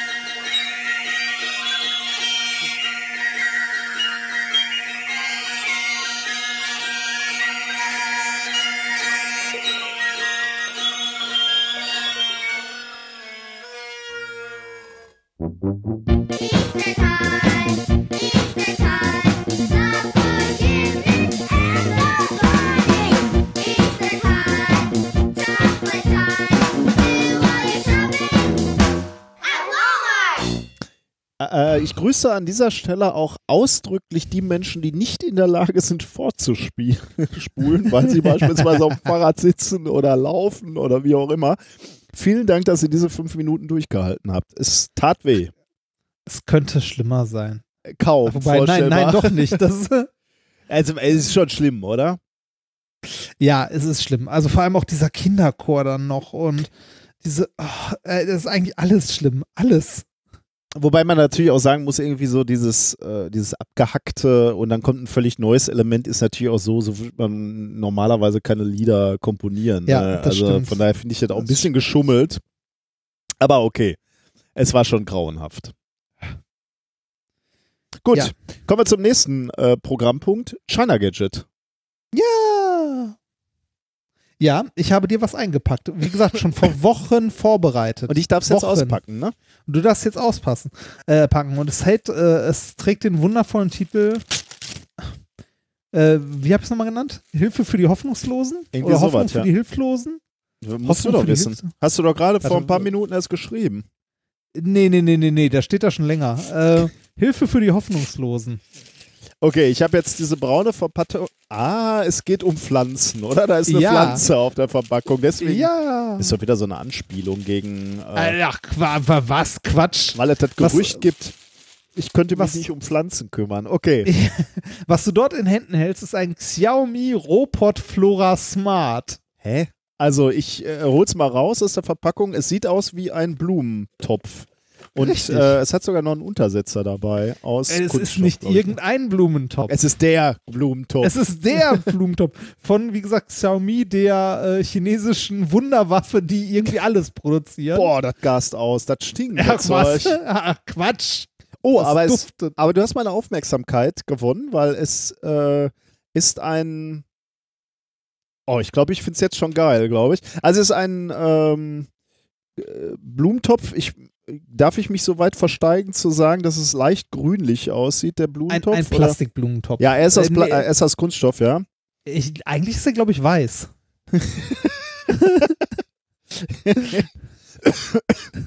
Ich hätte es nicht sagen sollen. Na gut, Ja, äh, ist Schauen wir egal. mal. Ähm, aber du hast mein Interesse geweckt dadurch, dass ähm, der nach unten hin hat er so drei Löcher. Ähm, er hat hier oben fast etwas, was leuchten könnte. Und er hat unten, da wo die Erde wäre, hat er drei Sensoren, also so Metallstifte, sagen wir Genau. mal, der, die offensichtlich Drei irgendwas äh, messen. Und ein USB-Kabel dabei. Das heißt, ich kann hier auch irgendwas noch irgendwie anschließen und aufladen. Ja. Warte mal, hier ist, ah, ich habe den Anschluss gefunden. Hier ist so ein Plastik-Nupsi, was ich abmachen kann. Und da kann ich ein USB-Kabel reinstecken. ja. Und dann kann Wenn ich du gerade ein Ladegerät oder so hast oder eine Powerbank oder irgendwas, kannst du. Ja, habe ich äh, tatsächlich. Ähm, Ja. Dann kann ich das Ding aufladen. ja. jetzt, Und äh, Ich, ich, darf, darf ich eine Vermutung äußern? ja, bitte. Weil ich bereits diese, also zum einen diese drei Metallstifte entdeckt habe und diese, diese, die, was, was so ein bisschen am, am oberen Rand aussieht wie so eine kleine Lampe, also eine Blume. LED, eine Blume, habe ich die Vermutung, solange das Ding genug Wasser hat, leuchtet es. Kann das sein? das äh, das wäre nee, das das wäre das wäre zu cool. Ne? Äh, Nee, nee, das das wäre viel, das wäre viel zu leicht. Hast du es mal an den Strom Ich habe es jetzt gerade angeschlossen und jetzt pulsiert die. Ähm ah ne, jetzt nicht mehr. Also am Anfang hatte, hat diese Lampe pulsiert, die, die in äh, jetzt jetzt wollte ich gerade fragen, welcher Farbe, aber es es war grün. Hätte ich Es gesagt, sollte, ja. es, es sollte grün Ja. gewesen sein. Das ist nämlich äh, grün äh, ist, wenn äh, es Charging ist. Dieser, ähm, dieser Flora Smart Robot von Xiaomi hat nämlich einen Akku einen eingebauten. Das heißt, das Ding muss nicht durchgehend am Strom hängen, sondern du lädst es einmal auf und der Akku hält 60 Tage. Äh, ja, aber was macht er? Was macht er? Deine Vermutung war ja, er misst einfach, ob genug, was war das, Wasser da ist? Ja. Und solange Wasser da ist, leuchtet es. Dachte ich jetzt, ja. Nein, tut es nicht. Es ist besser, ne? Es ist, es ist viel besser. Und zwar, wenn du es, jetzt fällt mir gerade auf, dass ich das jemandem geschenkt habe, der Probleme hat, verschiedene Farben zu sehen. Wenn es blau leuchtet, Das Ding hat so, dann, dann musst du die Blume gießen. ne? Also, Okay, dann muss, sie, dann, dann muss sie gegossen werden, ähm, weil es äh, misst, wie du schon richtig erkannt hast, über diese drei Elektroden natürlich die Feuchtigkeit, also ob ähm, die Blume äh, genug gegossen wurde, aber noch mehr, es misst auch noch den Anteil an Nährstoffen im Boden über den elektrischen Widerstand. Oh. Das heißt, es zeigt dir auch an, ob es gedüngt werden muss. Alter, das funktioniert zwar- doch im Leben Und nicht. zwar, und zwar, wenn es gelb ist, muss die Blume gedüngt werden. Dann sind zu wenig Nährstoffe drin. Und wenn es rot leuchtet, ist die Batterie äh, low. also dieses LED-Logo vorne. Das ist ein Ist intelligenter Blumentopf, der auch dir ermöglichen sollte, eine Blume äh, groß zu ziehen. Du musst jetzt nur eine Blume suchen, die du dort einpflanzen möchtest. Aber also jetzt- ein Opfer. Jetzt, ein Opfer. Jetzt mal was Ein anderes. Was hat das Ding gekostet? Hier steht bei, also als erstes Mal steht hier Design Award 2017 dran. Ja, von wem? Ich kann auch einen Design Award Ja. vergeben. Ja, das stimmt. Aber die Verpackung sieht echt nicht schlecht aus.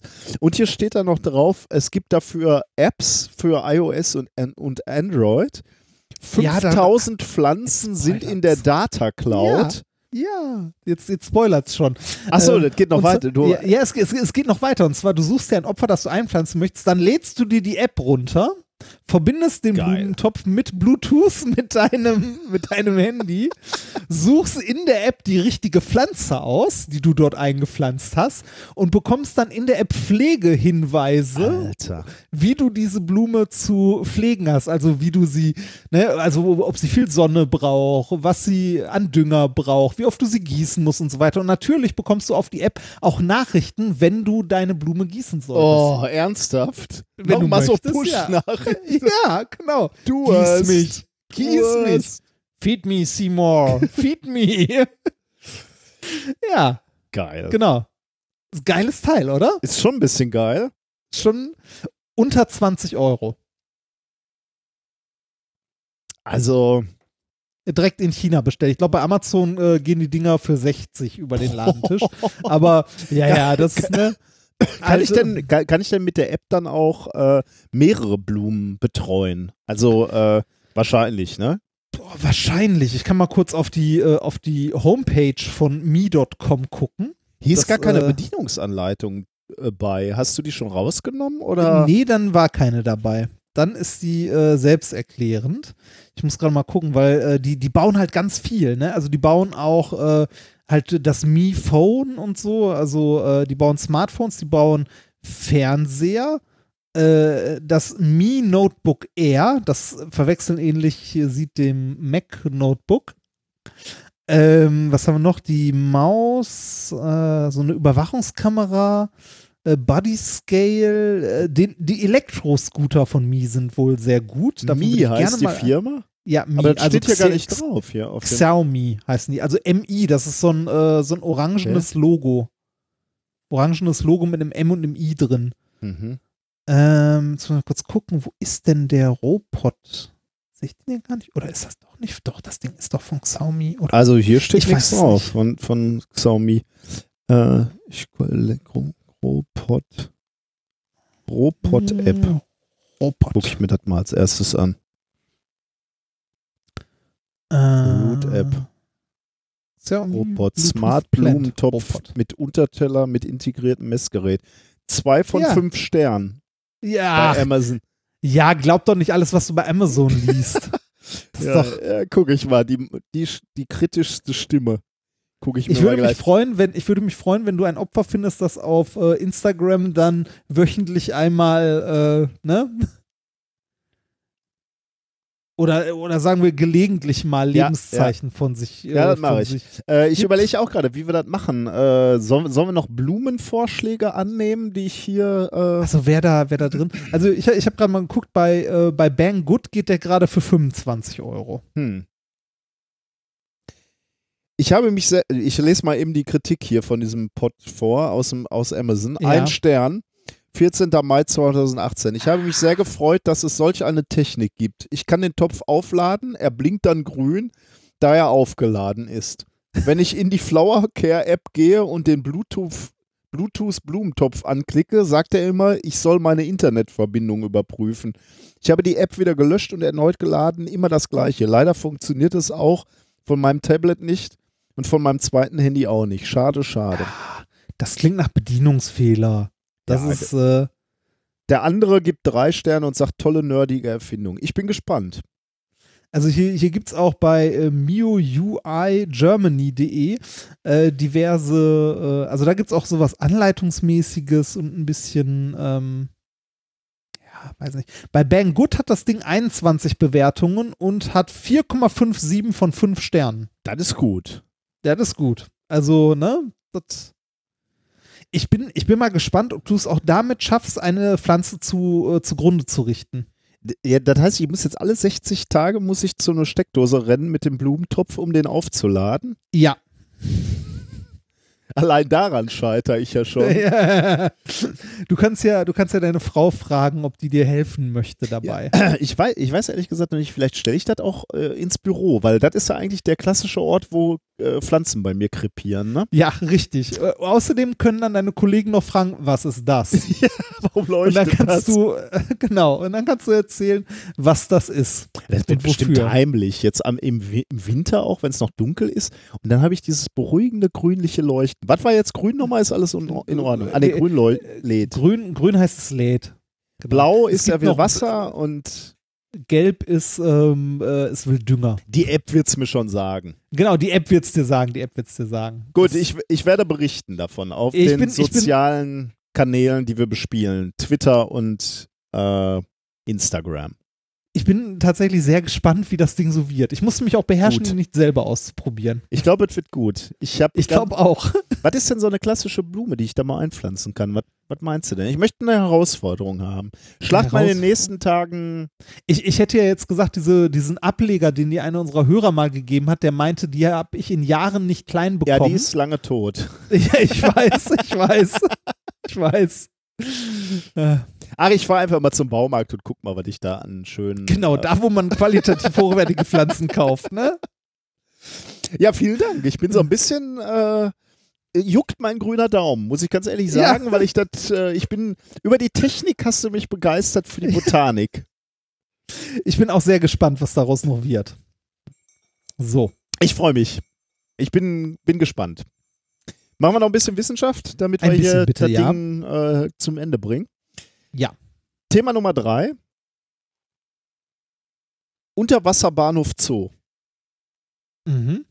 Was fällt dir dazu ein? Ah, hier ist schon eine Bedienungsanleitung. Ich habe die Bedienungsanleitung gefunden. Die war nur rausgefallen. Cool. Dann kann ich mir die nachher nochmal angucken. Ich bin Ist, ja so ist ein sie auf Deutsch oder Englisch? Ich bin ja so ein Bedienungsleitung-Leser, ne? Ich weiß, dafür werde ich ganz äh, äh, Englisch ist die. Oh, dann, dann geht's ja. Okay. Ähm, Ja. Äh, ich, äh, ich ein, Zoo. ich habe eine Ahnung, worum es geht, weil uns dieses Thema ja auch von mehreren Leuten zugeworfen wurde f- zur letzten Folge. Ja. Es geht um, ähm, es geht um drogenabhängige äh, Oktopoden. Das stimmt, ja. Äh, Julia war eine davon, die uns dieses äh, Thema nahegelegt hat und nach meinen Aufzeichnungen die erste. Deswegen ähm, schönen Dank an Julia. Ja. Ähm, kennst du den Film Bahnhof Zoo? ja, ich habe auch das Buch gelesen. War das auch so ein Film? Bahnhof Zoo. Ge- genau, ja. Äh, war das auch so, ein, äh, so eine Nummer, die ihr in der Schule gucken musstet? Nee, das habe ich freiwillig Okay. gelesen. Okay. Also ich habe den Film, ich habe den Film auch, äh, also ich habe das Buch lange, lange, lange gelesen, bevor ich den Film mal gesehen habe. Äh, den Film habe ich gesehen, da war ich schon so irgendwie äh, 30 oder so. Okay. Also es ist äh, lange her. Du hast natürlich gerade schon die wesentlichen Themen genannt. Also Bahnhof Zoo sollte der Hinweis auf Drogen sein, genau. Und unter Wasser darauf, dass wir uns ähm, mal wieder um Tiere kümmern und wie du ganz richtig gesagt hast, um in diesem Fall um Oktopoden, um Oktopusse, Kraken. Äh, wir, es ist ja nicht ganz neu, dass wir uns Studien angucken, wo äh, Tiere oder wo Tieren Drogen verabreicht werden. Erinnerst du dich, äh, ist eine frühe, frühe Folge gewesen, da haben wir uns schon mal angeguckt, wie sich Spinnen verhalten, wenn sie Drogen verabreicht bekommen. Ja. Unter anderem, glaube ich, Koffein, Koks, ich weiß gar nicht, was da Genau, noch und auf Koffein konnten sie gar nicht. THC, glaube ich, ja genau. Und insbesondere bei Koffein war ganz übel. Äh, dann haben sie sich nicht mehr angeguckt, wie die Netz Netze gebaut wurden und die waren extrem chaotisch, nachdem ihnen Koffein verabreicht wurde. Also nicht ganz unüblich, dass man Tieren auch mal Drogen ähm, verabreicht, aber ich muss sagen, das ist jetzt hier wieder so ein Thema, wir haben heute auch schon mal drüber gesprochen, dass ich natürlich eine gewisse Tradition habe, Studien zu verfluchen, indem ich sie hochlobe. Aber ich würde mal so ganz vorsichtig sagen, diese Studie hat Potenzial, un- um im nächsten Jahr den Igo- IG Nobelpreis zu bekommen. Mhm. Warum lachst du? Äh, Ich weiß ja, also ich weiß grob, worum es so, geht. okay, Daher. Ja. Äh, ich ich sage sag gleich auch noch, warum, warum es viel, viel Potenzial hat. Ähm, also es geht um Kraken, das hast du äh, schon, schon ganz richtig gesagt. Kraken sind an sich schon, schon relativ interessant. Ähm, die Evolution von Menschen und äh, Kraken äh, hat sich im Laufe der Evolution natürlich getrennt und zwar so ziemlich genau vor 500 Millionen Jahren. Da liefen wir dann auseinander und haben unterschiedliche Strategien des Überlebens gewählt, sagen wir mal. Ähm, was sich unter anderem darin widerspiegelt, dass der Körperbau von uns und Kraken kaum unterschiedlicher sein könnte. Und da kommen wir ähm, zu so was ähnlichem, wie du gerade schon mal bei den, bei den Elefanten hattest. Man, man lernt ja so Dinge, die nicht stimmen. Ne? Also, äh, wobei das hielt sich ja in Grenzen, gerade bei den, Ja, ja, bei den ja, es war Elefanten. nur ein, eins, das eine, die fehlte. Ne? Äh, ich habe relativ häufig mal den, äh, das Gerücht gelesen, dass Kraken neun Gehirne haben, nämlich ein Zentralgehirn und jeweils ein Gehirn für äh, jeweils die Beine, weil sie die ja unabhängig voneinander bewegen können. Okay, das ähm, habe ich noch nie gehört, aber ist ich jetzt, ja, ich habe das mal gelesen, ähm, ähm, gerne auch in der Kombination mit äh, Kraken haben nicht nur neun Gehirne, sondern auch drei Herzen.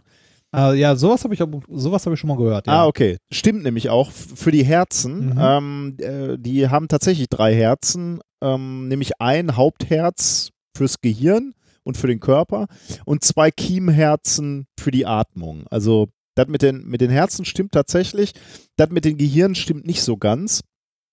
Ähm, was man tatsächlich beobachten kann, sind, dass Kraken in jedem Bein oder in jedem Arm ähm, äh, einen Nervenknoten haben, äh, der auch als Ganglion äh, bekannt ist. Und ähm, die, diese Nervenknoten sind also äh, Ansammlungen von Nervenzellen und die machen es tatsächlich der Krake möglich, jeden Arm unabhängig voneinander zu bewegen. Ähm, allerdings werden die, die Gesamtbewegung der Krake sozusagen schon immer noch vom Zentralgehirn gesteuert. Ähm, man kann also nicht sagen, dass diese Nervenknoten, diese Ansammlung von Nervenzellen wirklich eigenständige eigene Gehirne sind. Deswegen ist diese Vorstellung falsch. Dennoch, äh, ich erwähne das, äh, weil ich damit darauf hinweisen möchte, dass die ähm, Architektur, hätte ich jetzt bald gesagt, also der, der Aufbau von diesen Kraken sich doch deutlich von denen äh, von uns Menschen, Menschen. unterscheidet. Ähm, auch wenn diese Kraken jetzt nicht neun, äh, neun, neun äh, Gehirne haben, sind Kraken dennoch äh, sehr intelligent. Sie gelten tatsächlich als die intelligentesten Weichtiere. Und wenn man sie vergleicht. Was?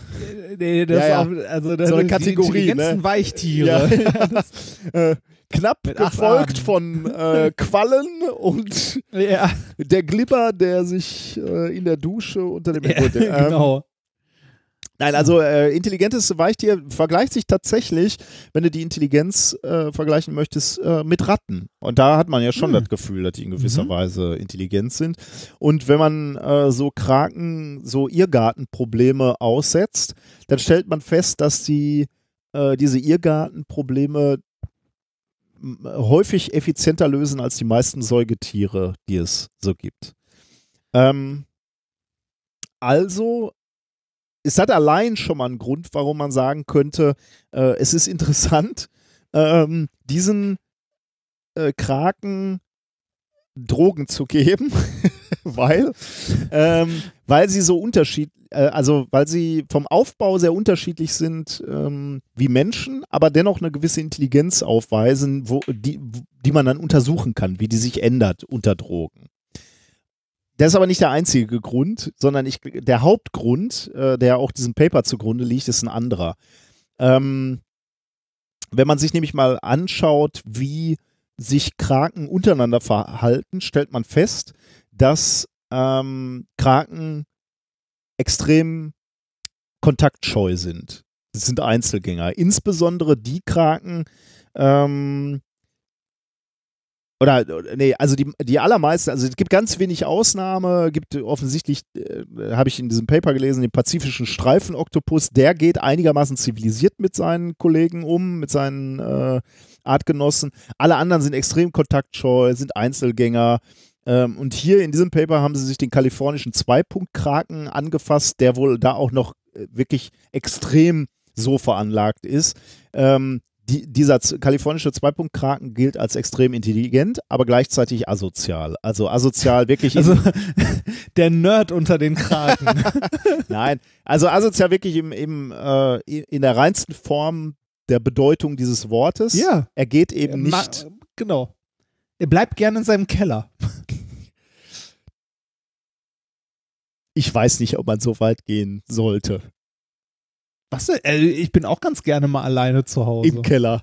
Aber du würdest ja. aber asozial ist ein bisschen viel gesagt. Äh, ja. Asozial ist so negativ besetzt, ne? ja, aber hi- also hier, äh, ich finde, ich weiß gar nicht, ob Menschen asozial sein können. Also weil die äh, irgendwie hast ja immer Umgang mit deinen Menschen, äh, mit ja, stimmt. Menschen. Iso Isolation ist ja irgendwann auch eine Art von Folter, ne? Ja, das ist ganz hart. Also wenn du wirklich Ja. überhaupt völlig entzogen wirst. Aber in, in diesem Fall, also für diese Kraken passt es halt äh, wirklich ganz gut, Ja. weil die eigentlich äh, den Umgang mit ihren Artgenossen absolut meiden. meiden. Ähm, was du übrigens auch beobachten kannst, wenn du so einfach mal in ein Aquarium sitzt zu zweit. Also die Das ist verstehen sich einfach für nicht. Fortpflanzung, oder? Genau, das ist die einzige Ausnahme. Sehr guter Punkt. Da gibt es nämlich die einzige Ausnahme, die wenigen Minuten, die diese Kraken in die Paarungszeit investieren. Und das sind Oh, komm, mach schnell, ich Ja. will wieder nach Hause.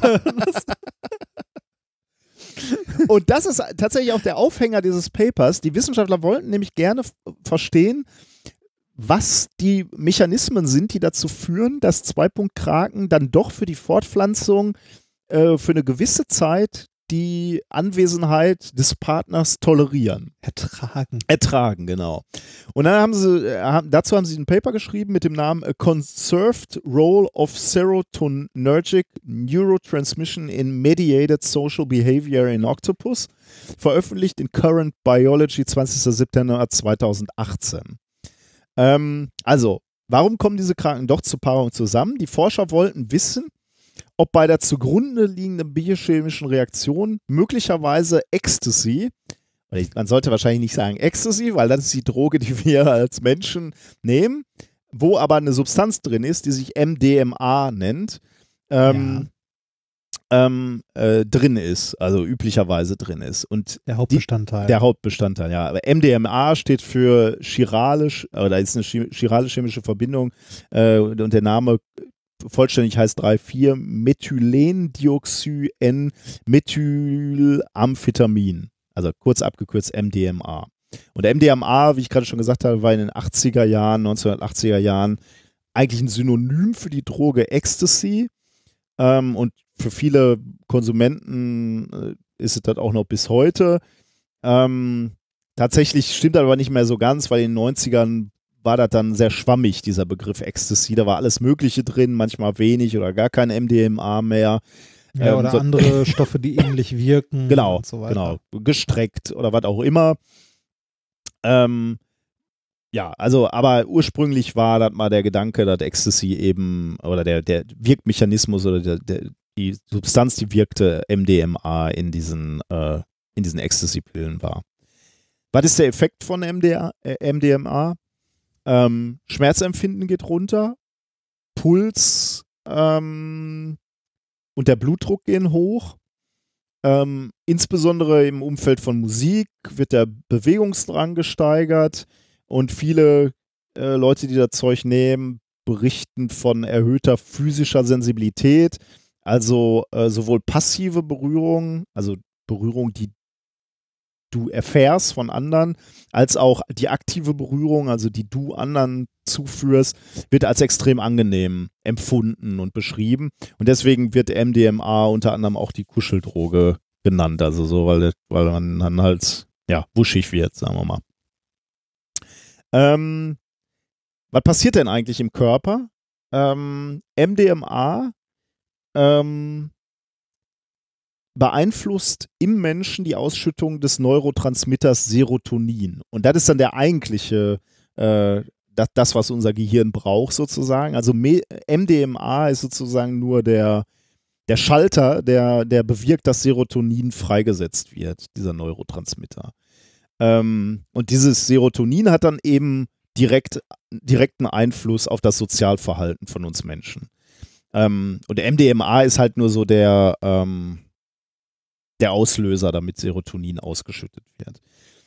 Ähm, und was jetzt diese Wissenschaftler wirklich interessiert hat, ist, ähm, sie wollten Evolu die evolutionäre Herkunft dieses Mechanismus äh, klären, den, der im Menschen bekannt ist. Also MDMA beeinflusst die Ausschüttung von Serotonin und damit das Sozialverhalten, auch unser, wenn du so willst, das Paarungsverhalten von uns. Äh, und man wollte halt wissen, wie alt ist eigentlich dieser Mechanismus? Gibt es den also nur bei höher entwickelten äh, Säugetieren wie uns oder existiert der auch schon bei wirbellosen Kraken, ähm, die halt äh, sich halt, wie gesagt, bei, vor 500 Millionen Jahren oder was habe ich gesagt, was hatte ich gerade vorgelesen, genau, 500 Millionen Jahren von uns evolutionär abgespaltet haben. Dann wüsste man, dass der Ursprung dieses, äh, dieser, dieses Mechanismus eben dieses Alter haben könnte. Ähm, so, jetzt kann man also sagen, okay, wir geben einfach diesen Kragen mal MDMA und wenn sich dann rausstellt, äh, dass die dann kuschelig, wuschig werden, dann weiß So. man, möglicherweise gibt es diesen Mechanismus eben auch bei denen. Das, das klingt so ein ganz klein bisschen nach, ey komm, wir müssen einen Grund finden, warum wir denen jetzt MDMA geben können. Oder, Finde ich auch, ja. o, o, o, oder ein Grund dafür, ey, wir müssen größere Mengen MDMA bestellen. Sag mal was. Oder, oder so, wie den Universitäten häufig Ende des Jahres passiert. Wir haben noch Drittmittel übrig, die müssen wir ausgeben. Was machen wir Mhm. denn jetzt noch? Und dann sagt einer, ja, wir könnten Drogen kaufen. Und dann sagt er, das kriegen wir niemals durch die Ethikkommission. Und sagt, er, ja, da müssen wir ein Experiment ausdenken. Ja, tatsächlich. Also, es gibt schon viele, viele Gründe, ähm, warum das eigentlich schon wie gemacht ist für ein Minkorrekt-Thema. Wir haben Kraken, wir haben Drogen, die denen gegeben ja. äh, werden. Aber wir, äh, was, was eigentlich noch ein bisschen fehlt, ist Nerdkram. Es fehlt noch ein bisschen Nerdkram. Darum kommen wir jetzt zu dem Versuchsaufbau. Die für diese Experimente haben die Forscher Kraken in Wasserbecken gesetzt und äh, dieses Wasserbecken, also in diesem Wasserbecken befand sich auch ein Artgenosse, aber dieses Wasserbecken war dreigeteilt. Die Mitte war leer, da war nix. Ähm, in einem weiteren Abschnitt dieses Beckens lagen Star Wars-Figuren, entweder Chewbacca oder ein Stormtrooper. Und im, dr Ja. man kann sich die Frage stellen, wer da die Drogen genommen hat. ja. Im dritten Bereich wiederum, Das, das lief wahrscheinlich so nach der Variante ein für dich und ein für mich. im dritten ähm, Becken oder im dritten Bereich des Beckens war dann der zweite Kragen, der Kraken, der war allerdings in einem umgedrehten Blumentopf mit Löchern, damit sich die Tiere zwar wahrnehmen konnten, sich aber nicht verletzen konnten.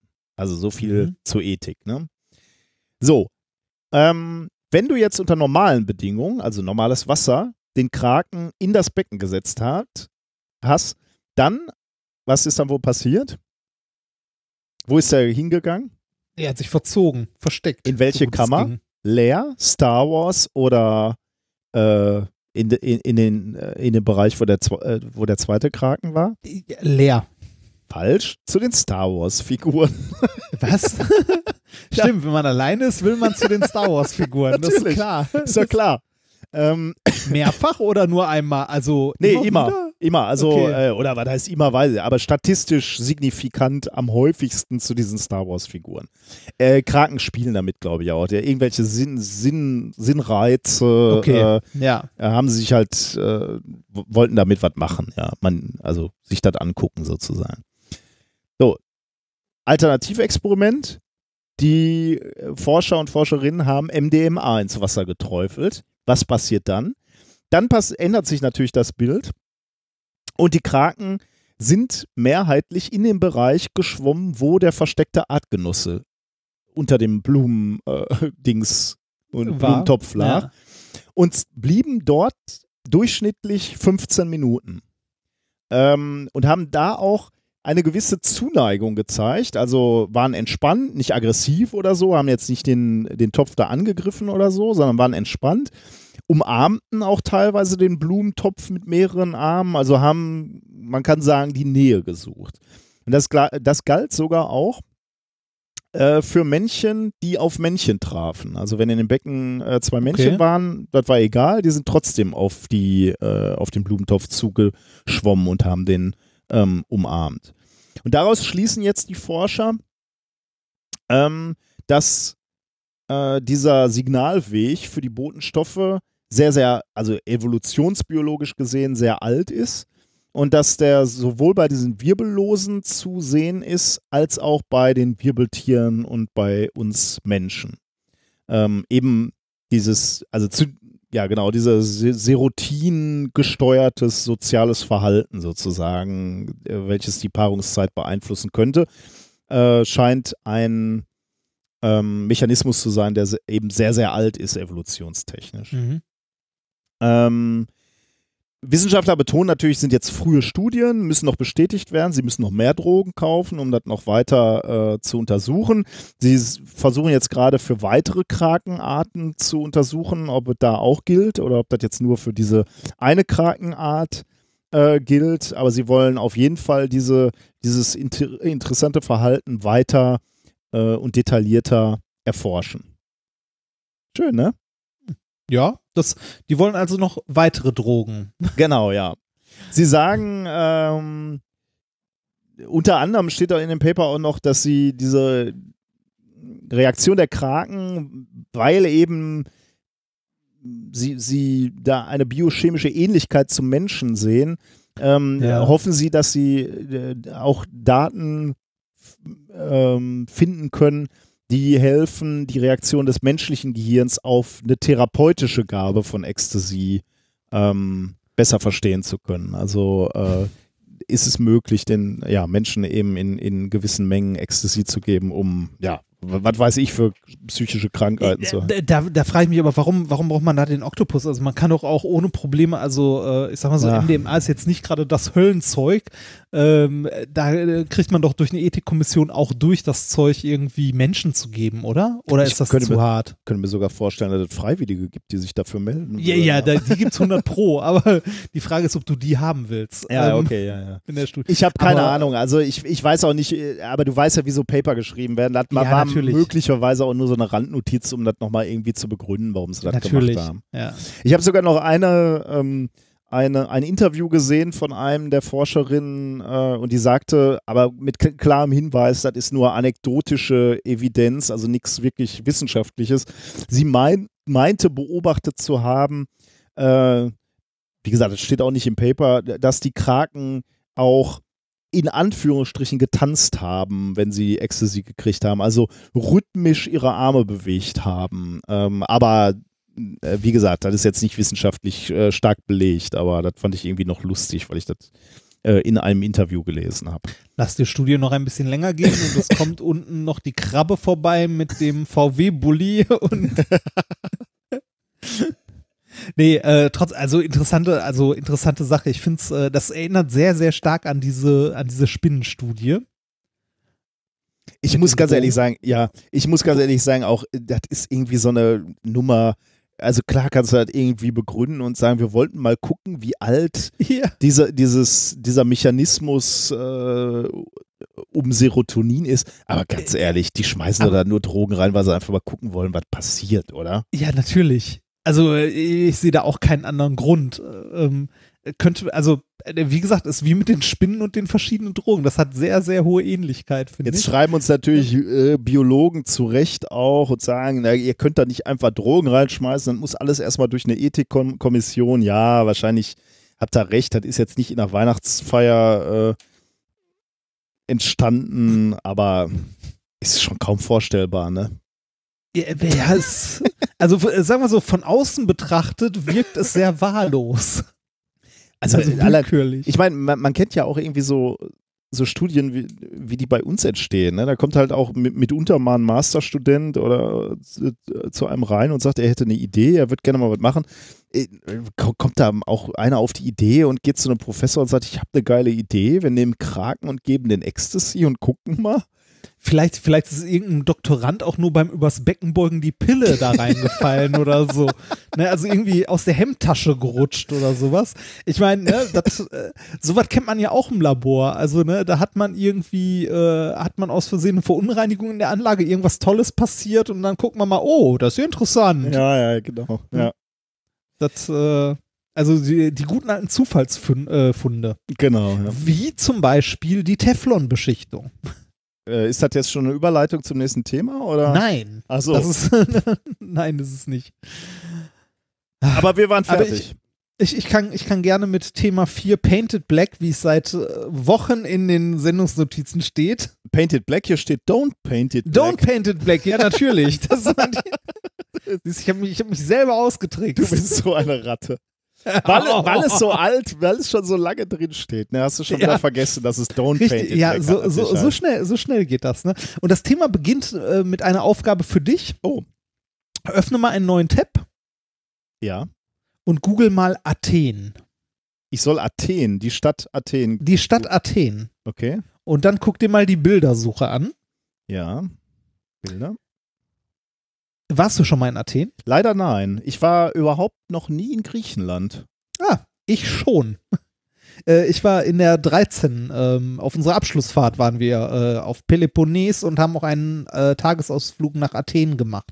Ich habe mir Olympia angeguckt, also die historischen Städte. Oh, da wäre ich tatsächlich auch gerne mal. Und auf Ja. diesem Hügel, wo das Die Akropolis. Akropolis drauf ist, genau. ja, genau, da waren wir auch. Akropolis war- Das war sehr schön. Und wenn du auf diesem Hügel stehst, also oben an der Akropolis, dann kannst du tatsächlich über komplett Athen gucken. Also das heißt so äh, Häuser bis zum Horizont. Und davon siehst du auch ein paar Bilder jetzt. Und, und was ist dieser hohe Berg, der, der relativ spitz daneben ist? Äh, weißt du, äh, guckst du dir gerade die Bilder an? Nee, äh, gucke ich nicht, Okay. aber ich könnte mal kurz. Ja, ist auch egal, ist jetzt auch Ist- egal erstmal. Ist halt auch schon lange, lange her, dass ich da war. Hier, da ist so ein hoher Ähm. Berg, der so relativ spitz aus der Stadt raus. In Athen, Akropolis Ausblick. Ja, aber ich wüsste gerne, was das für ein Berg ist. Okay, das gucke ich mir gleich mal an. Ähm, wa warum sollte ich mir jetzt diese Bilder angucken? Äh, fällt dir was auf, wenn du so Bilder siehst, die über die Stadt schauen? Äh, die über die Also Stadt was, schauen? was, was, was unterscheidet, ähm, was unterscheidet das ähm, von den Städten, die man so in Deutschland sieht? Also irgendwas ist da ja grundlegend anders. Also die Farbe der Häuser sicherlich mal, ja, dass die heller Genau. sind, ne? Oder? ja, richtig, genau. Welche, welche Farbe haben die? Die sind Weiß, oder? Also, genau zum größten Teil weiß. Der ist übrigens ganz extrem in Santorin. Äh, ich hatte mal einen Chef, der ist immer nach Santorin, so eine Insel gefahren. Da sind wirklich, äh, google mal jetzt, wo wir schon mal dabei sind. Jetzt machst du die Bildersuche Santorin. Weil das ist so eine, so eine griechische Insel und da sind die Häuser wirklich strahlend Ah ja, weiß, Santorin. blaue Dächer.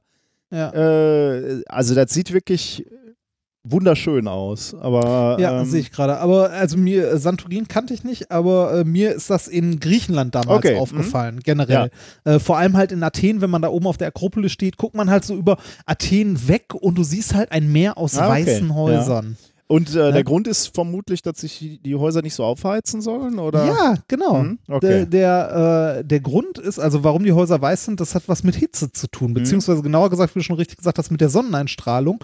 Die ist nämlich äh, dort in diesen Breitengraden deutlich höher als bei uns. Also da Ja. ist halt mehr, mehr heiß. Ne? Ähm, der weiße Anstrich, der reflektiert einen großen Teil, oder einen, nein, großen nicht, aber einen guten Teil des Sonnenlichts, wodurch das Haus an sich kühler bleibt. Okay, mhm. ja. Äh, man, man kennt das auch von Wolkenkratzern, äh, deren Fenster mit einer dünnen Metallschicht bedampft sind, sodass die von außen, also von innen siehst du davon nicht viel, aber von außen sehen die halt aus äh, wie äh, Spiegel. Ja, also, dass die, äh, Ja. dass die Fenster an so Hochhäusern spiegeln. Und das macht man auch, damit es in den Dingern nicht unerträglich heiß wird und man mit der Klimaanlage äh, nicht mehr dagegen anstinken kann, sondern äh, damit ein Großteil der Hitze, die durch Sonneneinstrahlung kommt, schon direkt reflektiert wird, also das Mhm. Licht. Ja. Ähm, das kann manchmal unschöne Folgen haben bei Hochhäusern. Ein Beispiel dafür ist äh, das äh, Gebäude an der äh, 20 Fenchurch Street in London. Das Ja. sogenannte, hat auch den Spitznamen Walkie-Talkie. Ich äh, erinnere mich, glaube ich. Es sieht äh, von weitem aus wie ein Walkie-Talkie. Ich weiß nicht, ob wir darüber schon mal geredet haben, aber das, ähm, das hat auch so eine Glasfassade Mhm. und ist so leicht gekrümmt und zwar so konkav wie so ein Brennglas. Ja. Und genau das ist auch passiert, als das Ding gebaut wurde und die, äh, und die Fassade mit, äh, mit den reflektierenden Elementen fertig war, hat es dazu geführt, dass äh, einige Autos, also bei einigen Autos, die auf der Straße davor geparkt haben, äh, die Kunststoffteile weggebrutzelt wurden, also weggeschmolzen sind. Ja, Es gibt also, weil das Ding, ja. ja, Es gibt so ein wundervolles äh, YouTube-Video, wo so ein Shopbesitzer aus seinem, ich weiß gar nicht, was er da, Restaurant oder was hat, rauskommt und vor, vor seinem Geschäft steht mit der Bratpfanne mit einem Spiegelei drin. Und, also mit, mit einem rohen Ei und, und äh, in diesem Video brät er das in dem äh, Lichtkegel, weil es da so das, heiß das wird. Ich, das kenn Aber ich weiß nicht, ob das nicht vielleicht auch gefaked ist, weil das ein bisschen, ich meine, wenn das so heiß ist, dass da ein Spiegelei da brennt, da kannst du da nicht eigentlich in der Nähe stehen. Also der Brennfleck wird ja nicht so gering sein, dann müsstest du daneben eigentlich auch Also es- gehen. Aber es, es gibt, wenn man äh, mal ein bisschen sucht, Bilder von, ähm, von Autos, wo ähm, die Seitenspiegel weggeschmolzen ja, das kann ich sind. mir schon vorstellen, ja. Also wo, wo wirklich so, so, also die, die Spiegel so komplett verformt sind oder auch Teile der ähm, halt äh, Teile der, äh, der Abdeckung außen, der Karosserie, halt so, so Plastikabdeckung, komplett verformt sind, weil die halt äh, von diesem Gebäude weggebrutzelt wurden. Wie, wie ist Weil das das- Gebäude? Äh, äh, Walkie-Talkie. Wenn du Walkie-Talkie Ah, okay, ja. London suchst, findest du das. Okay. Also Walkie-Talkie London Car Melt, dann findest du Bilder dazu. Ähm, das liegt halt daran, dass, ähm, dass diese Fassade gekrümmt war. Mhm. Ne? Ähm, der Architekt hat noch ein, äh, noch ein Gebäude irgendwo in den USA gebaut, wo ähnliche Probleme Was, gab. ha was haben die denn dann eigentlich gemacht gegen das Problem? Also äh, Ähm, die Krümmung äh, kannst du ja nicht mehr zurücknehmen, ne? Haben sie dann die Nee, irgendwie beschichtet oder so? nee, die haben zusätzliche Lamellen angebracht an dem äh, Gebäude, auf der Seite, wo halt diese Mhm. Krümmung war, äh, um halt den Einfall des Sonnenlichtes Ah, äh, zu minimieren. Okay, ja, das kannst du natürlich Ja. machen, ja. Äh, und das, äh, wenn man sich den Wikipedia-Eintrag zu diesem Gebäude anguckt, gibt es auch ein Bild von diesen Lamellen, die Ah ja, da äh, mhm. zusätzlich angebracht wurden. Aber ähm, das nur am Rande erwähnt. Ähm, also man, man kennt das von großen Gebäuden, dass man Fenster entsprechend beschichtet, dass die halt möglichst viel Licht reflektieren oder dass man wie in Griechenland halt, ähm, die haben das mit der Zeit, also ne, da ist es halt aus Tradition irgendwann mal entstanden. Also, nein, es ist zu einer Tradition geworden, aber es hatte garantiert ursprünglich mal den Sinn, dass äh, es äh, die Gebäude kühler macht. Oder hat es immer noch. Dass halt ein Großteil des, äh, des Sonnenlichtes ähm, Ja. äh, reflektiert wird. Mhm. Ähm,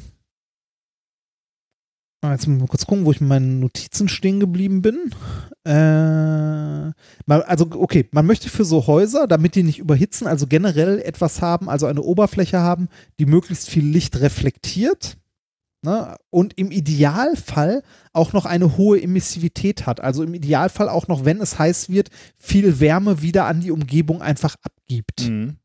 Also Emissivität ist ein, äh, ein Maß dafür, wie viel Energie ein Körper abstrahlt. Mhm.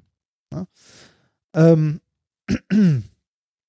man kann jetzt, wie gesagt, wie bei so Hochhäusern so, ähm, so Fenster mit Metall und so bedampfen. Das hat aber den großen Nachteil, dass die Dinger teuer sind. Also solche Dinge herzustellen ist teuer. Man muss sie vorher herstellen, also Gebäude damit nachrüsten ist problematisch.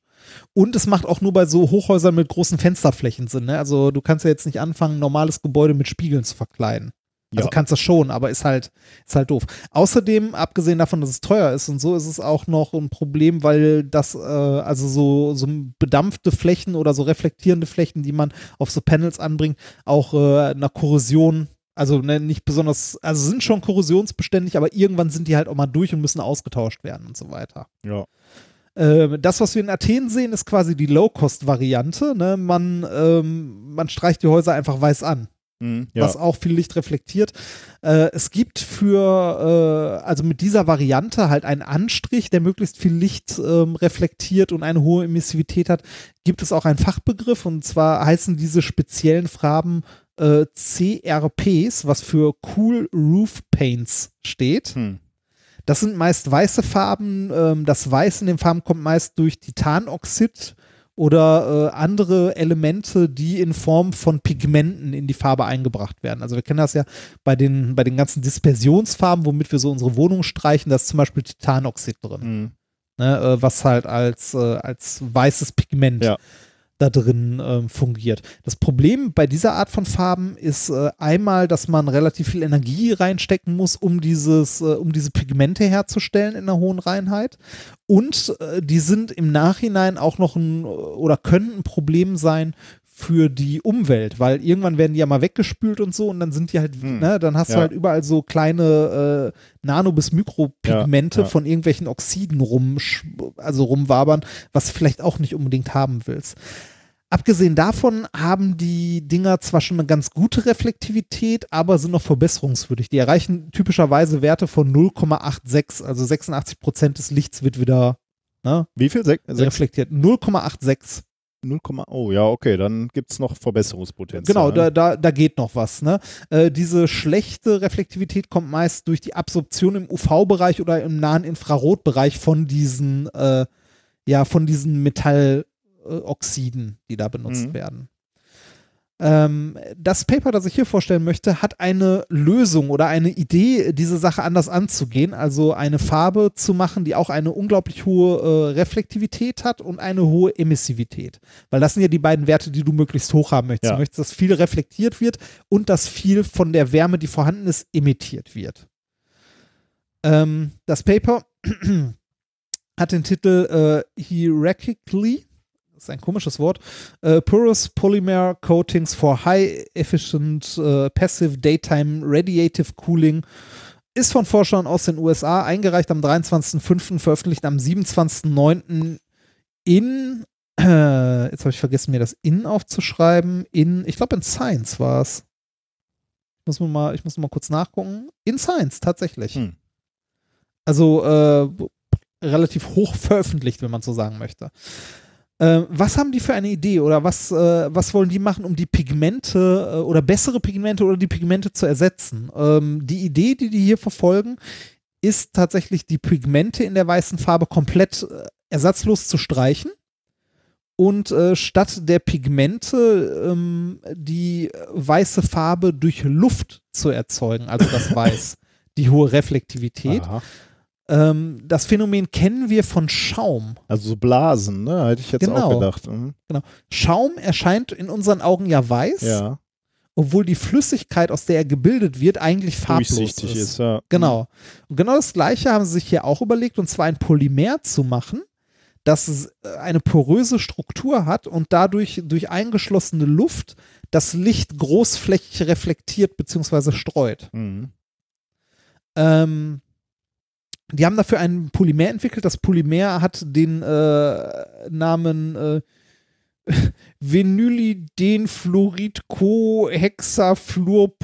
Vinyldenfluorid-Cohexafluorpropen irgendwas. Langes Ding. Ne? also ein, ein Polymer, äh, das Luftblasen enthält, also ausreichend viele kleine mikroskopische Luftblasen, an denen das Licht gebrochen werden kann. Mhm. Dadurch hat oder könnte diese Farbe ähm, Licht ähnlich gut brechen, beziehungsweise äh, nicht ähnlich gut brechen, ähnlich gut reflektieren, wie halt Farbe mit Pigmenten, würde aber äh, weder Energie verbrauchen bei der Erzeugung von Pigmenten, noch die Umwelt im Nachhinein Mhm. mehr belasten Mhm. durch die Pigmente, sondern wir haben einfach in Anführungszeichen nur ein Polymer. Was clever aufgebaut ist, ne? Genau, was, was clever aufgebaut ist. Ist die Frage, wie kann man, wie bekommt man das hin, ein äh, Polymer so aufzubauen, dass es halt eine dünne Farbschicht mit halt mit jede Menge Lufteinschlüssen bildet? Die Forscher nennen das äh, in ihrem Paper ein Phase Inversion Based, also die nennen diese Methode Phase Inversion Based Method. Was machen die dafür? Die nehmen einen Präkursor dieses Polymers, also eine äh, Ausgangschemikalie, aus dem dann dieses Polymer hergestellt wird. Äh, diese Präkursorlösung wird gemischt mit Wasser und Aceton und das Zeug ist in Aceton löslich, also dieses Polymer, aber nicht in Wasser. Ist aber in der, in dem, in der Mischung aus Wasser und Aceton löslich. Also es bildet eine Lösung, wenn man diese Precursor-Chemikalie, Wasser und Aceton miteinander mischt. Hat man eine Farbe, eine flüssige Farbe. Mhm. Wenn man die jetzt auf eine Oberfläche aufbringt, in einer dünnen Schicht, dann und trocknen lässt, dann verdampft als allererstes das Aceton, Mhm. wodurch sich das Polymer vom Wasser trennt, Okay. weil das ja im Wasser nicht löslich ist. Mhm. Ähm, durch diese, durch das Verdampfen des Acetons und dann diese Trennung des Polymers vom Wasser bildet sich, äh, also bilden sich so kleine Mikro- oder Nano-Droplets. Mhm. Ja. Ähm, also die, die poröse Struktur bildet sich dadurch, weil danach natürlich bei weiterer Trocknung das Wasser auch noch wegverdampft und nur das Polymer zurückbleibt. Mhm. Aber in dieser, äh, halt in dieser Struktur, die sich dadurch ergibt, dass äh, das ähm, Aceton als erstes wegdampft und sich dann das Polymer und Wasser trennen, was vorher in Ja. einer Lösung war. Ähm, damit haben sie es äh, erreicht mit einer 350 Mikrometer dicken Schicht, was halt nicht besonders dick ist. Ähm, bei einer Por Porosität von 50 Prozent, also Hälfte da drin ist Mhm. Luft, unabhängig vom Substrat, auf das es aufgebracht wurde, eine Reflektivität von 0,96 zu erreichen. Ui. Also ähm, gute 10% besser als die meisten, ähm, ja, als die meisten äh, Pigmentfarben. Das klingt schon mal gut. Dabei hat das Ganze ein Epsilon, also eine Emissivität von 0,97. Also auch sehr hoch. Ähm, mit dem Ding haben sie Tests durchgeführt, in, äh, also haben äh, kleinere, also haben Platten damit bestrichen und so und dann mal geguckt, ähm, ob das die Umgebungsluft, äh, sie haben es glaube ich in der Wüste getestet, abkühlen kann. Dabei haben sie, also konnten sie ähm, Werte messen von einer Abkühlung der Umgebungsluft von 6 Grad, Ui. also bis zu 6 Grad Celsius und eine durchschnittliche Kühlleistung von 96 Watt pro Quadratmeter. Also es ist nicht nur so, dass das Zeug ähm, die Wärme, die durch Sonnenstrahlung kommt, einfach reflektiert, sondern es kühlt aktiv. Aber Also warum, beziehungsweise warum kühlt das passiv. aktiv? Das ich. weil es eine zusätzlich noch eine hohe Emissivität hat. Also wenn es von unten erwärmt wird, Ah, okay. mhm. dann gibt es diese Wärme auch noch besonders Ah, ja. gut ab. okay. Also mhm. es reflektiert fast das komplette Licht, das halt, oder die komplette Strahlung, die von der Sonne kommt, Mhm. weil es ähm, Ja, eben, okay, äh, ja. genau, also reflektiert und hat zusätzlich noch eine sehr hohe Emissivität, also gibt auch noch sehr viel Wärme ab. Mhm. Das heißt, das Zeug kühlt. cool. Warum ist das besonders, also warum wollen wir sowas haben an großen Gebäuden oder auch an kleinen Gebäuden? Ähm, aus verschiedenen Gründen. Erstmal, da es eine einfache Farbe ist, kann man es einfach auftragen. Ähm, dadurch, dass es ein einfaches Polymer ist, ist das Ganze äh, leicht zu verarbeiten bei Raumtemperatur, weil auch bei Raumtemperatur diese Lösung hergestellt Mhm. werden kann. Es kann großflächig aufgetragen werden. Es kann sogar noch mit Farbpigmenten, also mit wenigen Farbpigmenten versehen werden, damit es eine Farbe, also eine andere Farbe als weiß hat. Da muss man allerdings, da ist dann die Balance zwischen, ne, wie viel soll es reflektieren und welche Farbe soll es haben. Da büßt es natürlich Reflektivität Ah, okay, ein, ja, keine ja, Frage. ja. Aber trotzdem kann man, äh, wenn man eine, eine Balance findet, kann man, ähm, äh, kann man das Ganze auch noch einfärben. Ähm, wenn man Gebäude damit streicht, braucht man weniger Energie, um Klimaanlagen zu betreiben, weil man weniger Wärme wegkühlen muss. Mhm. Und Klimaanlagen an sich machen es zwar in der Wohnung angenehm, machen aber äh, netto, also insgesamt, äh, tragen sie eher zu einer Erwärmung des Klimas Mhm, bei. ja. Weil die ja wie ein Kühlschrank im Grunde nur die Wärme von A nach B transportieren und dabei noch Energie verbrauchen, also noch mehr Wärme produzieren. Ja. Das Zeug ist ähm, also ne, etwas, was äh, gut fürs Klima am Ende ist. Außerdem ist das Zeug witterungsbeständig und hydrophob, was es äh, sehr leicht zu reinigen macht.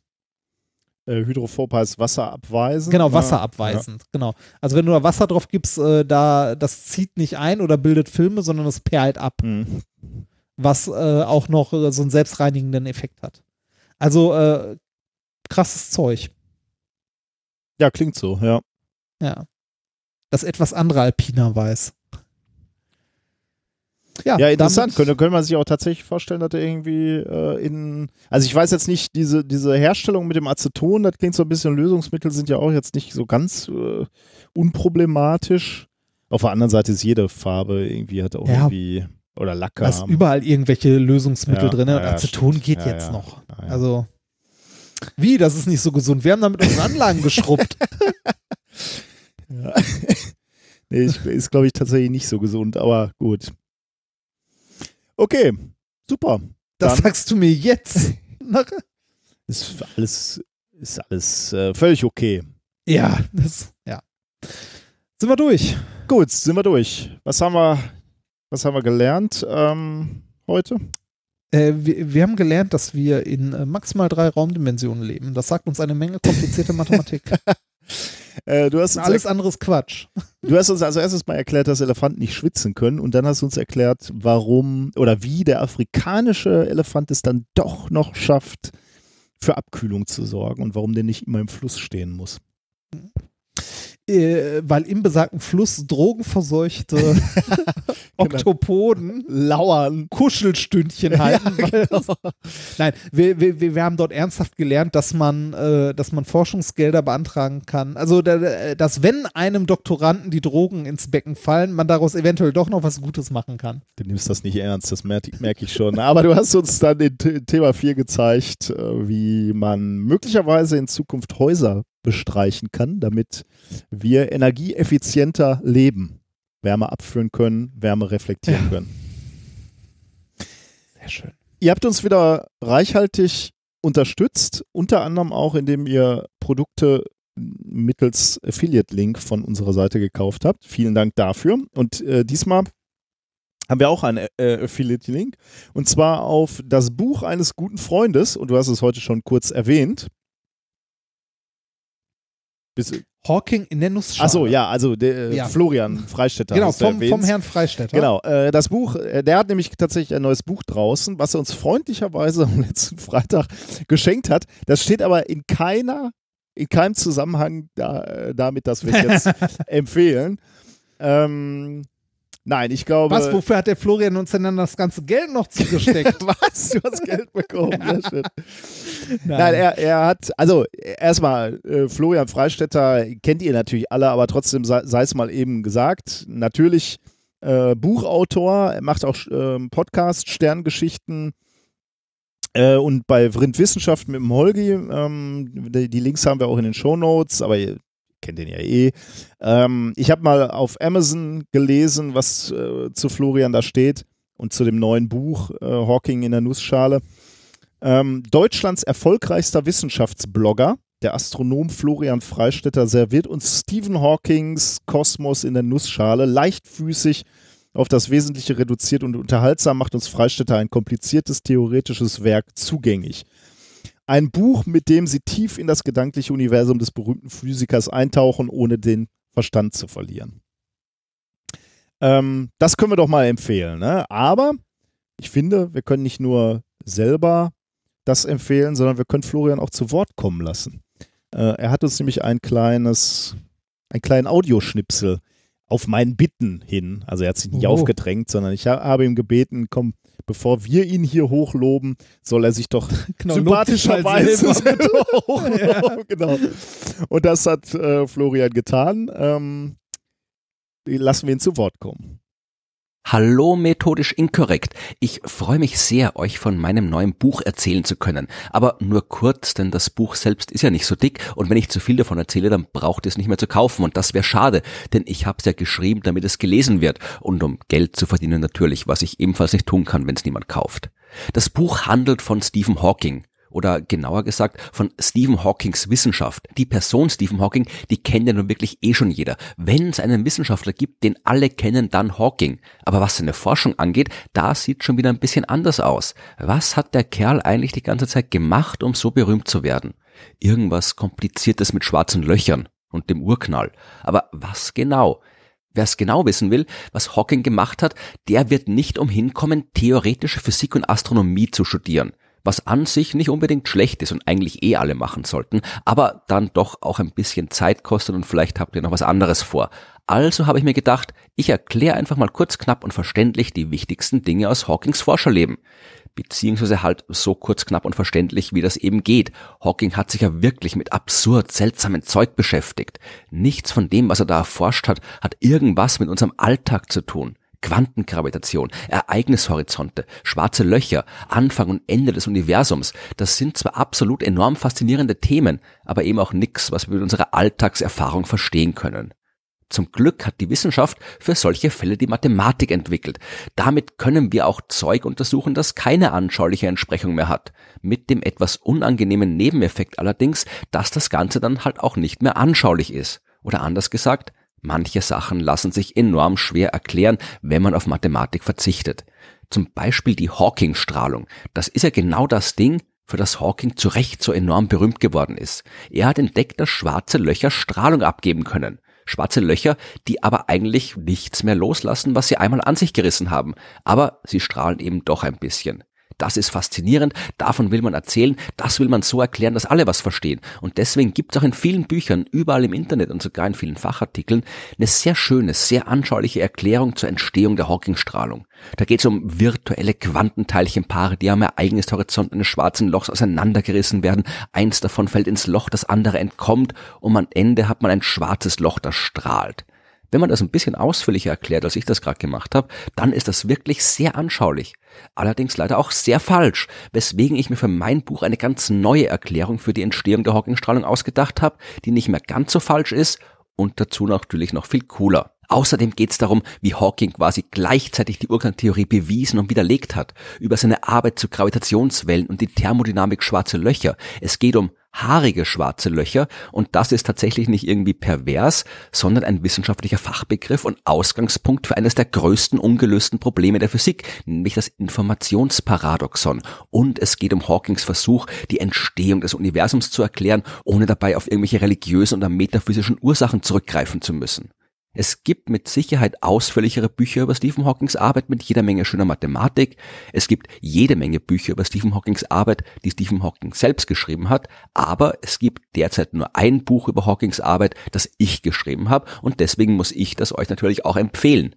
Es ist aber auch wirklich ein großartiges Buch. Am Cover ist ein schönes, abstraktes Bild. Innen drin 114 Seiten mit fortlaufenden Zahlen nummeriert. Ich muss allerdings darauf hinweisen, dass die Seiten 1 bis 6 und 109 bis 114 nicht nummeriert sind, aus welchen Gründen auch immer. Dafür gibt es zusätzlich zu all den Wörtern auf den Seiten noch einen Schwung Abbildungen und am Ende einen alphabetisch sortierten Index, dazu noch Literaturtipps, einen Epilog, einen Prolog und eine ISBN-Nummer, also eigentlich alles, was man sich von dem Buch wünschen kann. Ich habe sogar geschafft, in ein und demselben Kapitel über Masturbation und imaginäre Zeit zu schreiben. Und wer das Buch jetzt immer noch nicht kaufen will, der ist selber schuld. Und den anderen, die es doch tun und lesen, denen wünsche ich viel Spaß dabei. Ja, da können wir uns nur anschließen. Hätten wir besser nicht sagen können. Ne? genau. Also vielleicht ein, ein Lesetipp. Ähm, genau. Ähm, Termine, haben wir da irgendwelche besonderen? Äh, außer Bielefeld Saal 1. Genau, also wir haben natürlich äh, unsere Tourtermine. Guckt da bitte auf unsere Webseite, da könnt ihr nochmal sehen, welche noch bitte verkauft werden müssen. Düsseldorf 27.11., 28.11. Oberhausen, äh, insbesondere Bielefeld, die Komödie am 4.12. Und War, war, war Bielefeld tatsächlich der am schlechtesten, äh, der am schlechtesten gebuchte? Ja. Ah. Dann, dann bitte, ne? Da kann man besonders viel Zeit mit uns verbringen. Es ist kein Witz. Das, das klingt jetzt schon, das klingt jetzt schon flehend, oder? Ja, aber wir sind ja auch verzweifelt, was, was Bielefeld betrifft. Ähm, genau, und Osnabrück am 8.12. Das sind die Termine, an denen man uns in diesem Jahr sehen kann. Haben wir Hausmeisterei noch? Äh, nö, ich glaube nicht. Außer wenn ihr uns äh, Spenden auf unser altes Konto spendet, Ah, ja. dann wechselt bitte aufs Neue. Machen wir im nächsten Woche machen wir, äh, oder in zwei Wochen machen wir Nobelpreise oder Äh, Könnten wir eigentlich machen, können wir oder? machen, ne? Das ist äh, ein bisschen mehr Vorbereitung, aber viel später darf es dann auch nicht werden. Genau, ne? ja, wir müssen ja auch, ja auch, wir müssen ja. ja. auch aktuell sein. Also versuchen wir nächste, nächste Mal Nobelpreise zu machen. Diesmal war ein bisschen knapp, weil äh, Die war ja gerade erst, gerade erst vergeben, ne? wurde gerade erst vergeben und wir müssen ja frühzeitig anfangen mit der Sendungsvorbereitung. Ne? Ja, genau. Das, ne, also das geht ja nicht kurz vorher. Das ist ja. Nee, nee. Gut, dann war das Minkorrekt Folge 130 vom 9.10.2018 und wir enden die ganze Geschichte mit, wie schon angekündigt, Komar und Melamids Most Wanted Most Song. Wanted Song. Äh, also der Song, der gewünscht wurde. Und ähm, da werdet ihr hören, also ich habe irgendwie so ein bisschen das Gefühl, das ist so, ein- so ein bisschen äh, Fahrstuhlmusik, also so ganz gefällig, ne? so 80er Jahre, ganz gefällige Musik, bloß nicht anecken. Äh, da wurde eben auch eine Umfrage gemacht, was ist denn, was sind so so gefällige Instrumente und da sind halt Gitarren drin, Ba- Bässe, Klavier, sch leichtes Schlagzeug und Mhm. dann äh, auch Gesang, angenehmer Gesang, der zumindest laut Wikipedia als Celine Dionesque bezeichnet wird. Okay. äh, ja, ich, Äh, ja, da, da, äh, gerade so bei Musik und so, ne, da ist doch auch ganz viel Geschmack mit ja, dabei. ich, ich denke, Also, ja, ich, ich, äh, ich könnte mir vorstellen, dass wir auch Kommentare bekommen, die sagen, der Rausschmeißer ist schlimmer als der Song, was der Song, der in der Mitte ist. ich habe das am Anfang vergessen zu erwähnen, aber ich war diese Woche auch noch hier in Neustadt am Hauptbahnhof, ist so eine, so eine Kirmes ausge, aufgebaut, wie Einheimische hier auch gern sagen. Ich glaube, nennen sie nennen das Heiselschar. Was? Heiselschar. Also im Sinne von Häuschenschar. Eine Schar von Ah. Häuschen. Ach so, Ja. niedlich, ja, okay. ja, ist schon genau, das habe ich auch gedacht. Klingt irgendwie niedlich, aber ähm, äh, da war ich einen Abend und äh, die, also die trinken ja hier kein Bier, so- äh, Bier, sondern diese Weinschorle in großen Mengen und äh, da läuft die ganze Zeit richtig, richtig, richtig schlimme Musik, die du so nach zehn, zehn Sekunden mitsingen kannst. Mhm. Also sowas, durchgehend. Und das dann Lautsprecher über den ganzen Platz. Äh, oder, äh, ja, Ja, so in die Richtung wird es jetzt hier gehen zum Rauschmeißer. Also auch da nochmal der Hinweis, danach kommt nichts mehr. Ihr könnt auch frühzeitig abschalten. Ja. Macht's gut, bis in zwei Wochen zu den Nobelpreisen. Tschüss.